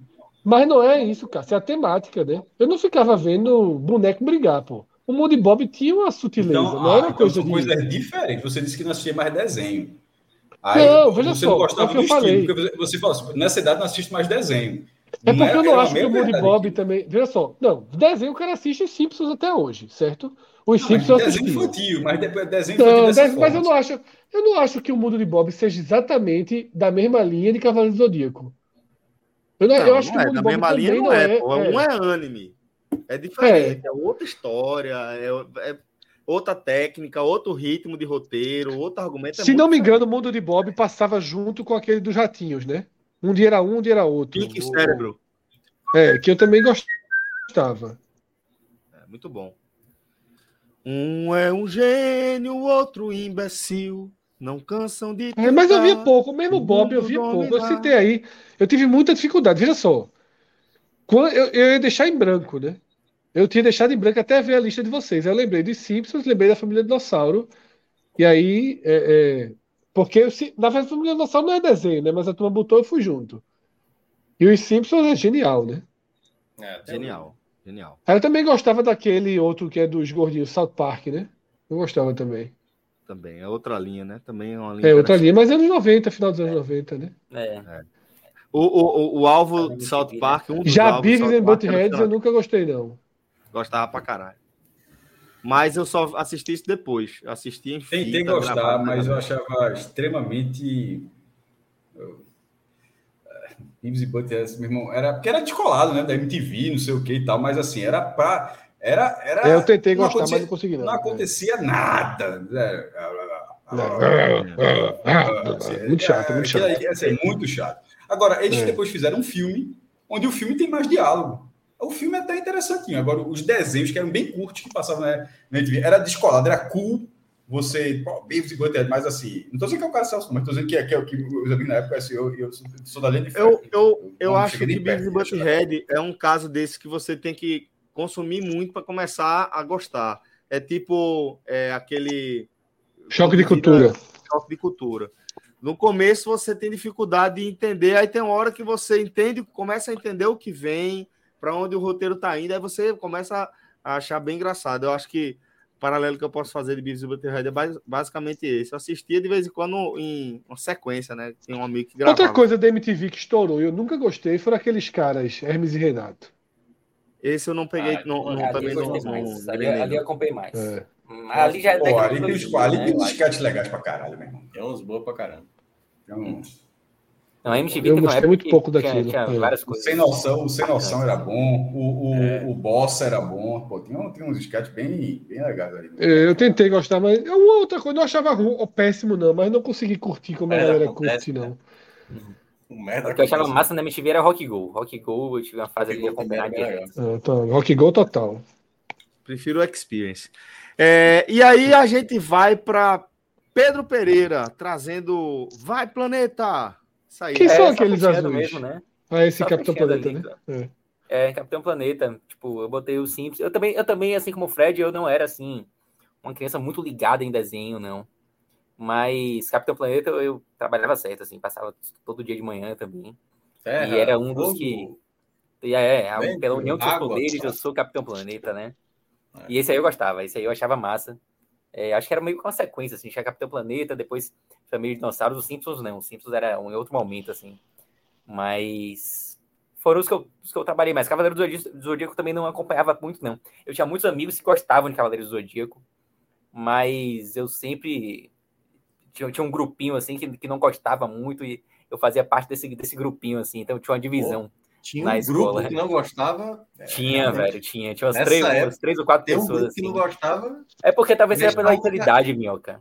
É porque eu sou mais novo que vocês, né? E aí talvez tivesse um, um gapzinho assim da idade, né? É porque durou muito, cara. Cavaleiros durou muito tempo. Muito tempo. É, assim. pô, mas teve um momento de boom é, ali, né? Gigante, assim. Mas eu lembro que tinha uma, tinha uma. Não vou dizer que tinha uma rixa, mas tinha uma divisão ali. Uma galera que assistia, uma galera que não assistia. É, que talvez, no meu caso, é, eu já era mais velho e não tinha, não tinha. Não era assunto, não, na minha, na minha escola. Não, não se falava. Não, na minha era assunto demais, era assunto demais, mas com essa, com essa divisão, assim. E olha que eu estudava de tarde, ou seja, dava para ver tanto de manhã quanto à noite, né? Já que vocês disseram passava em dois horários aí. É, não, o, clássico do meu era de manhã, porque eu estava de tarde. Mas eu acho que é isso, eu acho que é horário. Porque vocês falaram que é que ano mesmo? 95, é? 94, 95. É, é, eu já era segundo 96, grau ali, eu já era. É, eu já, 96 eu já era terceiro ano, pô. Não tinha que estar tá vendo o Cavaleiro do Zodíaco mesmo, né? Por isso. É. Mas tinha uns amigos teus que gostavam, certamente. Tinha não, velho. Vou dizer, Cavaleiro do Zodíaco não era da minha realidade. Eu, é uma coisa assim. Não, eu, porra. eu vi, eu vi, eu vi, eu vi me ligar em Cavaleiro dos Zodíacos assim como algo grande já no podcast. Vocês respeitando, não sei o que. Eu achava uma coisa meio assim estranha. SBT, é, teve manchete, vocês falavam, né? Manchete. Eu achava o desenho parado, não se mexia o boneco. Eu achava um negócio meio estranho. Bora. E aí, pra gente fechar. O boneco é desenho parado, né? O, o boneco tem. É quadro a quadro, né? Movimento, pô. Não, pô. É. Todo, veja, vamos lá. Toda animação. É Eu sei que todo desenho é quadro a quadro, mas essa é lenta, não é igual às outras, não. Não, é diferente, não. é outra pegada, é outro ritmo. É. É outra, é, por isso que eu tô dizendo, é outra eu técnica. Lembro, é. é. outra técnica, é outra história, é anime. É. é e aí a gente vai para Tartarugas Ninja. É, que foi citado, né, nos 80 ali pelo Pedro. Foi. E aí pegaram, assim, Danilo foi muito mal aí na escolha, né? Porque, é, porque eu, eu falei do desenho. Né? É, Danilo pegou, pô. É, pegou, o, o, filme é bom. Uma pulseira neon, pô. O filme é, o filme bom. é bom os dois filmes, o, te, o, terceiro é ruim. Que é o do Japão. Que vão lá para o Japão. Mas, mas, os dois primeiros, o Tartaruga Ninja e Tartaruga Ninja 2, o Segredo do são bons. E agora, é. o anime era fantástico. O anime e o jogo do Super Nintendo era esperado. Tudo Tartaruga Ninja é legal. Muito bom. O, o, o, o, único jogo que não prestou foi o 1 do Super Nintendo, que era muito difícil, e ele era aquele aquele estilo plataforma, onde você vai para frente ou para trás. O 2 do, do, Nintendo já era aquele 3D onde você consegue andar o cenário todo assim. E o do Super uhum. Nintendo, pelo amor de Deus, pô. O do Super é. Nintendo era a história muito, muito bem feita. E a aberturazinha, né? Não sei se você lembra da musiquinha. Teenage Mutant Ninja Turtles, Teenage Mutant Ninja Turtles, Heroes in a Half Shell, Turtle Power. É, Turtle Power. Aí, meu irmão, Mas... é, é, é, muito bem escolhido, Tartaruga Ninja. Porra, é. o jogo era bom, o filme era bom e o desenho era bom. E era, Isso. como eu falei, né? Assim, para mim, eu, eu, gostava muito de coisa relacionada ao humor e todos os personagens engraçados para mim eram os melhores. Então, toda vez que tinha tartarugas e alguém era alguém, eu sempre queria ser o Michelangelo, né? O, desculpa, o, é o Michelangelo? Que é o mais não, engraçado. Michelangelo é, da pizza, é, é, no Tiago, é Leonardo. Leonardo. Não, não, Leonardo é mais sério. Rafael do Sai, do Sai, não sei como é que fala aqui. Não, o Michelangelo, é o Michelangelo, que é o da pizza, que é o laranja. Donatello do, da Madeira. É, o Michelangelo. O Michelangelo era o mais engraçado, então eu sempre gostava dos personagens mais engraçados. Não, Ó, o Kaká trouxe cara. uma coisa interessante, que era, era Cauabanga com K, né? Cauabanga.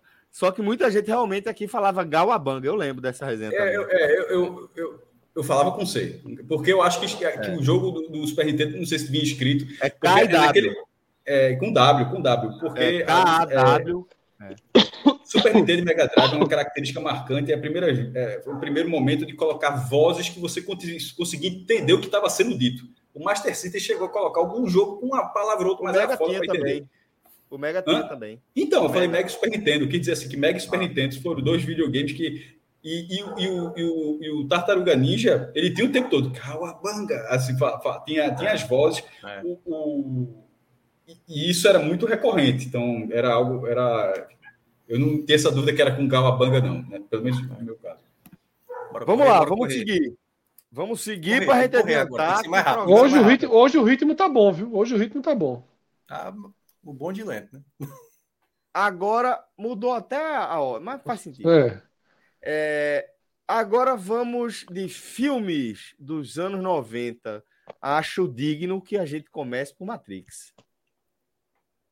Que obra, velho. Puta merda, velho. Que obra. Pra mim, pra mim assim, é, é, uma, é uma dessas, desses, dessas obras, um desses filmes que é, mexem com a indústria, sabe? Mexe com a indústria do cinema, no caso aí. Não, é... eu, eu fui, quando acabou o filme no cinema, eu saí estupefato, assim. Disse, que porra eu acabei de ver. Sensacional, velho.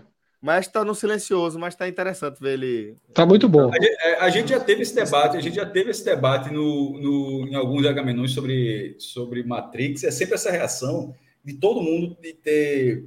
De, Fred trazer que saiu estupefato. Assim, eu lembro na hora do filme, assim, saí do, do, São Bento com, a, com, a, com, meus amigos lá, bora, que era no Tacaruna, né? Pegava um ia pro Tacaruna, vamos ver esse filme, tava todo com uma expectativa, consegui uma, uma sessão lá, sei lá, seis meses, sete horas, sei lá, qual era do filme. E na hora daquela, do bullet time, uh, que, que Nel desse assim, a, e a bala passa aqui, todo assim na hora, porra, porra, sabe aquele negócio? Que mentira do cara, assim mesmo, a reação de todo mundo aqui, meu irmão, olha o que os caras fizeram, velho. Então, Fred tá dessa reação estupefato. Eu, já, eu, tive, eu, eu vi o filme embasbacado. Eu vi, foi assim, uma das coisas que eu mais impressionante, assim. Alguns outros filmes isso aconteceu também. Avatar, o 3D de Avatar é um negócio assim, belíssimo. Assim, que você olha assim, meu irmão. Mas não, mas não estão... do pingo. É, mas não estão na mesma divisão de filme, não. Não, não, não, não. Até porque, é. o, até porque a frase terminava assim, até é. porque a história do Avatar eu não acho muito legal. A tecnologia, assim, eu vi essa tecnologia assim. É, eu nunca vi Avatar. É, eu vi por causa, eu quis ver por causa da tecnologia. Viu Pocahontas? Se tu já visto Pocahontas, é tá visto Avatar. A história é boa. boa. E, e a tecnologia, um negócio assim, 99, todo mundo sabe isso mesmo. Isso aí vai concorrer muito forte, eu acho que no ano que vem. Ganhou 4, né? Foi. Pois é, então Matrix. É, eu acho que, que, que dá para a gente passar a régua por Matrix, porque a gente já falou bastante, né, em outros momentos, sobre é, como, como Matrix. Tu acredita que eu nunca quis ver? Eu nunca quis ver esse novo. Eu assisti. Eu assisti. Gostei. Assisti. Eu vou assistir gostei. qualquer dia. É, eu vou assistir qualquer Veja, dia. Não nunca quis ver. como uma continuidade, não, sabe? É, uma continuação. Eu vou assistir. Dizendo, eu vou assistir. Porra, é uma... Você tem que ver dessa forma, porra. Por que não vai ver como continuidade? Não, não, tem que ver. É. Não, o que eu quero dizer, o que eu quero dizer é o seguinte: não, não, não tem a mesma pegada, não tem a mesma dinâmica. Eu acho que é uma leitura de a continuação da história, mas com a, uma, uma leitura, uma técnica um pouco diferente. É, é assim. Então, assim, a frase talvez seja melhor empregar assim. É uma continuação, mas não veja achando que você vai, vai ser impactado como você foi com Matrix. Não, é isso eu já sei que não vê. Ninguém gostou, pô. É. Não vai. Mas não, não é ruim, não. É, é legal, porque, é por, é porque o universo criado ali pelas Wachowski é muito bom. Eu vou assistir então, eu vou assistir então, ver se amanhã eu assisto. Não ofende, não. Tem um filme que você vê e ofende. Eu gostei é... o mandou aqui. O que é que é mais impressionante? É estupefato ou embasbacado? é. Ambas um sarrafo altíssimo de o cara ficar impressionado. É. é. Mas o cara, é. quando vê, percebe que viu uma, uma obra de arte. Sem dúvida. Que tá vendo um negócio muito diferente, porra. 99, é. aquilo ali. Puta que pariu. É, é, é divisor de melhores filmes. Assim, acabou o filme, você viu um dos melhores filmes da minha vida. Ponto. É, isso, é isso. É, aí outro filme. Os melhores tá filmes aqui... da vida, você sabe, você sabe que viu assim que terminou, né? Sim. A sua lista, a lista pessoal de cada um. Alguns, term... alguns você faz uma leitura diferente, alguns você sai é, mais animado isso. do que Isso, outro, você né? pode depois tal, raciocinar, mas os, os inesquecíveis, quando acaba, você já está tomado por ele. Matrix são desses filmes. É. Outro que para mim tem esse efeito também, tá? É, é Jurassic Park, é outro filme que também está na lista de três, três de nós aqui. Eu, o Maestro e Minhoca. É, eu acho espetacular. Sabe, o primeiro Jurassic Park acho também, para mim, tem, bom, é bom. tem esse efeito. O, o, os efeitos especiais do Pô, Parque é, dos Dinossauros é, é um salto de patamar absurdo. Sabe? Na verdade, Jurassic Park. assisti hoje, não tá datado, não, porra. Ah, não. não. É, é bom, é bom, é um bom filme. Eu acho só. uma das grandes entradas de vilões do cinema a entrada do T-Rex. Total, porra. A música. Cara, a, mane a, maneira como o, o copo d'água, o copo d'água. Cara, é, é, a maneira como o Spielberg assim. criou toda essa é, cena. Tremenda, né? É. Do, do, pariu, do, do bode, cadê o bode? Aí só ali a corrente balançando e pá, cai no. Cara, é perfeito essa cena. É e você sabe o que é que tá pra e, vir, pô. E esse você sabe, filme... tá todo mundo. Que, porque tem, tem muito vilão não vai chegar o é. urso do filme chamado Parque dos Dinossauros, né? Então, não, assim, não, mundo, eu tô é. dizendo assim, Alien, você tá ouvindo barulho, você não sabe o que vem. Sabe? Uhum. Predador. Você tá vendo a mira, você tá sim, vendo sim, sim. a visão, mas você não sabe o que vem. Ali, o tubarão, você, você sabe, sabe, que vem. É o, o, dinossauro, você sabe que vem a porra do T-Rex ali, velho. Perceba, e aí você perceba, fica grudado na, na, na, cadeira esperando o terror, pô. É foda. Jurassic Park, Jurassic Park, que aí é aquela coisa que eu falei no episódio passado, Spielberg já estava consolidado, né? Como disse o Fred. Era um filme de Spielberg. Esse é. filme foi um fenômeno na época, assim, de quase um ano de bilheteria enorme. Foi. E se você olha a estrutura do filme, é caramba, vai ter dinossauro, que na época pouca gente sabia o que era. Até sabia que existia o dinossauro, mas via ali em livros e tal. Mas no cinema, da maneira como foi apresentado, e perceba, eu acho que sempre teve, Minhoca, é isso que eu estou dizendo, mas não nesse nível de perfeição de eu técnica. Eu sei, mas é isso que eu estou dizendo. E perceba, o filme ele vai sendo construído ali, primeiramente mostrando lá o fóssil, né? Ali o, o paleontólogo ali tirando e tal. E se, e se você olhar, a primeira imagem do dinossauro não é o pânico, não. É aquele. Aliás, até aparece ali o um momento do, do Velociraptor, mas não, não, aparece o Velociraptor, né? Na primeira cena inicial. Isso. Mas quando aparece, aparece assim os, os dinossauros lá, o, né, o pescoçudo, que agora tá fugindo o nome. Enfim, o, como é, como é? Outros, como é? Ou o pescoçudo, que é como é o nome do do dinossauro, que é o mais pescoçudo. Broncossauro. Ah, estegossauro, diplodoco, tem é. Tem que aí, aí mostra aquela cena. Bra do, Caramba, cara, que coisa linda, que parque maravilhoso. Parece brontossauro, brontossauro. É. E aí, esse momento do, da virada do filme, que é mostrar o lado do pânico, entendeu? É com quase 40 minutos de filme, entendeu? Minhoca, isso que tu falou de, cara, de, um ano, de um ano do filme, eu assisti esse filme no Cinema São Luís, que é um cinema bem tradicional aqui do Recife, está no centro. É, eu acho que ainda não, não existia ainda o multiplex, então só existiam três salas no Recife, que era, é, no, no shopping Recife, que era Recife 1, 2, 3, e esse e e esse cinema que fica no centro da cidade, que é uma sala enorme. Não, o Veneza também, o Veneza também. São Luís, Veneza. Veneza mas, não tinha, é. mas não tinha um multiplex, não havia um multiplex, era pouquíssimas acho salas. Que, não. que, que ano foi? Que ano foi? 93. Eu acho que não, não havia não, havia não. Era Recife 1, 2 e 3. É... Mas o meu ponto é o seguinte, Fred, eu demorei semanas para conseguir assistir. Semanas para conseguir. É, era foda. Até de levar, porque, assim, como assim assistir? Você comprar. Porque não é como se compra ingresso hoje. Tipo, por que semanas? Tu podia estar lotado hoje, a lógica é a seguinte: pô, está lotado hoje, tu pega o ingresso daqui para sexta-feira. É fila para bilheteria é, e fila para é entrar. de chegada. É, você, é. você, você não tem esse negócio de comprar ingresso antecipado. Você chegava lá, como o Celso falou, você comprava o ingresso e ficava ainda a fila do ingresso é a fila do, do, como assim a fila para entrar? Porque para entrar você escolheu o lugar. Não tem esse negócio de comprar ingresso, fila 3, 4, 3A, não era assim. Então demorou muito tempo até que eu consegui. É um negócio tão óbvio que quando, quando o Shopping Recife trouxe ali já na, na, estrutura nova do multiplex esse conceito de é, lugar marcado, foi aquele caralho, velho. Eu passei esse tempo todinho perdendo décadas, eras em fila, e a galera podia ter feito esse conceito de lugar marcado. Que uhum. sempre teve em teatro, sempre teve em todo lugar, mas no cinema não tinha. É, não, se você podia assistir quantos filmes, quantas vezes quisesse, pô. É, pô, é só não sair e você ficar lá 200 é. sessões assistindo o mesmo filme. Mas vamos lá. Quem queria Seguindo ficar frente... namorando, meu amigo? Quem queria ficar namorando era a tarde toda, pô. É. Seguindo em frente, agora a gente vai para. Pronto, vamos agora para as exceções. Maestro, você trouxe uma apelação que eu abracei. Porque o cinema, durante, durante para nossa geração, ele era um. Cara, então, vamos seguir, vamos seguir. Vamos, vamos seguir. Cadê? Não, não, não, porque eu...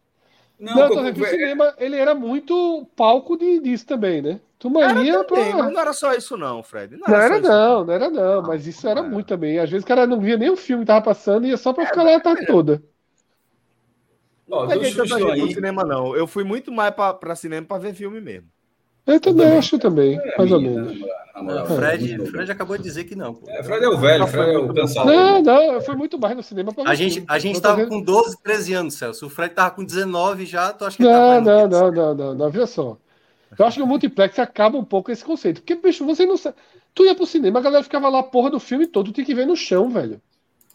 A galera ficava uma sessão, duas sessões, três sessões. Mas vai. É, vamos lá. É, Mas, maestro, assim, eu falei que você trouxe uma apelação porque você. É, tem uma explicação. Oi? Por exemplo, o Titanic estaria na minha lista, eu colocaria. Porra, Forrest Gump é um filme que, se passar, eu tiver aqui ligado a televisão e estiver passando, eu não mudo o canal, não. Para escolher esse assim. terceiro filme, eu sofri. Forrest Gump e Clube da Luta estiveram na é, minha. No na fim minha das contas, final. aconteceu o que eu estou dizendo assim. Eu, eu, vou escolhendo o que vocês colocaram, que eu vou juntando ali na minha lista. Três, três não existe. Eu, eu, citei o Star Wars por uma, por uma questão. Disse, Pô, como assim Star Wars? Um é de 77, um é de 80 e 80, outro de 83. Porque eu conheci nos anos 90. Eu, eu, eu, eu assim não é que ele não é um filme dos anos 90, mas para mim foi. Então, assim, eu, eu conheci ali e gostei muito, gosto até hoje. Então, é mais assim, não é uma relação da época que lançou o filme, mas da época que eu conheci. Foi só por isso. Não mas, foi assim, da década de 80, não, maestro? Fim da década de 80, não? não? Eu, eu, eu, posso ter, veja só, eu posso ter visto, mas assim, na década de 80 eles eram lançamento, eles não eram filme da sessão da tarde. Era, e outra coisa, não é, é, era um filme, passava, passava o primeiro Guerra nas Estrelas, que era só Guerra nas Estrelas, não era uma Nova Esperança, isso vai ganhar esse nome depois, quando vier, era, era Guerra nas Estrelas, Império Contra-Ataca e o Retorno de Jedi. Mas assim, de assistir os três, de gostar, e depois, se eu não me engano, é, teve em 97 um relançamento com novos efeitos digitais, isso eu já tinha visto antes, naturalmente, já tinha visto Star Wars. Mas enfim, de ver a trilogia, de acompanhar a história, a, a minha relação, acho que é, acho, não posso estar enganado aqui, mas é mais dos anos 90 do que dos anos acho 80 justo, em relação a isso. Acho justo. E aí eu vou trazer Pulp Fiction, como eu falei. Escolher esse terceiro filme foi, Não, foi difícil foi pra um caralho. Ainda bem que você indicou. um exercício de grande é. sofrimento, mas foi eu fico feliz que o Fight Club tenha aparecido, que Forrest Gump tenha aparecido. De certa forma, eu acho que faltou, faltou a lista de Slender, né? No... Também, também. Tem Na muita lista coisa, geral aí. É, tem muita coisa para trazer, mas eu fico feliz de ter te lembrado de Pulp Fiction, porque é um porra espetacular. Não, Pulp Fiction é muito bom, né? Pulp Fiction é, é... maravilhoso. Dos que eu senti falta na lista geral aí, me chama a atenção a lista de Schindler, muito importante dos anos 90, né? Mas aí, Acho que a vida é bela. Só, é, sem, é... Sem, sem entrar na questão assim. É óbvio que é importante nos anos 90, mas a lista não é a gente dizendo os filmes que são importantes nos anos 90.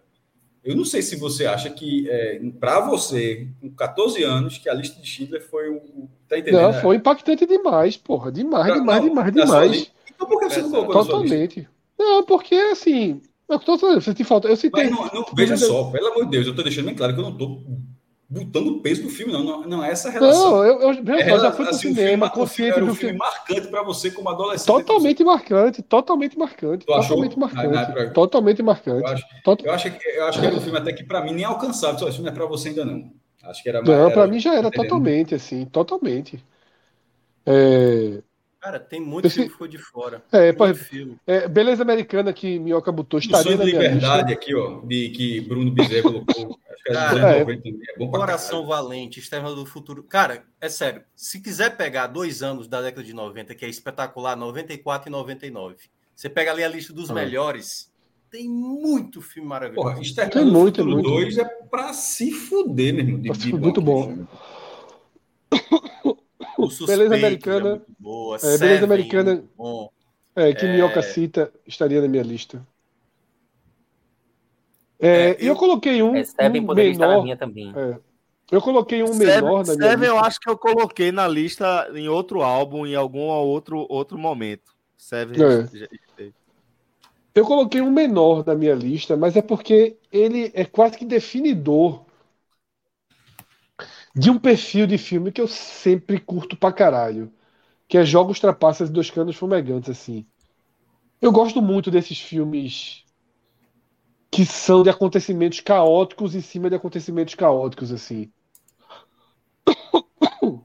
E por isso eu citei, eu acho ele assim, tipo, espetacular. 11 Homens e um Segredo, essas coisas. É isso que tá falando? Tá tossindo, homem, tá tossindo. É, agora ele só tá tossindo, não tá falando porra nenhuma. Mas ainda bem que você citou Pulp Fiction. Eu ainda acho até hoje o melhor filme do Tarantino. Gosto demais de Bastardos Inglórios, do Django. Eu gosto muito de Cães de Aluguel, muito. Cães de Aluguel é maravilhoso. E também eu acho que Cães de Aluguel e Bastardos né? Inglórios né? são melhores que Pulp Fiction. Cães de Aluguel e Bastardos Inglórios são melhores que Pulp Fiction. Fazer Pulp Fiction. Até hoje eu perdi um DVD, emprestei para alguém, até agora eu não sei. É, não devolveram. Né? É, é. A espetacular também, citado por Pedro ali, né? Forrest Gump é espetacular, porra. Muito, é. porra. Muito. Grande atuação de Tom Hanks. Ah, muito bom, é isso que eu falei. Forrest Gump se Agora, os outros dois na lista de Pedro, eu acho o Quay. É, é mas assim, é velho, Ei, são aí. marcantes para Titanic é legal. Minha época, Titanic, é, assim, né? Titanic, Titanic, é legal. Titanic, assim, Titanic de minha época de colégio, não teve ninguém assim que não assistiu pelo menos duas vezes no cinema, assim. Titanic todo mundo foi pro cinema. Foi uma eu... bilheteria absurda. Titanic demorou todo muito mundo tempo para sair do cinema. Muito é. tempo. É, não, tipo, a assim, Eu acho que é o maior de todos em tempo no é. cinema. Não sei se teve mais que é. Titanic, então. Uhum. Foi um fenômeno. A galera comprava fita, assistia em casa, pô, assim, eu perdi as contas. E era assim, duas. Era duas fitas na época. Concordo, concordo que, que não sejam. Eram duas fitas. Concordo, não é um filme que hoje eu paro para ver Forrest Gump, não. Forrest Gump, como o Caso falou. Pô, Exatamente, pode ver. Com gosto. É. E Ghost é bem. Ghost é mais do início ali, né? Na década de 80. É clássico, é... Eu, eu gosto, eu gosto. Ghost tem muito tempo, muitos anos que eu não assisto. Talvez eu assistisse de novo hoje. E, Sunshine Melody, né? É, não é. é. não é nenhum filme assim para feito para assustar, né? Não é um filme de terror, longe disso, mas eu tinha medo da assim, eu, eu, sou medroso pra caramba assim com o negócio de espírito e tal. E mesmo não sendo um filme nessa pegada assim, mas mas como eu era medroso, sou até hoje, eu senti um, um medinho assim, mas eu gostava do filme. E para ter, pra ter noção, Pedro, Titanic, eu sabia, quando terminava a primeira fita, era exatamente na hora que o cara falava pro comandante: esse barco vai afundar. Aí parava, aí você trocava a fita para acompanhar. Às vezes eu assistia só a segunda. Que era exatamente o momento só do naufrágio, né? Que era muito bom. Cara, vamos lá. Eu coloquei aí, obviamente, Clube da Luta, que, Poxa. cara, esse filme deu uma estourada na minha cabeça de um jeito, assim, sabe? Parece muito bom. Cara, sobre é. consumismo, sobre Caralho, muita coisa. Não, assim, e para assim. mim muito foi bom. completamente inesperado. Em momento algum eu, eu vi o negócio caminhando para algo tão óbvio como, quanto é a linha, é, o fio condutor do filme, né? É, David Fincher, cara, pô, esse cara é, é espetacular. Muito bom. E Eduardo Norte e Brad Pitt, né? Assim, Porra. Deu muito certo, deu muito certo. Assim, eu passei vários tempos da minha vida achando que eu tinha um, uma pessoa imaginária que eu tô conversando. Cuidado mas... com os spoilers aí que a turma queria. É, exatamente. Ver se não, Tarcísio pô, perdeu. esse filme, pô, sacanagem. É, porque mas... a, turma, a turma avisou aqui, Tarcísio, tenta ver antes dos spoilers, mas aí Minhoca deixou não. Ah, é verdade. É, Tarcísio, pô, Tarcísio não viu, não viu o não, mas, mas aí não tem direito a reclamar de spoiler não, tá? É, ó, e, e o outro, cara, esse filme, ele mudou a minha maneira de enxergar cinema, que foi Beleza Americana. Eu não esse é sei... É muito bom. É. Eu não sei o que eu senti quando eu vi esse filme. Eu falei, cara, que filme parece metricamente todo calculado, assim, sabe? De imagem, de. Espetacular. Eu... É, porque assim, depois é que eu fui entender o que era todo na questão da direção, da, da trilha e tal. E quando eu comecei a ler. Os suspeitos filme... é antes, né? Suspeitos, antes, é, antes, antes. Acho, que é por aí, 96. Porque eu acho que eu comecei a gostar pra caralho de Kevin Space. De Kevin Space. Não, já, já, já tinha, já tinha. Beleza já Americana. Já, já. O espectador. Eu acho que é o primeiro filme dele. dele depois de Suspeitos. É, ah, pronto, Seven também, que foi antes e tal. É. E no Beleza Americana, ele faz uma atuação magistral, magistral, assim. Ganhou Oscar, né? É. E é, ganhou Oscar, ganhou Oscar melhor filme e tudo mais. E esse filme ele mudou muito assim a minha maneira de enxergar o cinema. Foi a partir do Beleza Americana que eu comecei a adentrar em muito filme para entender como era a linguagem cinematográfica assim. Então, para mim ele é o filme mais marcante assim para eu admirar cinema. É. Falou aí do resgate do soldado Ryan também, era outro obrigatório da lista que não tá aí. A né? abertura desse filme é espetacular, pô. Que é aquela cena é. de guerra. Não, espetacular. A invasão da Normandia.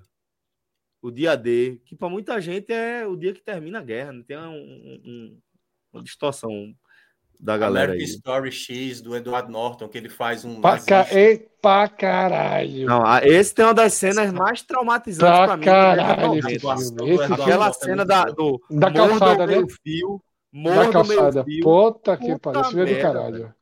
Esse filme é do caralho. Uma outra história americana. Né? É muito, muito é. bom de cinema. É sacanagem. Não, é muito bom. Uma outra história americana é pra se fuder. É. É, muito bom. Aquela, aquela linha Labirinto do Fauno, aquilo é anos 90 ou já é 2000? Não, 2000, já é mais para 2000, é. 2000, mais Pronto, em 2000 a gente chega com outro carregamento. Vídeo Espanhola, né? né? É, é, Guerra Civil Espanhola, né? É. Vamos lá, vamos em frente, vamos em frente, porque senão a gente, a gente não, não, não evolui. Já temos três horas aí de, de, programa e ainda temos muitos quadros pela frente. Aqui a gente vai é, de, dos nossos principais discos e por bastante diversidade. Mestre, começa aí, por favor, companheiro. É, o meu não foi. Acusto... Esqueci de botar uma foto do meu, que não tem uma custo titã no meu, não. Se a Mas deixa galera que está acompanhando a gente aqui nos últimos dias pode ter notado que nessa parte eu sempre. É, a parte dos discos e tal, sempre fica um pouco mais à parte, né? É, eu digo um disco, eu gostava disso também, a turma conhecimento e tal. É, e, mas nessa década eu acho que aí eu estou mais presente.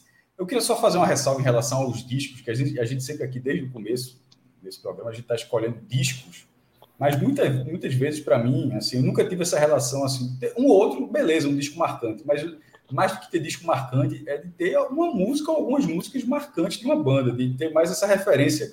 Muitas vezes eu, eu gosto de, uma, de algum, três ou quatro músicas da banda, eu não vou dizer que ah, aquele disco é fantástico, não tem essa relação mas esses discos que eu citei aí, eu, é, e tem até mais, eu estou vendo aqui que é, o Nevermind está na lista de Celso, mas eu tenho colocado na minha também. Está na lista de Celso, mas eu tenho colocado na minha. Aí, e, e porra, quando, quando começa ali os 90, daquela, daquela cena grunge e tal, daquele, daquelas músicas, explode com o Nirvana, porra, gostei muito do Nirvana. Veio o Pearl Jam, gostei mais ainda do Pearl Jam por muito mais tempo. E, e depois disso tudo, que tinha outras, várias outras bandas ali em Seattle, né? Multiplicou, né? terceira, né? Tudo, tudo, tudo, tudo boa. E a terceira, Pearl Jam, Pearl Jam eu gostava demais, era meu nick no, no Mirk, da, da, música de banda, botava, eu, eu, eu botava alguma coisa, eu lembro que botava alguma coisa relacionada com Pearl Jam, acho que eu botava um Z de Zirpoli e tal, é, juntando. E, e depois vem Alice in Chains, que eu consegui, que hoje eu vejo que que eu gosto mais de Alice do que de todo do que de Pearl Jam, muito mais do que de Nirvana. Mesmo gostando das outras bandas. E, e assim, um, é, o Unplugged é fantástico, fantástico. É, e até na liga, eu não tô, e até na, na, na questão do Unplugged, aí eu até para fazer uma, uma cena música nacional, e é dos anos 90 também, eu até citei na minha lista também, o, o que não é Unplugged, né, é acústico, que a galera falava Unplugged lá nas bandas internacionais, é o acústico do Brasil, que é o acústico dos Titãs, que é, virou uma, uma acústica MTV dos anos 90, assim, foi um grande produto que a MTV teve nos anos 90, e foram muitos, é, muitas gravações excepcionais, com produção de acústico, com, com releitura das músicas de, de artistas famosos, de, de, uma dinâmica completamente diferente. E eu acho que isso aconteceu com Titãs. Curiosamente, eu estou falando isso agora no dia onde eles se reuniram e vou fazer um show com todo mundo. É... E até a filha de Marcelo Fromba, que é o único que, que, que faleceu, ela vai participar para a guitarra, vai ser para fazer parte da banda, para uma lembrança, achei muito bonita a homenagem. E vão até tocar no Recife também, anunciaram hoje. E, e o acústico dos Titãs é, porra. É...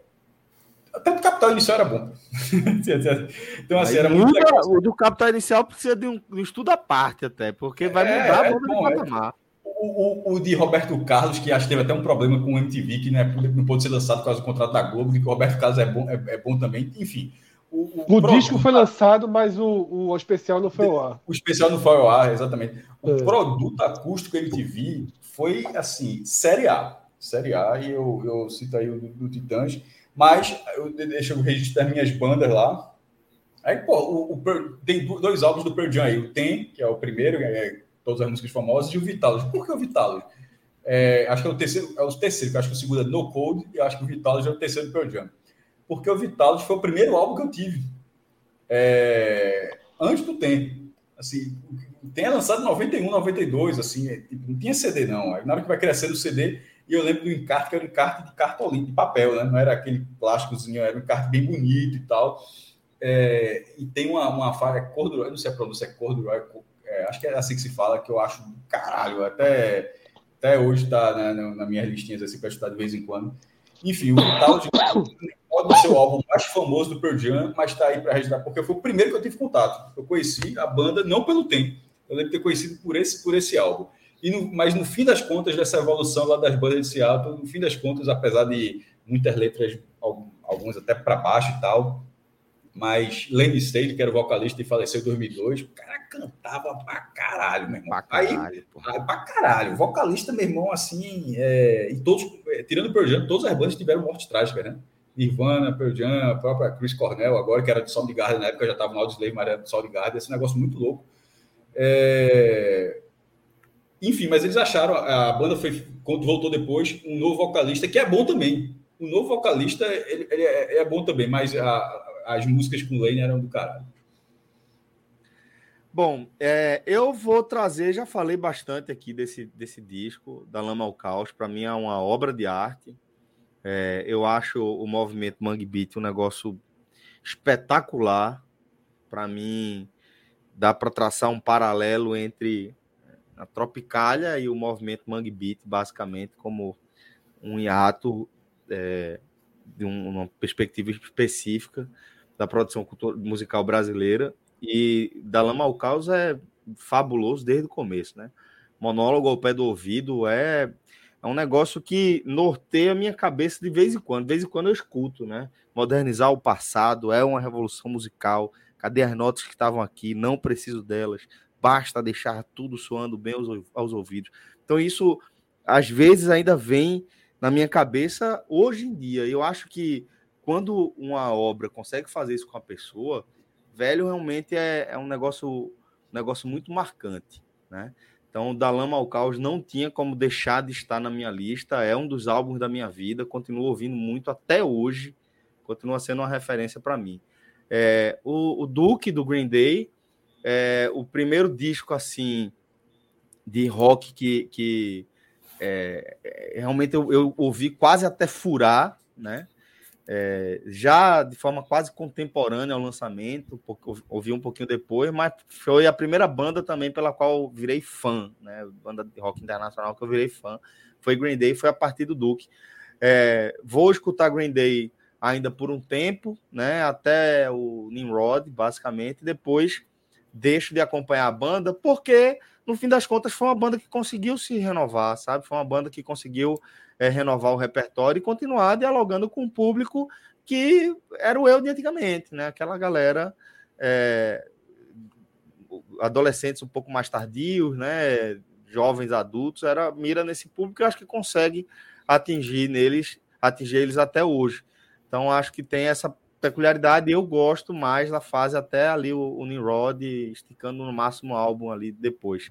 E o Nevermind para mim é talvez seja o grande disco da década, sabe? Acho que para muita gente talvez seja também. É espetacular, né? Do começo ao fim. Esse eu também ouvi muito, muito, muito. Ouvia alternando entre o Duke e o, e o Nevermind. É, eu acho que os dois discos da década no Brasil e no mundo estão aí na sua escolha. É. Ah, obrigado. Eu acho que o maior disco do Brasil na década é da Lama ao Caos e o maior disco do mundo na década é Nevermind. Pronto. E dois, assim, de é, importância. Assim, três listas, três, tudo é três, é sempre um grande. É, é lógico. É uma escolha cruel, mas assim, Porra. Eu não, eu não fiz essa escolha desses dois assim para não pra, porque eu quis personalizar ao máximo aí as escolhas, já que só eram três. É, eu então, super eu assim. personalizei assim. a minha aí nesse aí. Nesse aí não tem nada é. que é tipo, ó, hoje eu enxergo que o álbum dessa década foi esse é. aqui. Não, aí não, eu tô dizendo assim, o que eu consumia, o que me atingiu, os discos que mais me marcaram nessa década foram esses aí. É. Isso escutei pra caralho, como eu disse, de forma contemporânea, basicamente. Né? É, dos, dos, dos seis discos apresentados até agora, o único que eu não gosto muito, que eu nunca gostei muito, é que eu não gosto muito do Green Day. Os outros eu gosto dos de Cássio. E, Mas você já ouviu o Duke especificamente? Não devo ter escutado na época, Celso, as músicas, né? Mas o disco é Legal. muito. A capa é muito conhecida para mim, tá? mas é que eu não gosto muito do Green Day. Pronto, mas é, eu, eu, é fechei a, é. eu, fechei a, minha lista, Fred, para passar para você. Vou só dizer assim que para mim é, essa, esse álbum que você trouxe, o filme de guerra, ele tem a melhor versão da melhor da música que eu mais gosto de Engenheiros, que é uma das, das músicas, uma das, das minhas bandas preferidas, né, nacionais preferidas, é, que é Muros e Grades. E essa versão aí desse disco, para mim, é, é, um, é um negócio espetacular. Espetáculo sensacional. É. Música irretocável para mim. É, como, como eu já falei, eu fiz a lista assim, muito, muito, muito pessoal. Muito pessoal mesmo. E eu abro com filmes de guerra, né? Canções de Amor dos Engenheiros, porque é, Cássio falou do Acústico dos Titãs, da série Acústico MTV, que transforma a música brasileira, né? O Acústico MTV transformou a música brasileira. Se hoje melhorou, essas bandas dos anos... Melhorou tudo, porra. Tudo. Se hoje essas bandas dos anos 80 seguem vivas, fortes e com público, se deve ao acústico MTV. Que o, re... o Cena de Titãs, acho que foram 2 milhões de cópias, pô. É um negócio assim, bem Isso. cavalo.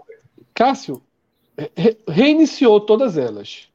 Reintroduziu Sim. todas elas Algumas mudaram de patamar para um Isso. nível que nunca tinham alcançado antes. Que é o caso do Capital Inicial e, algumas outras Titãs, mesmo. Titãs, eu acho que tá, tipo, voltou a botar Titãs na prateleira que ela já tinha pertencido isso, antes isso. a uma é. popularidade.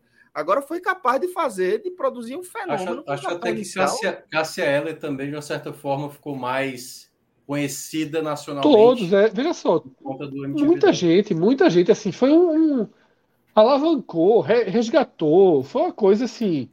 E quem não teve, e quem não teve, ficou um pouco para trás. Você vê, resgatou Capital Inicial, mas o nenhum de nós não foi resgatado. Que nos anos 80 não era tão diferente do Capital Inicial. Se você for pegar ali sucessos dos anos 80, eu acho que até os do nenhum de nós foram mais sucessos. As foi. músicas do nenhum de nós dos anos 80 tocaram mais do que as do Capital Inicial nos anos 80. Mas o acústico MTV do Capital Inicial deu um patamar e o Capital Inicial seguiu depois. E o Nenhum de Nós virou uma banda datada, né? Virou uma banda lá. Nenhum de nós, de nenhum de nós tinha um perfil um, daquela série perfil que era bom. Nenhum de nós. É. Mas olha só, o Nenhum de Nós tem três grandes sucessos, absolutos sucessos, né? O Astronauta de Mármore, Sobre o Tempo e Camila, né? E o, essas três músicas são maiores do que os três maiores sucessos do Capital Inicial dos anos 80, que são Fátima, Fátima. E Fátima. Me, me ajudem, tem, não tem uma outra música que é. é sinceramente. Que é aquelas ruas têm cheiro de gasolina e óleo diesel, toda a plataforma, toda a pla... Esqueci o nome dessa música. É Veraneio Vascaína? Não. Não, Veraneio Vascaína não. É, eu esqueci o nome dessa música. Que é, que é, o refrão é que toda a pla... Você não vê a torre. É uma música conhecida, mas é, é... música, música urbana, urbana, né? É. O Passageiro, por exemplo, que Anderson Vasconcelos fala, oh, já é ali em 91. É, já é 91, a versão, né? É música urbana. Pronto, os grandes sucessos do Capital Inicial eram ali, música urbana e Fátima, basicamente. São menores do que. Eu fui conhecendo acústica essas músicas. É. São menores do que esses três do Illinois, por exemplo. Mas o Acústica MTV distribuiu o Capital Inicial para outra. E aí, Filmes de Guerra, Canções de Amor é um disco que foi lançado três anos antes do Acústica MTV dos Titãs, pô, que abre a série. Assim, introduziu a, a, ideia da música, do, de uma versão acústica para as bandas de rock. Claro que já tinha sido feito, não é a primeira banda do mundo a fazer um disco acústico, obviamente, né? Mas é a primeira banda do Brasil é, é, junto com o Kid de Abelha, acho que o Kid de Abelha fez também um acústico, um disco chamado Meio Desligado, que é um acústico também. Acústico, antes, antes, antes da série MTV. MTV. Mas o dos Engenheiros ele é, ele é, muito radical, esse acústico, assim. E aí a gente tem que entender que eram Engenheiros do Havaí no auge da popularidade, ainda alavancado pelo Papel Pop de três anos antes, mas assim, era a grande banda do Brasil numa sequência de sucesso e rompe absolutamente tudo. Desde do cabelo de Humberto, que ele raspa o cabelo, né? vira um cabelo dunga, né? E, e, e, e, muda tudo. Não tem uma guitarra, porque o acústico MTV é um acústico animadinho. O acústico MTV é um acústico que tem a bateria, tem. Esse acústico do Dias do Havaí, ele é muito, muito, muito acústico. Tá? E Algumas músicas são com Orquestra Sinfônica Brasileira, regidas por Wagner Tiso, né? Arranjo e regência de Wagner Tiso.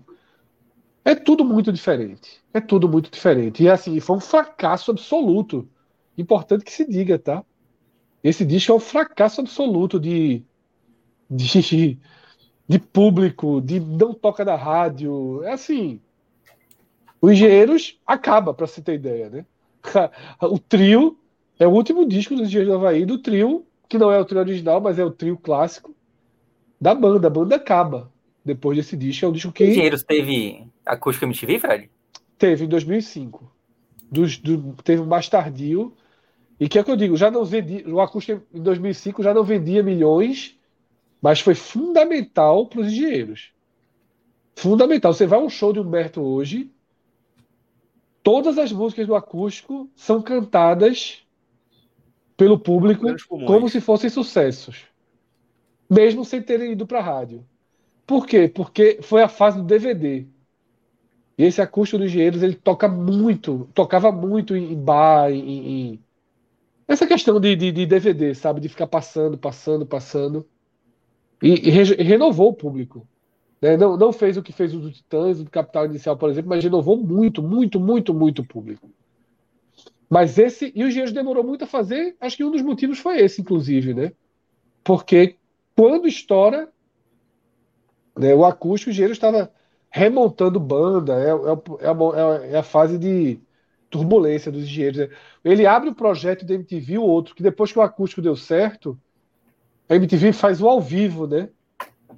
Ao vivo. Ela cria o selo ao vivo, né? E abre com, com 10 mil destinos, que é o disco dos engenheiros, ah, 2000. É. Gosto muito, você tem aqui. É. E abre, abre. E agora? É, é isso.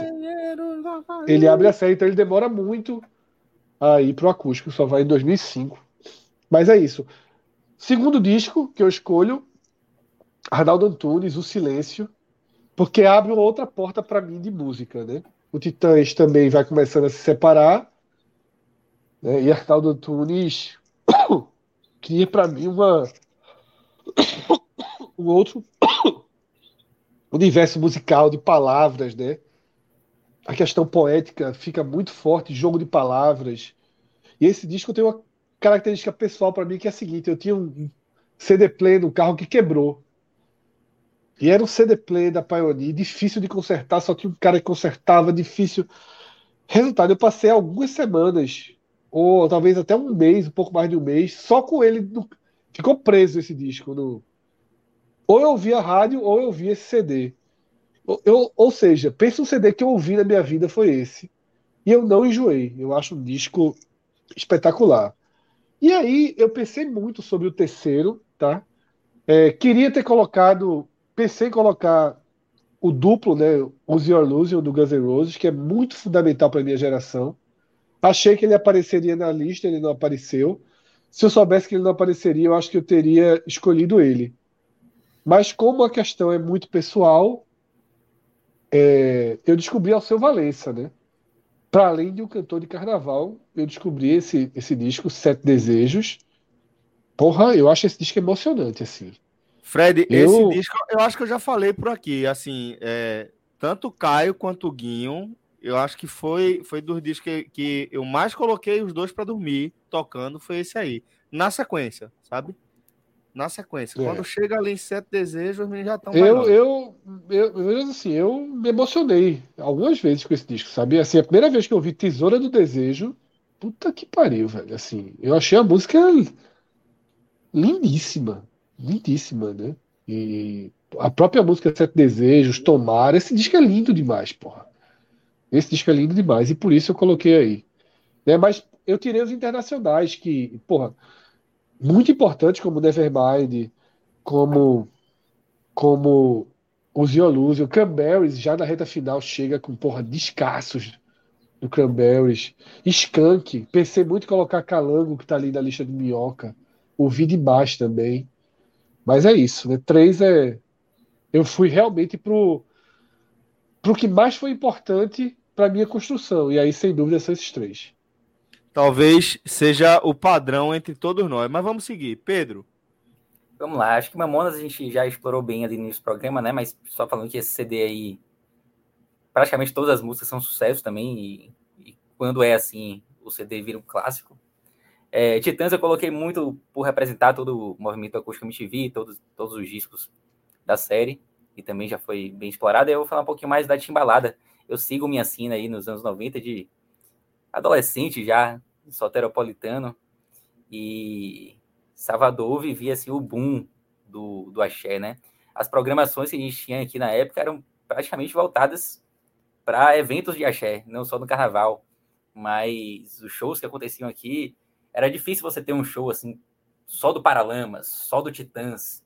Você sempre tinha Cheiro e Paralamas, Asa e Titãs, alguma coisa assim. Era sempre uma banda de axé de sucesso com alguma banda ali do, do rock nacional. E basicamente era o que tinha. O que tinha era isso. Você tinha shows no Bayern de Tênis, show no Clube Espanhol. E sempre nesse formato. E eu coloquei. Eu poderia ter colocado vários discos do Axé dos anos 90, que já começava a descer, a descer a ladeira ali no, no meio dos anos 90, né? Mas tem alguns discos que são eternos. E esse daí, da Chimbalada, para mim, é um dos melhores discos assim da história do Axé. É um disco que. O que é que tem aí dentro, Pedro? Pô, velho, aí tem, aí tem músicas como Toneladas de Desejo, Se Você Se For, é, Beija-Flor não é nesse, Beija-Flor é uma música linda, mas é no primeiro disco da Chimbalada. É, Namora 2, que também é uma música linda. Uma, uma não vai sair uma palhinha, não vai sair, pô? Pedro, Oi? e o pior é que quando tu vai falou o nome aí, Tonelada de Desejo, esse é, é, Timbalada tem um, tem, para mim tem um impacto importante que é um é uma banda que você, ao, escutar, ao pensar na música, você sabe até o ritmo da música, sabe? É foda, né? De tão, de tão maravilhoso que é o. Enfim, né? O, o som que eles produzem, assim. Tonelada de desejo. Cara, ah, ainda assim, bem que Minhoca sei... canta, porque, tipo, eu canto bizarramente, assim, mas, mas é essa daí. E a Timbalada, velho, é, eles tinham o ensaio da Timbalada na década de 90, início dos anos 2000, era muito clássico. A Timbalada, ela tinha um, um espaço de show que ficou muito marcado aqui em Salvador, que era o Candial Gate Square, dentro do bairro do Candial, que foi o bairro onde a Timbalada nasceu. E os ensaios da Timbalada de domingo eram, assim, gigantes. Tipo, acabava ingresso no dia que começava a vender, basicamente. Era difícil você conseguir comprar. Até hoje, os estados da Chimbala são, são, são muito cheios, mas já não são mais o Candial Gate Square, por conta dos, dos prédios. Teve um bairro ali, a Cidade Jardim começou a crescer próximo ao Candial. E aí os moradores do Cidade Jardim começaram a reclamar do som e praticamente acabou com os eventos no, no Candial Gate Square.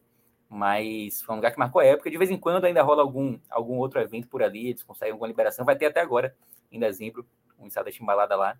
Mas ficou bem mais, bem mais raro, não é mais todo domingo, é, como era antigamente. E, enfim, Ótimo coloquei Chimbalada, mas poderia ser qualquer disco do Chiclete também, qualquer disco do Asa. Tudo isso aí marcou muito é, a década de 90 aqui em Salvador. Minhoca. Pois é, né? Mamonas que, como a gente já citou, aliás, o professor Aníbal chegou agora, né? Acabou de Acordou, acordar, né? Aí, Acordou, né? Acordou. E ainda professor... que Mamonas não ganhou projeção por conta do acidente. É, foi isso mesmo. mas, ó. É... Na verdade, eu, eu, acho, inclusive, que Mamonas perderia a projeção nos anos seguintes, assim. Eu é, mas nem ele fala depois. É, não é. teria como ter o segundo disco, não. Realmente, assim, ia ser uma. Sim, Humor é sim. é muito difícil, pô. É, ia acabar sendo moldado aí de outra maneira. É. Cara, eu gosto muito. Assim, a década de 90, para mim, a banda brasileira que eu mais curto é o Skank. Tem vários discos maravilhosos e o Calango, para mim, é o melhor, assim. É proibido. E sempre trazendo uma, uma evolução, né? Enquanto. Uma pegada reggae. Banda, né? Cara, eu sou fãzaço da, da Jack Tequila, que é uma letra que Jack não Tequila tem é lógica alguma. É só a sonoridade das palavras ali, né? Vacacadela, macaca gazela, linda toda, toda linda ela. Assim, é, é toda a métrica da, das palavras juntadas é muito, é muito legal. Então, assim, eu gosto muito desse álbum. Assim, é um do. É um negócio meio de Javan, né? É, Skank, Skank eu, eu sou fã, assim, de uma maneira geral, mas principalmente dos anos 90. E Gabriel Pensador, né? Eu gosto muito quando... do Skank. Agora, eu, eu, acho que é uma banda. Só para fazer uma posição do Skank, eu acho que é uma banda que tem músicas muito lindas que não, não são conhecidas. Eu acho isso impressionante Sim. do Skank. Como é uma banda álbuns. diferente do que foi para a rádio e do que tem escondido nos discos. Perfeito, perfeito, perfeito. Tem vários álbuns deles que tem música conhecida. Tem uma chamada Formato Mínimo. Que essa, é uma última... essa é linda, pô. Essa toda é linda, última, pô. Essa é toda última é. palavra. É de Nando Reis essa letra, né? O último, é. último show dos, do Skank que eu fui, eles tocaram essa música e, e Samuel Rosa que a última palavra tocava essa música de cada linha é. da música é uma proparoxítona, né? Tipo assim, pô, é. genial o cara fazer. É de Nando Reis, essa letra é de Nando Reis. É. Essa é uma poesia que Nando Reis escreveu para Mary Claire. Tu acredita? É. A Mary Claire encomendou uns textos sobre, sobre esse tema, né? E ele fez essa letra, né? E essa letra se viu de base depois para ele fazer junto com o Samuel Rosa. Samuel Rosa é. fez a melodia, ah, ele fez, ele encaixou a letra. Né? É uma das grandes é. respostas que eles foram gravar depois, que era isso, até uma isso, música isso. que era para Marisa Monte, quando namorava, o, o Nando namorava. E é linda também. Não, o Skank é muito bom. É. E Gabriel Pensador. Esse não foi o primeiro álbum que eu escutei, porque, como o Tarcísio está lembrando aqui, né? Quebra-Cabeça foi o, o álbum de, de mais popularização de Gabriel Pensador, né? Com 2, 3, 4, 5, 6, 7, 8, tal, Festa da Música e tal. Mas o primeiro, a primeira vez que Gabriel causou mesmo foi nesse primeiro álbum, né? Porque ele, ele lançou Loura Burra, ele lançou Hoje eu tô feliz, matei o presidente que falava. Isso é uma bomba musical no Brasil, porra. E foi censurada, a música foi censurada na época por, conta, por conta disso. E tem várias outras, assim, é uma Racismo é Burrice, que é uma letra espetacular, e você, que é falando dessa coisa americanizada, que a, o brasileiro às vezes não valoriza né, o fato de ser brasileiro. Então é um álbum muito bom. Eu ganhei esse, esse CD no final dos anos 90 e eu acho talvez o álbum mais completo do Gabriel, embora algumas letras hoje o Gabriel nem canta. Loura Burra ele não canta mais, porque também é, é uma letra muito machista, né? Não, maneira. muito, muito, muito. É. Até que ele, é, até ele depois falou, não, não convém mais cantar esse tipo de música. Não, existem várias músicas que é de algumas bandas aí que não dá, né? Eu não sei porque o Ira continua com o pop paulista, não sei se continua ou se parou, mas também não, não, não faz mais o menor sentido. É, Eric faz um concerto, realmente eu dei uma confundida aqui na história, tá? É, apesar de eu não ter confundido o formato mínimo, mas a história que eu contei é de sutilmente, não é de ah, formato ah, mínimo. Mas formato. Tá então, assim, quem é de Nando Reis é, é, é, sutilmente, tá?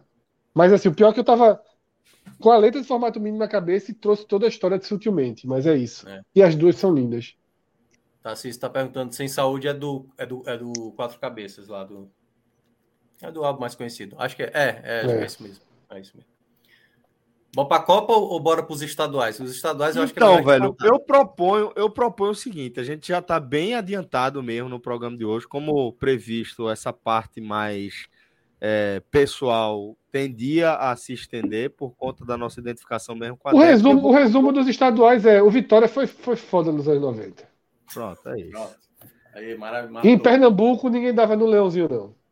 O resto. Eu acho que por mim tá, por mim tá bem resumido. Pronto. É. O Bahia tirou as férias. O Bahia tirou as férias de futebol. Mas teve o gol de Raudinei em 93. Só pra é, e, Cha... é, e Charlie Miller. Não, 94, não. Ceará, Ceará foi roubado na final da Copa do Brasil e acabou. Isso. É, e Charlie Miller ainda não tinha chegado para inventar futebol lá em Fortaleza, não. Só chega, lá no Fortaleza só chega em 2018. Aí você tá aqui, o Mas bora, oh, bota, bota a Copa de 90 aí. Vamos lá. Vamos Cássio não entende que é a piada. Que não adianta sair depois da piada, pô. Tem que perceber que a piada vai vir antes. Ó, eu vou apresentar essa Copa de 90 da seguinte forma, para a gente iniciar o olhar sobre ela. É, eu acho, é, como eu falei, da Copa de 90, é, eu tenho um, uma breve, uma breve é, lembrança que eu fico repetindo, às vezes pode ser que eu vá aumentando, da frustração que foi a galera ver a eliminação, que foi assistida lá no jardim da casa que meus pais moram, que na época tinha um jardim, e aí foi é, minha avó, tal, que sempre foi muito fã, tal, e aí a gente é, eu lembro muito da frustração de, da galera muito, saindo muito triste. Lembro que minha avó tinha feito aquela, aquele dedinho verde e amarelo, que era o V da vitória. Minha avó sempre foi muito jeitosa, ela costurava, costurou para todo mundo tal.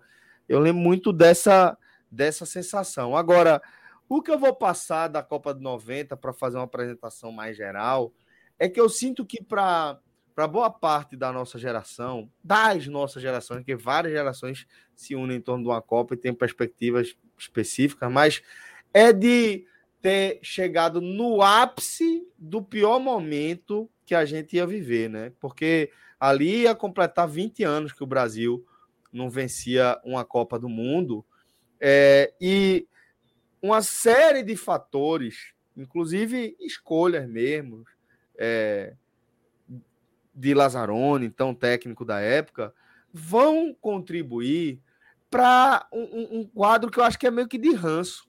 Eu sinto às vezes que a galera tem um pouco de ranço em relação à seleção, a campanha da Copa de 90, sabe? Fica um ranço por você perder da Argentina, fica o ranço por ter chegado a 20 anos, né? Fica o ranço da galera achar que era um esquema muito retrancado, fica o ranço e fica marca, marcado pela era Dunga, né? Eu acho é... que é o futebol brasileiro, Celso. O que fica muito dessa Copa, dessa, na época, é o futebol brasileiro perdido.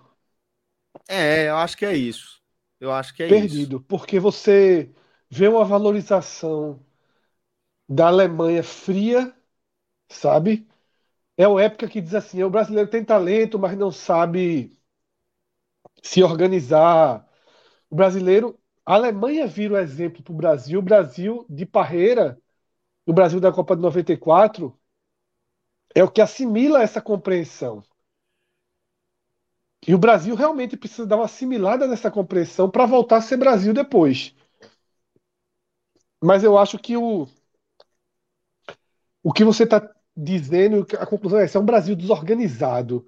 Aí tem problema de pagamento dos jogadores, aí tem indisciplina nessa Copa que bota a mão para esconder o símbolo da Pepsi. Tem, é um caos. O Brasil é um caos que chega na Copa do Mundo e a análise crítica da época era: veja como os outros são organizados, veja como a Alemanha é disciplinada, é organizada. E o Brasil absorve. A lição que o Brasil absorve é essa dessa Copa. Apesar de ter caído para a Argentina, com genialidade de Maradona, com craques como Canidia, o Brasil direciona o seu olhar para a Alemanha. Eu acho que isso desenha 94, inclusive. Boa, boa leitura, Fred. Boa leitura. Eu acho que, que é complementar, de certa forma, o olhar que eu vinha que eu vim É, exatamente. É, eu vim para isso. Eu entrei para complementar mesmo. Eu acho, eu, eu, eu concordo que realmente eu senti que, que foi um, um acréscimo a minha, a minha própria percepção. Eu acho que é exatamente isso, sabe? Eu acho que, que fica esse, esse, essa mistura, esse caldeirão mesmo, é, de que fazem com que, não sei, eu, eu, eu tenho, tenho um pouco de ranço aí dessa seleção, eu tenho um pouco de ranço dessa campanha, não é uma coisa que eu costumo visitar na minha lembrança de torcedor, sabe? Era um caos, né? Esse time, esse time era o time do Líbero, né? Era o time de Lazzaroni que tinha o Líbero, né? jogava com o Mauro Galvão. Jorginho, Mauro Galvão ali, é. né? Moser e Ricardo Gomes, né? Branco. Era Jorginho, Jorginho, Jorginho, é Tafarel, Jorginho, Mauro Galvão, Moser, Ricardo Gomes, Branco, Silas. Miller. Miller. Miller. Da Miller, alemão. Miller alemão, careca. Alemão, careca, Dunga. Dunga. Ivaldo. E aí cortou a imagem aqui. Evaldo, né? Evaldo. Ivaldo. É. Acho que é Evaldo. Que eu tava, esse time não é ruim, não. Imagem... Esse... É, não, esse não, time não é ruim. Era um caos, pô. E eu acho que não vai ter seleção do Brasil na Copa que você olha e fala, essa é ruim, não.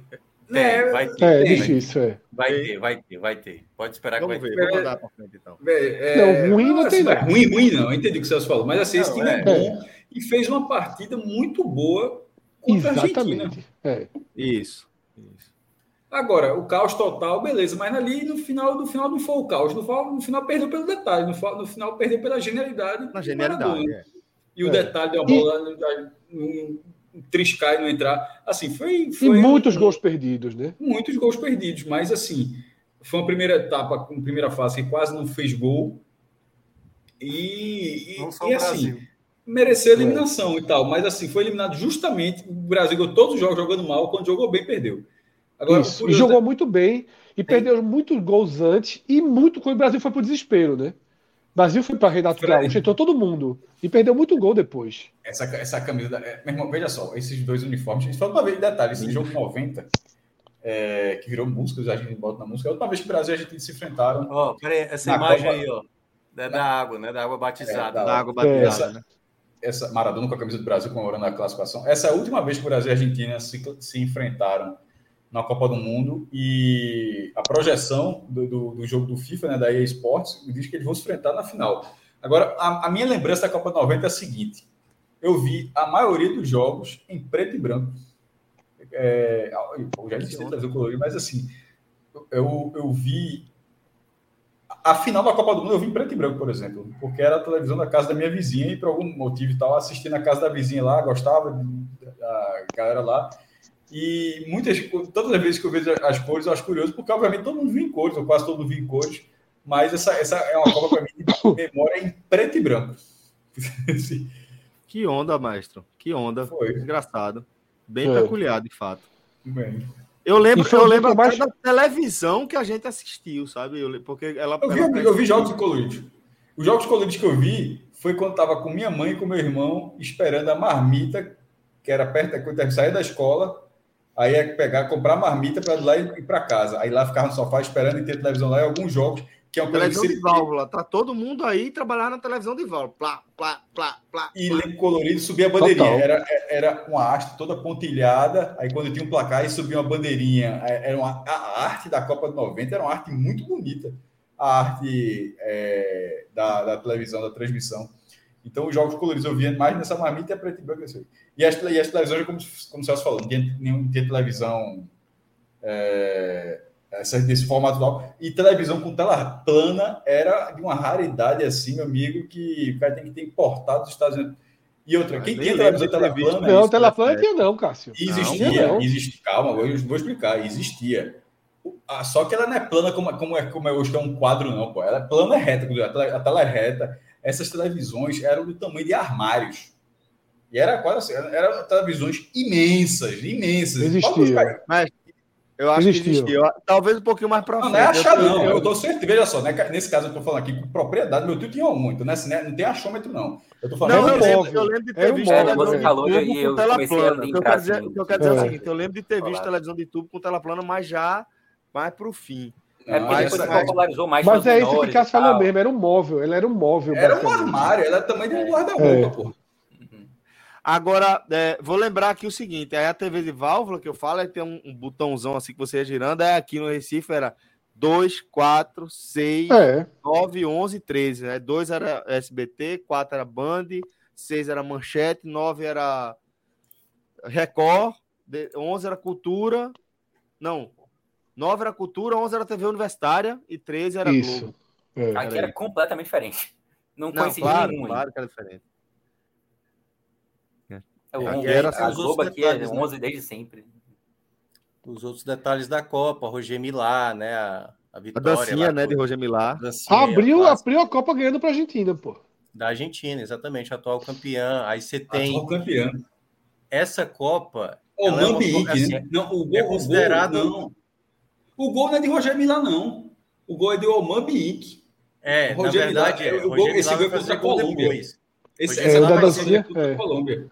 É, é. Eu acho que é o Mambiik que faz. É, acho que é assim que se pronuncia. O, o, o gol contra a Argentina é outro cara que faz. A grande história que eu acho que é considerada a Copa de 90 é exatamente de Roger Milá, que ele tinha já quase 40 anos e tudo mais, ninguém considerava, e ele conseguiu ser o grande destaque. Ele ainda joga outra. Exatamente. E, e o gol dele contra a Colômbia, e Guita, que era outro personagem sensacional da época, que saia jogando, driblando, e era atração para isso, ele sai jogando e perde a bola, é. né? É, é e aí o detalhe também, a camisa clássica da Alemanha, né? Que até a gente já reproduziu, né? Isso. Já, Copa Experience. Copa Experience. E outro detalhe também, essa é a Copa que faz mudar um pouco a maneira de se pensar o futebol, né? A FIFA pensa muito depois desse. Porque essa é a Copa com menos gols em média. É também a hum. Copa com mais expulsões. E, é, e foi a Copa que muitos, incluindo a Argentina, usavam muito a tática tipo, vamos levar para os pênaltis que a gente tem um goleiro aqui, que no caso, já passou até a imagem já do Goicoechea, que até foi o primeiro goleiro, se eu não me engano, a pegar três pênaltis numa Copa, né? Numa disputa de pênaltis. Aí, ele não chegou lá como titular. Eu, né? acho, eu acho, Minhoca, eu, eu acho que isso aí é, nem que teve como resolver em 94, só resolveu em 98. É, mais do que esse regulamento, porque esse regulamento continua existindo, veja só. Não, se você não, tiver não. um goleiro bom, isso, não, isso que você falou, continua. Se o cara tiver um goleiro bom, tudo que você falou continua valendo hoje, em 2022. Eu acho Mas... que a questão aí era que o terceiro lugar passava. E muitas vezes o nível técnico do mata-mata, a Argentina passou em terceiro lugar. Perceba, eu sei, eu estou entendendo, mas o que eu estou dizendo é o seguinte: a partir daí, se, o, a vitória não tinha tanto peso o empate e a vitória está muito próximo. Um ponto, muito próximo, pontos. É, é. Em 94, há a mudança para três pontos. Por isso que eu estou dizendo, 90 tem muita relação com isso. Porque não se valorizava a vitória nessa Era. Isso na primeira isso. fase. E, mas, mas ainda assim, continuava passando terceiro lugar. E por muitas vezes era. era 94 mesmo que fosse assim. na, passar. Em 98, passando só o primeiro e o segundo. Aí muda, é. Muda. Aí, eu acho que a Argentina, inclusive, ela passa como terceiro lugar. Eu acabei de falar isso. isso. É, acabou de falar. É, foi, né? É. Foi. A Argentina, ela, ela foi vice-campeã do mundo, tem duas vitórias. Sabe o que, é que eu tava pesquisando aqui, cara? Essa televisão do teu tio. Copa 94? Era uma vamos lá, vamos era, era, 94. Era, era, era, era um Era, era um eu lembrei. Era, era. Vamos lá. Aí a gente vai chegar na Copa que é o oposto do que eu disse, né? Ah, Porque vai cara, ser a Copa que não apenas a, a nossa relação com a seleção vai começar a mudar, vou chegar aí, mas é uma Copa que a gente precisa entender que a nossa relação com ela muda a partir do fato de que houve a conquista no fim. No fim das contas, o Brasil é tetra e isso vai compor a nossa experiência. Mas o fato é que, antes mesmo, e eu posso dizer aqui a partir da perspectiva de um cara que mora ainda no Recife, de certa forma, estava é, é, ali inserido naquele, naquele contexto. A Copa de 94, a nossa relação com a seleção do Brasil, que enfrentou e venceu a Copa de 90, que participou, disputou e venceu a Copa de 94, ela começa antes. Ela começa ainda nas eliminatórias, com uma mudança, eu diria, da nossa perspectiva em relação à campanha do Brasil. O Brasil vinha enfrentando dificuldades ali nas eliminatórias, tinha perdido para para a Bolívia, é, com o Tafarel sendo contestado. Péssima tal, fase, é. Péssima fase, mas chega. 94 um... é a pior fase da carreira do Tafarel. Sim, sim.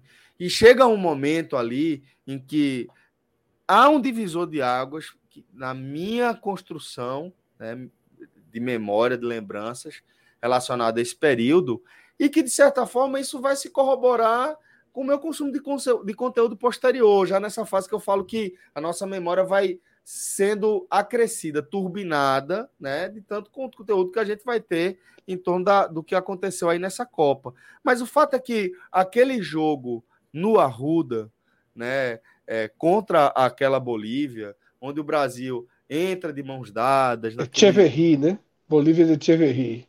Exatamente, exatamente. A partir dali, tem uma mudança na relação com a seleção. O Brasil passa a ter um, um acolhimento, eu acho, uma torcida ainda mais é, fervorosa e que vai culminar com os eventos que a gente vai começar a mergulhar um pouco mais a partir de agora nessa que eu tenho certeza que falo basicamente todos nós é a Copa de nossas vidas, é a Copa do nosso coração, é a Copa é, que a gente vai lembrar todos os jogos, a gente vai lembrar de momentos das partidas de forma talvez mais viva do que o Copa 2002, onde a gente também saiu vencedor. Pelo menos comigo é assim, eu tenho essa relação especial. Não, eu acho que eu tenho memória dessa Copa, Copa melhor do que a de 2018, pô. Ah, engraçado é. comigo também, porque teoricamente para mim seria 2002, mas não sei por qual motivo 94 também acabou sendo a mais importante para mim, é que é o mais bonito. 94 é muito clássica, cara. Tanto é que é, é, a, é a numeração do Brasil que eu sei mais rápido, assim, Tafarel, Jorginho, Ricardo Rocha, Ronaldão, Mauro Silva, Branco, Bebeto, Dungazinho, Raí, Romário, Zete, Aldaí, Cafu, Márcio Santos, Leonardo, Mazinho, Paulo Sérgio, Miller, Ronaldo, Viola e Gilmar. Os 22 Ronaldo, da seleção. Ronaldo, viu, galera? 94. É. é. o Ronaldo que era o Ronaldo, né? era o, era Ronaldinho na época, né? Na época era Ronaldinho. É, é. Só Ronaldo, era só Ronaldo naquele Não, ah, sim, o nome era Ronaldo, é. mas ele era conhecido como é, Ronaldinho era na época, Ronaldinho. Né? Jogou no jogo na Copa. Mas eu, eu vejo muita injustiça com essa seleção de 94. Muita injustiça com a seleção de 94. Porque muita injustiça. Gostava, é. Porque, assim, ela não era uma seleção do que aquela dor de 82 que aconteceu, né? Do time de 70, do time totalmente técnico. De fato, essa seleção de 94 não tinha muito isso. Não tinha jogadores com muita qualidade técnica. Mas você olha as, os, os jogos do Brasil, o Brasil controlava os jogos. Botava. Sim. Cara, você assiste Brasil e Suécia na semifinal, é um é baile aula. do Brasil. Velho. É aula. Cara, é uma aula. O que o Brasil é faz aula. com a Suécia é um... O Brasil era para ter enfiado sete, sem exagero, sem exagero. Romário perde gol inacreditável. Jorge, acho que o Zinho também perde gol inacreditável. Mas era uma seleção que tinha muito jogador que não é, por exemplo, 2002 carrega mais essa imagem de um time melhor. Eu acho que 94 era um time melhor, mas eram jogadores que não tinham. A sensação de 94 é que se jogar de novo aquela Copa 10 vezes, o Brasil ganha 10. É. é. Agora sim, era uma Copa muito pesada, né? Porque assim, colocaram jogos em horários assim, surreais, velho. Era... Meio-dia, porra. Meio-dia, Meio na Flórida. É, o Brasil e Estados Unidos, do 1x0 do, do Bebeto. É, esse é uma ah, batalha não, não, difícil. Não, não. Hum, esse, foi, esse foi um jogo chato, né? Esse foi, um jogo... é, esse foi uma batalha difícil. 4 de é. julho, porra. Você é doido. 4, 4 de julho, velho. É maluco, pô. E é um gol muito bonito. Leonardo, né? Eu acho muito não, é, o Brasil tinha um problema. Ó, o Brasil já estava na, na, arquibancada fazendo os filmes dessa, desse jogo aí, pô.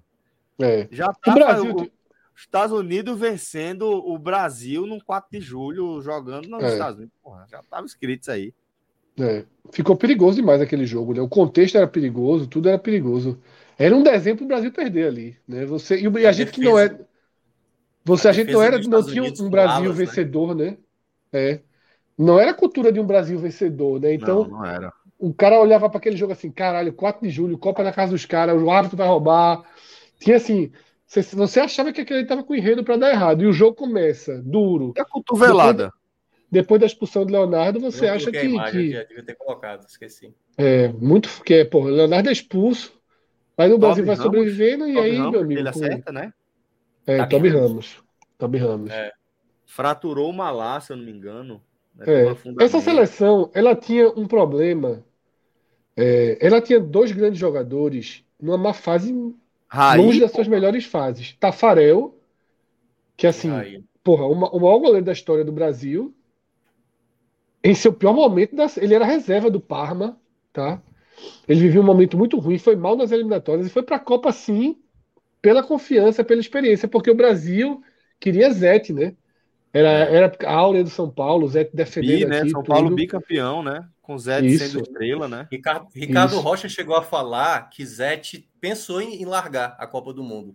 Que ele achava inadmissível de ser reserva da seleção. É. Tafarel não estava e... bem. Você olhava, as próprias defesas que Tafarel faz são defesas diferentes do normal. Zé, a atitude de Zé teria sido, obviamente, horrível. Mas, só para é. deixar registrado aquele negócio assim, Zete era. Tava pegando até pensamento. É. Mesmo, tá? Era, agora, agora, a seleção brasileira tinha muitos jogadores do Brasil naquele momento. Assim, não era que nem hoje, não, que tipo, é, o, goleiro, o cara do Brasil vai ser banco, Everton.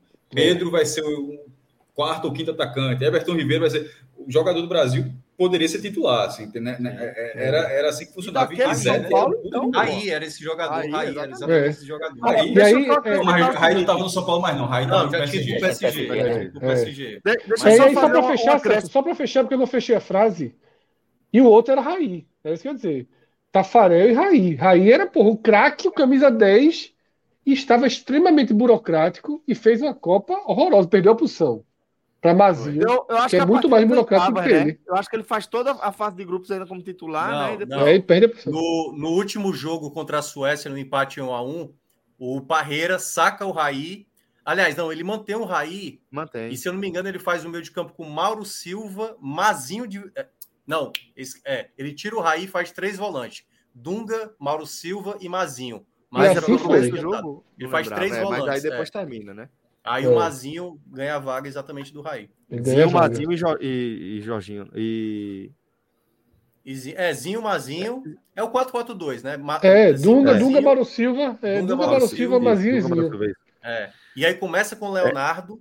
É. E Zinho muito também. abaixo do que era também. Zinho sem velocidade, Zinho burocrático. É, ritmo, o meio campo era o problema. É.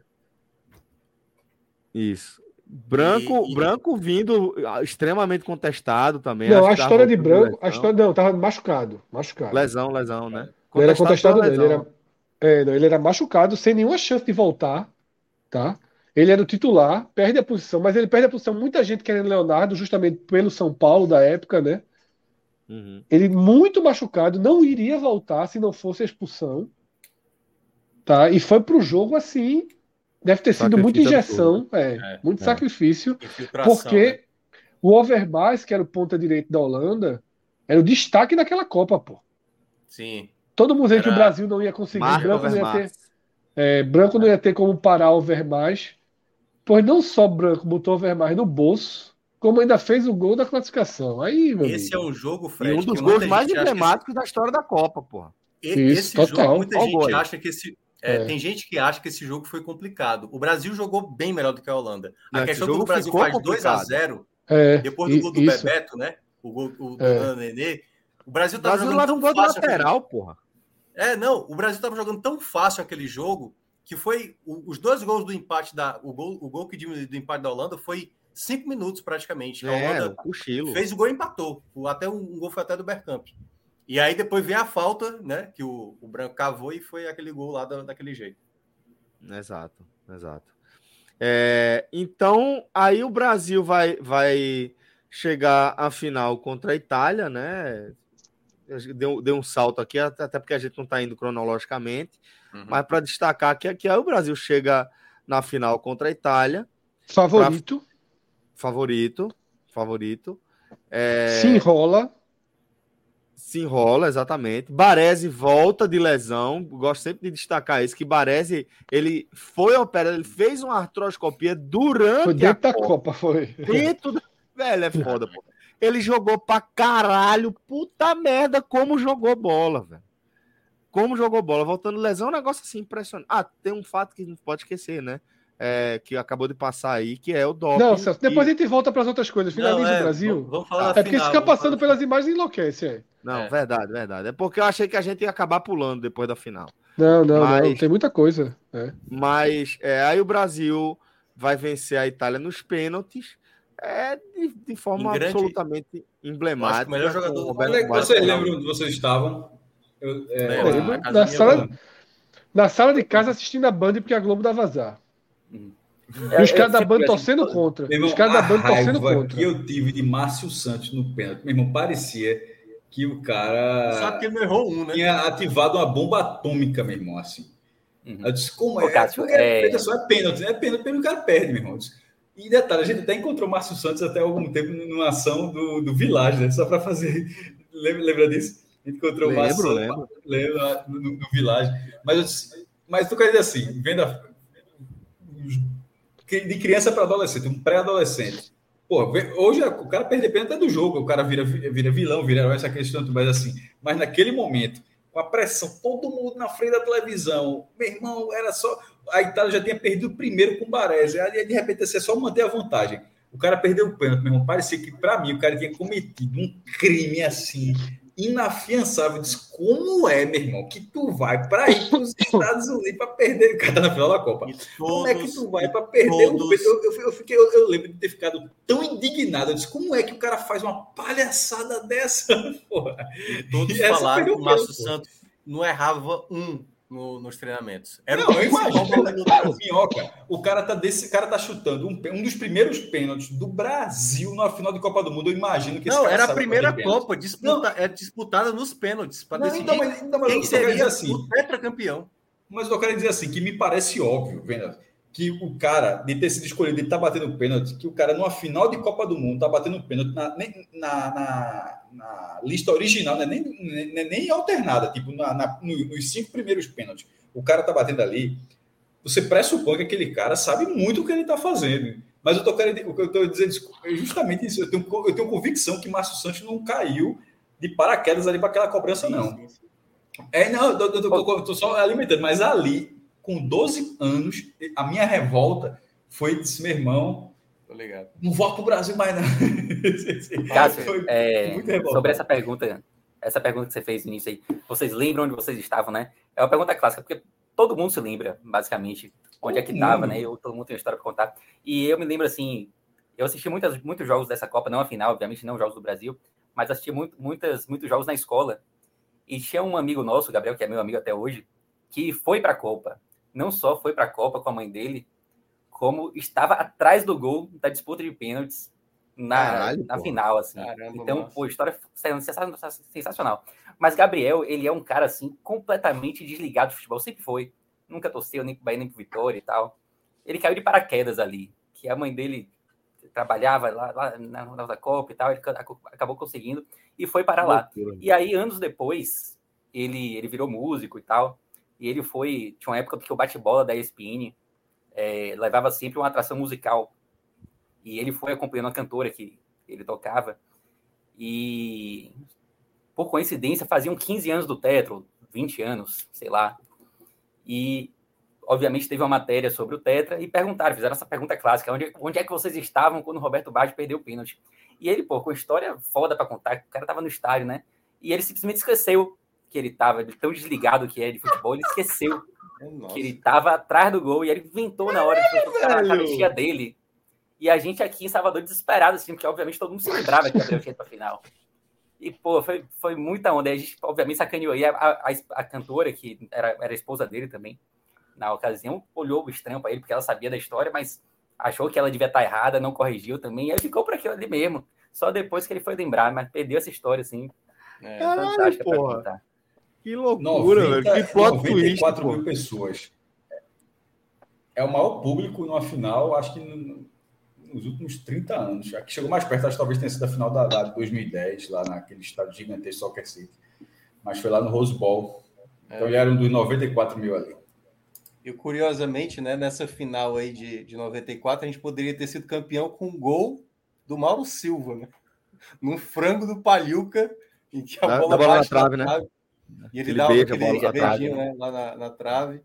Romário, que nunca tinha batido um pênalti, foi bater a primeira penalidade nessa disputa de pênaltis. A bola bate na trave, o Palhuca desesperado, assim, porque a bola acabou entrando. E aí, Bajo, né? Que eu acho que é, é clássico. Comemoração de Dunga, eu acho que para mim é muito marcante também o. É, a vibração lá, o fazendo gesto com a mão, né?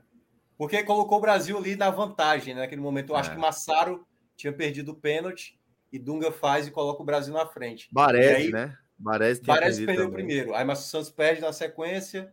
Aí, se eu não me engano, não sei se é Albertini e tal, faz o gol. É, aí Tafarel defende o terceiro de Massaro. É, de Massaro. Albertini, depois... Albertini faz, faz um. O primeiro, quem é o primeiro do Brasil a marcar?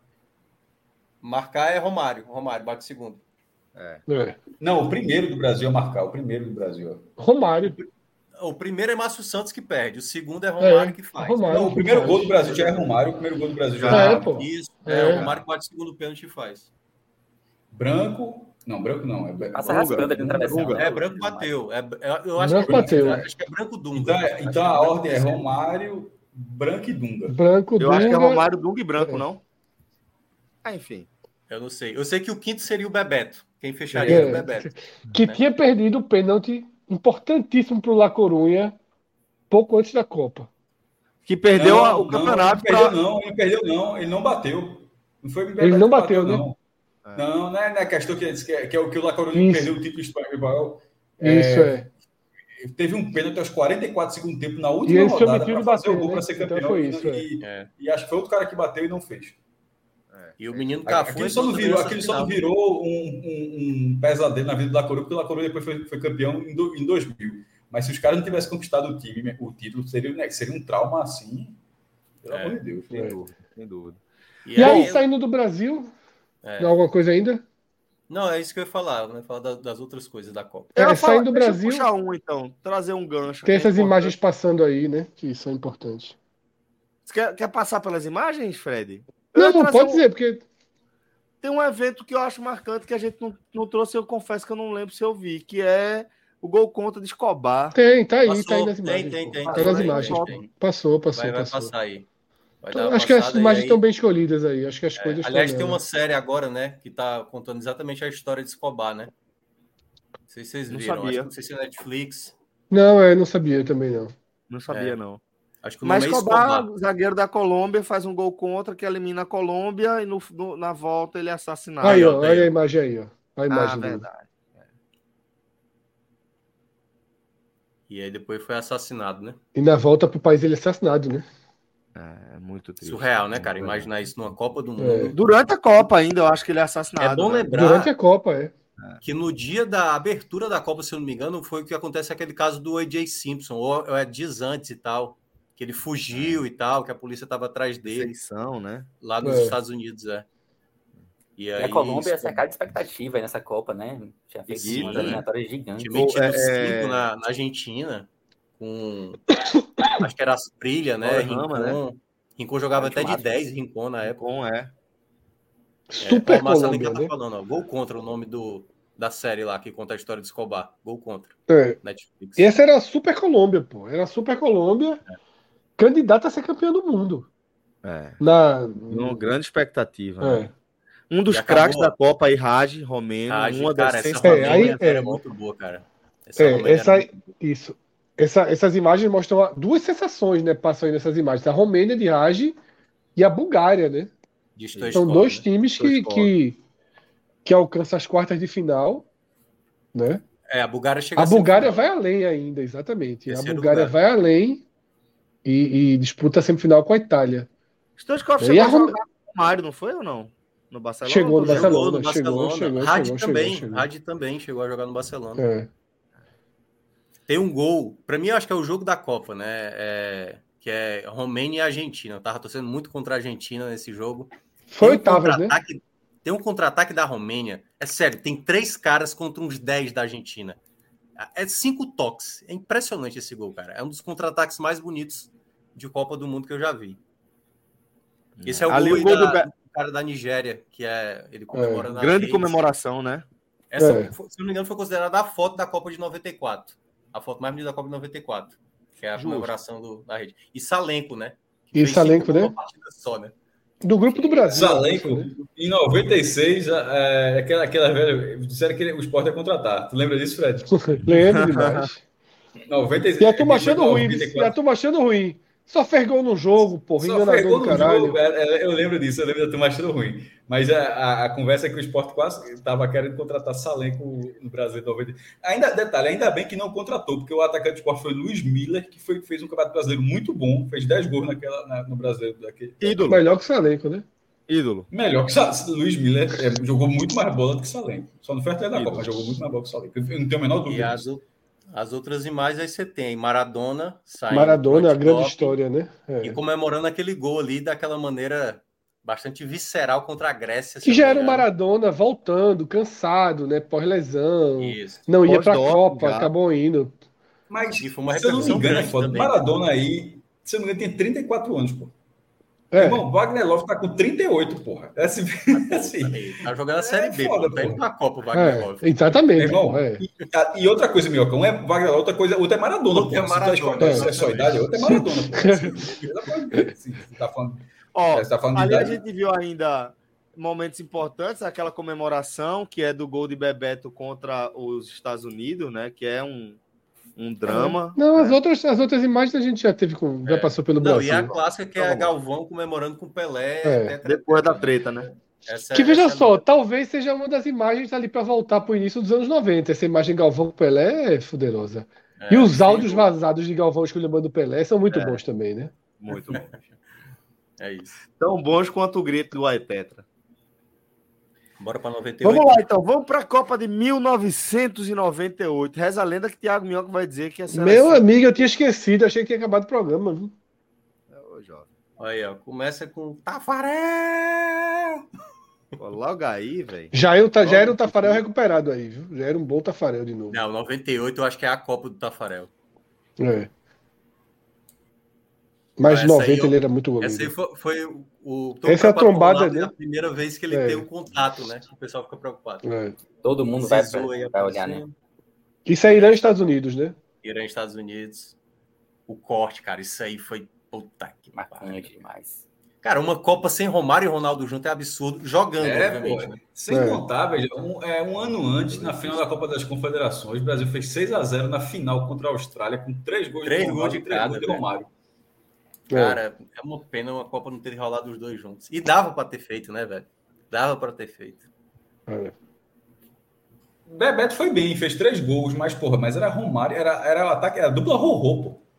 É. Tu se liga, o Dan Stuba, o Dan Stuba, que é ator, né, e, e produtor, enfim, a, enfim, faz tudo, né?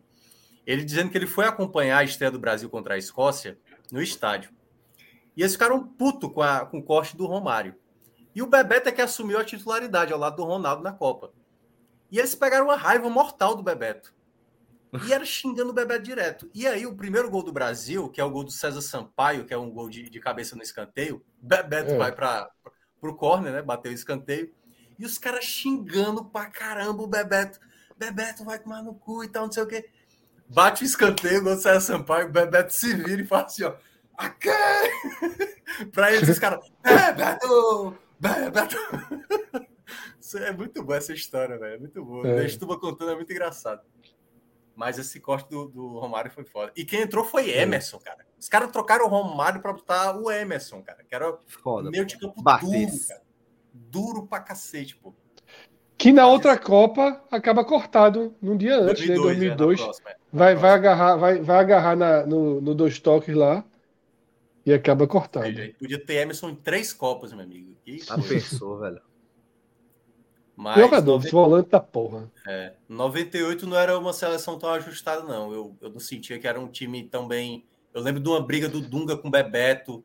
É, porque já era o Zagallo também, né? Rivaldo jogou muito nessa Copa, Rivaldo. Aqui era a história. Essa Copa começa errada porque Zagallo já não era mais um treinador do porte para ser um treinador na Copa do Mundo, né? O Zagallo estava fora do circuito, né? Ele assume ali quase como vice de Parreira, né?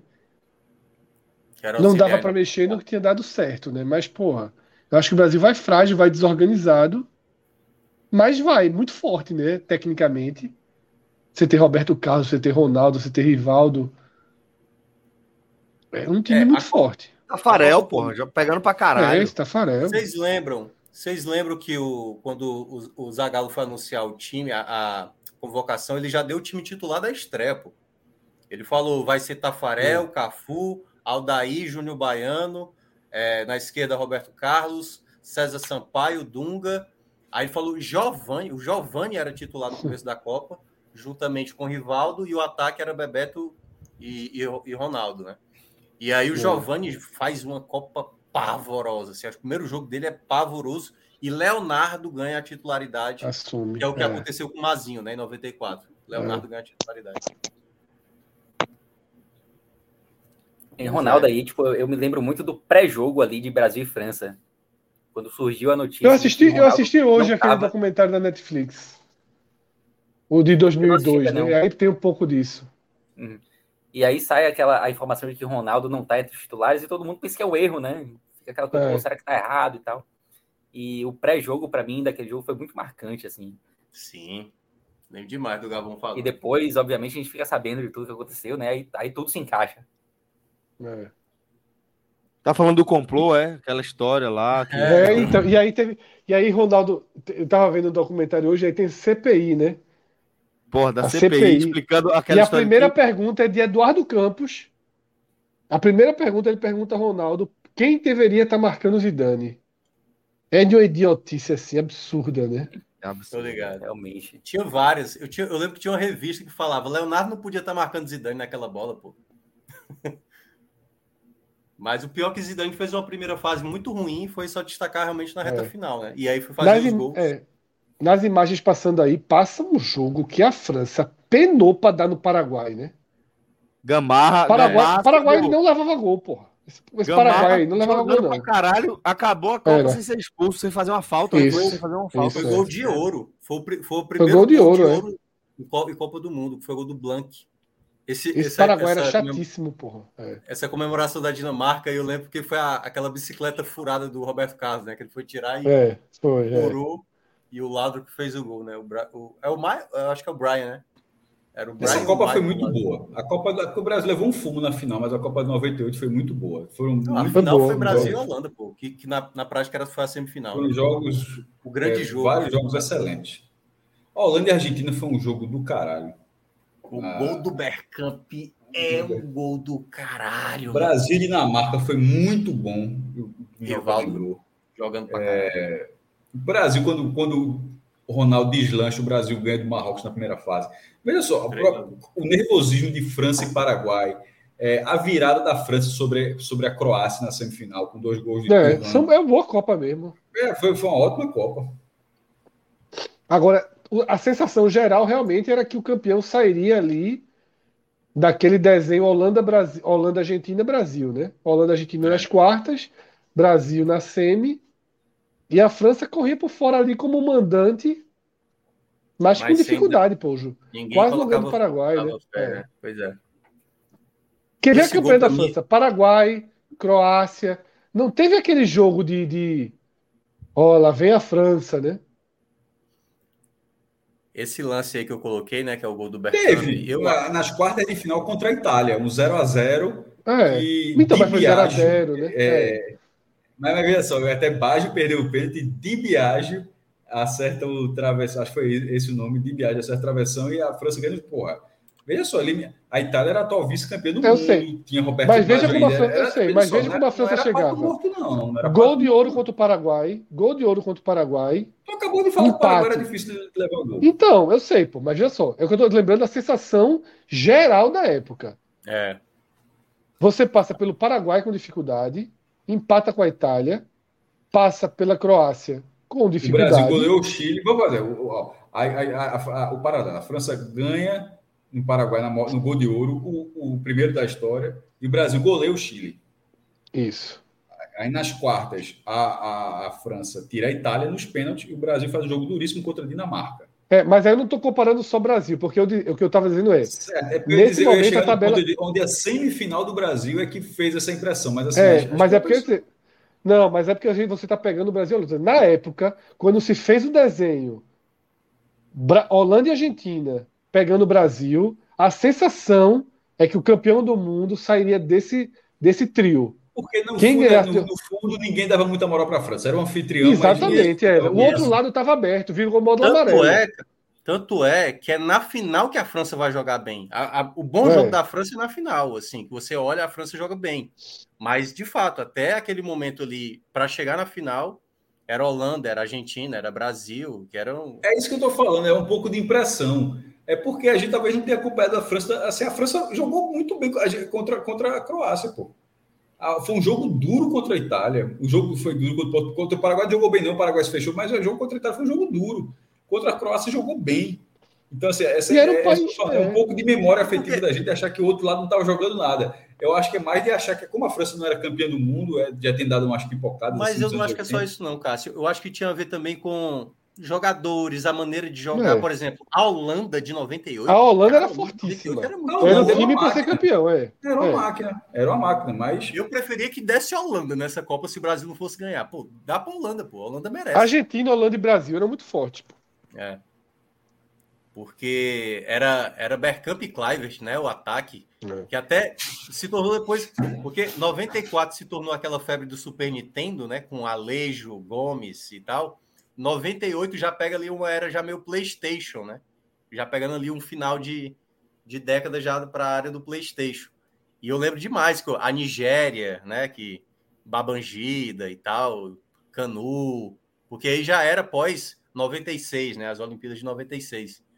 Mas a Nigéria também não fez uma grande Copa.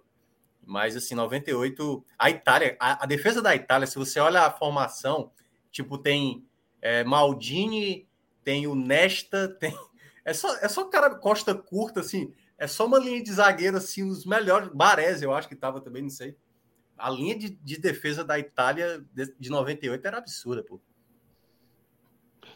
Aí aqui Anderson lembra o seguinte, né? Que depois, Estados Unidos e Irã, Clinton parabenizou o Irã, né? Com aquela conversa de competir é o que importa. Diz que o, o Ayatollah meteu. Finalmente ganhamos do grande Satã. É. Foi 2x0, né? Se eu não me engano. Estados Unidos horrível nessa Copa, né? Foi o último lugar, horrível. eu acho, né? Passou longe, 94. Já falei 500 vezes aqui, ganhei 20 reais numa aposta ali, até os meus amigos me pagou. Eu, que, que era 20 anos, os Estados Unidos foi lanterna, 32 Aí disse, não, daqui a 20 anos os Estados Unidos vai ganhar. Eu ganhei a aposta em 2018. Eu disse, eu aposto, eu boto, a gente apostou em 98, eu dei 20 anos, ó, 20 anos os Estados Unidos não vai ganhar a Copa. Aí eu ganhei. E não pagou. Relógio, bota o aviãozinho aí pra gente ir embora. Aviãozinho. Avião, pra gente fechar. Tafarel, Cafu, Aldair, Júnior Baiano, César Sampaio, Roberto Carlos, Giovanni, Dunga, Ronaldo, Rivaldo, Emerson, Carlos Germano, era o 12, 13 Zé Carlos, que só tinha jogado Vasco, seis meses. Vasco, Vasco. Nossa senhora, horroroso. 14 era o, o Gonçalves, 15 André Cruz, 16 era o Zé Roberto, que jogava de lateral esquerdo, 17 era o Doriva, 18 era o Leonardo, 19 era o Denilson, 20 era o Bebeto, 21 era o Edmundo, 22 era o Dida. Era um 22. Quer a decoração desse ano, Mioca? Já. Diz aí. Não, deixa para continuar. Ah, não. Ah, é, não, vai, não vai ter, né? Mas vai é ter, um vai Alisson. Ter, vai ter, vai um ter. Alisson, vai ter, vai ter? Ah, depois a gente faz. Vai ter, vai ter. Vamos de baixo para cima dessa vez. Minhoca, tu começa. Cinco contas aí para cada um. Pode botar uma aposta aí. É foda que já tá acima de três, eu vou me lascar. É, é. Aí é foda. A turma lá tá avisando quando a gente entra ao vivo.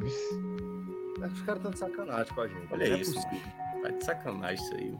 Não, mas 200 e pouco, 200 e pouco a gente nunca tinha visto, não. É. A gente não vai ver mais nunca. Olha isso aí, velho cara meteu 10 mil aí agora. Pô, a galera esperou mesmo a gente clicar, foi para fazer essa maldade aí. Foda, viu, velho? Esse cara ganhou já, ganhou, né? Jogo anterior. 40. Vai, Minhoca, atenção aí. Ganhou, fica, viu? Não, porra. o cara ir um pouquinho, ó. Minhoca se fudeu. 1,52. Sou eu agora. Se não for meu, é de baixo pra cima, pô. Ah, Bora, tá. tô indo. É o Pedro, é o Pedro. Vamos lá. Vai nesse aí já? Já, né? Bora. É. Já. Chega não chega a três, não, viu? É, beleza, pode sair, tá bom. Boa. Boa, hein? Salvou minhoca. Trezezinho. Tá de bom tamanho. Fred agora, é? Isso que tá travando é o quê? Internet e relógio? Deve ser. Travando é perigoso, viu? Travando é muito perigoso. É tu é. agora, Fred. Porra! repete, repete, repete. Fred, é. Fred nem olhou. Esse, esse relógio na minhoca tá perigoso. O computador travando. De minhoca não, de relógio. Um e meio, um... Pô, vai tomar no cu, relógio. Larguei. 16. Mestre. Agora, vamos lá, vamos lá, tô pronto. O mestre largou, o mestre largou. Não, tô aqui.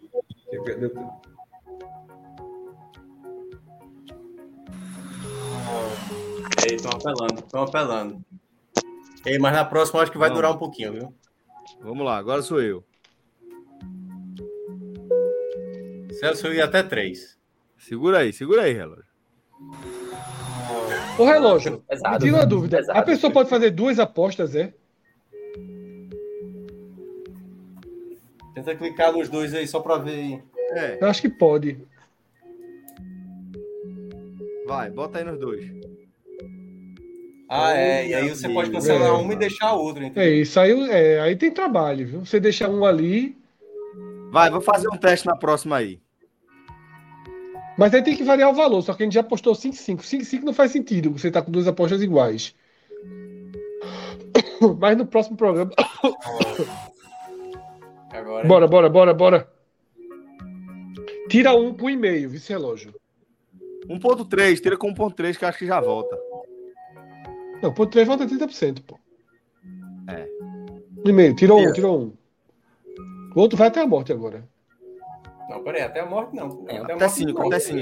Até 5, até 5, até 5. Até 5. Sou eu. Ah, vai, já, já, já vai ser pré-fixado? 5, 5, 5.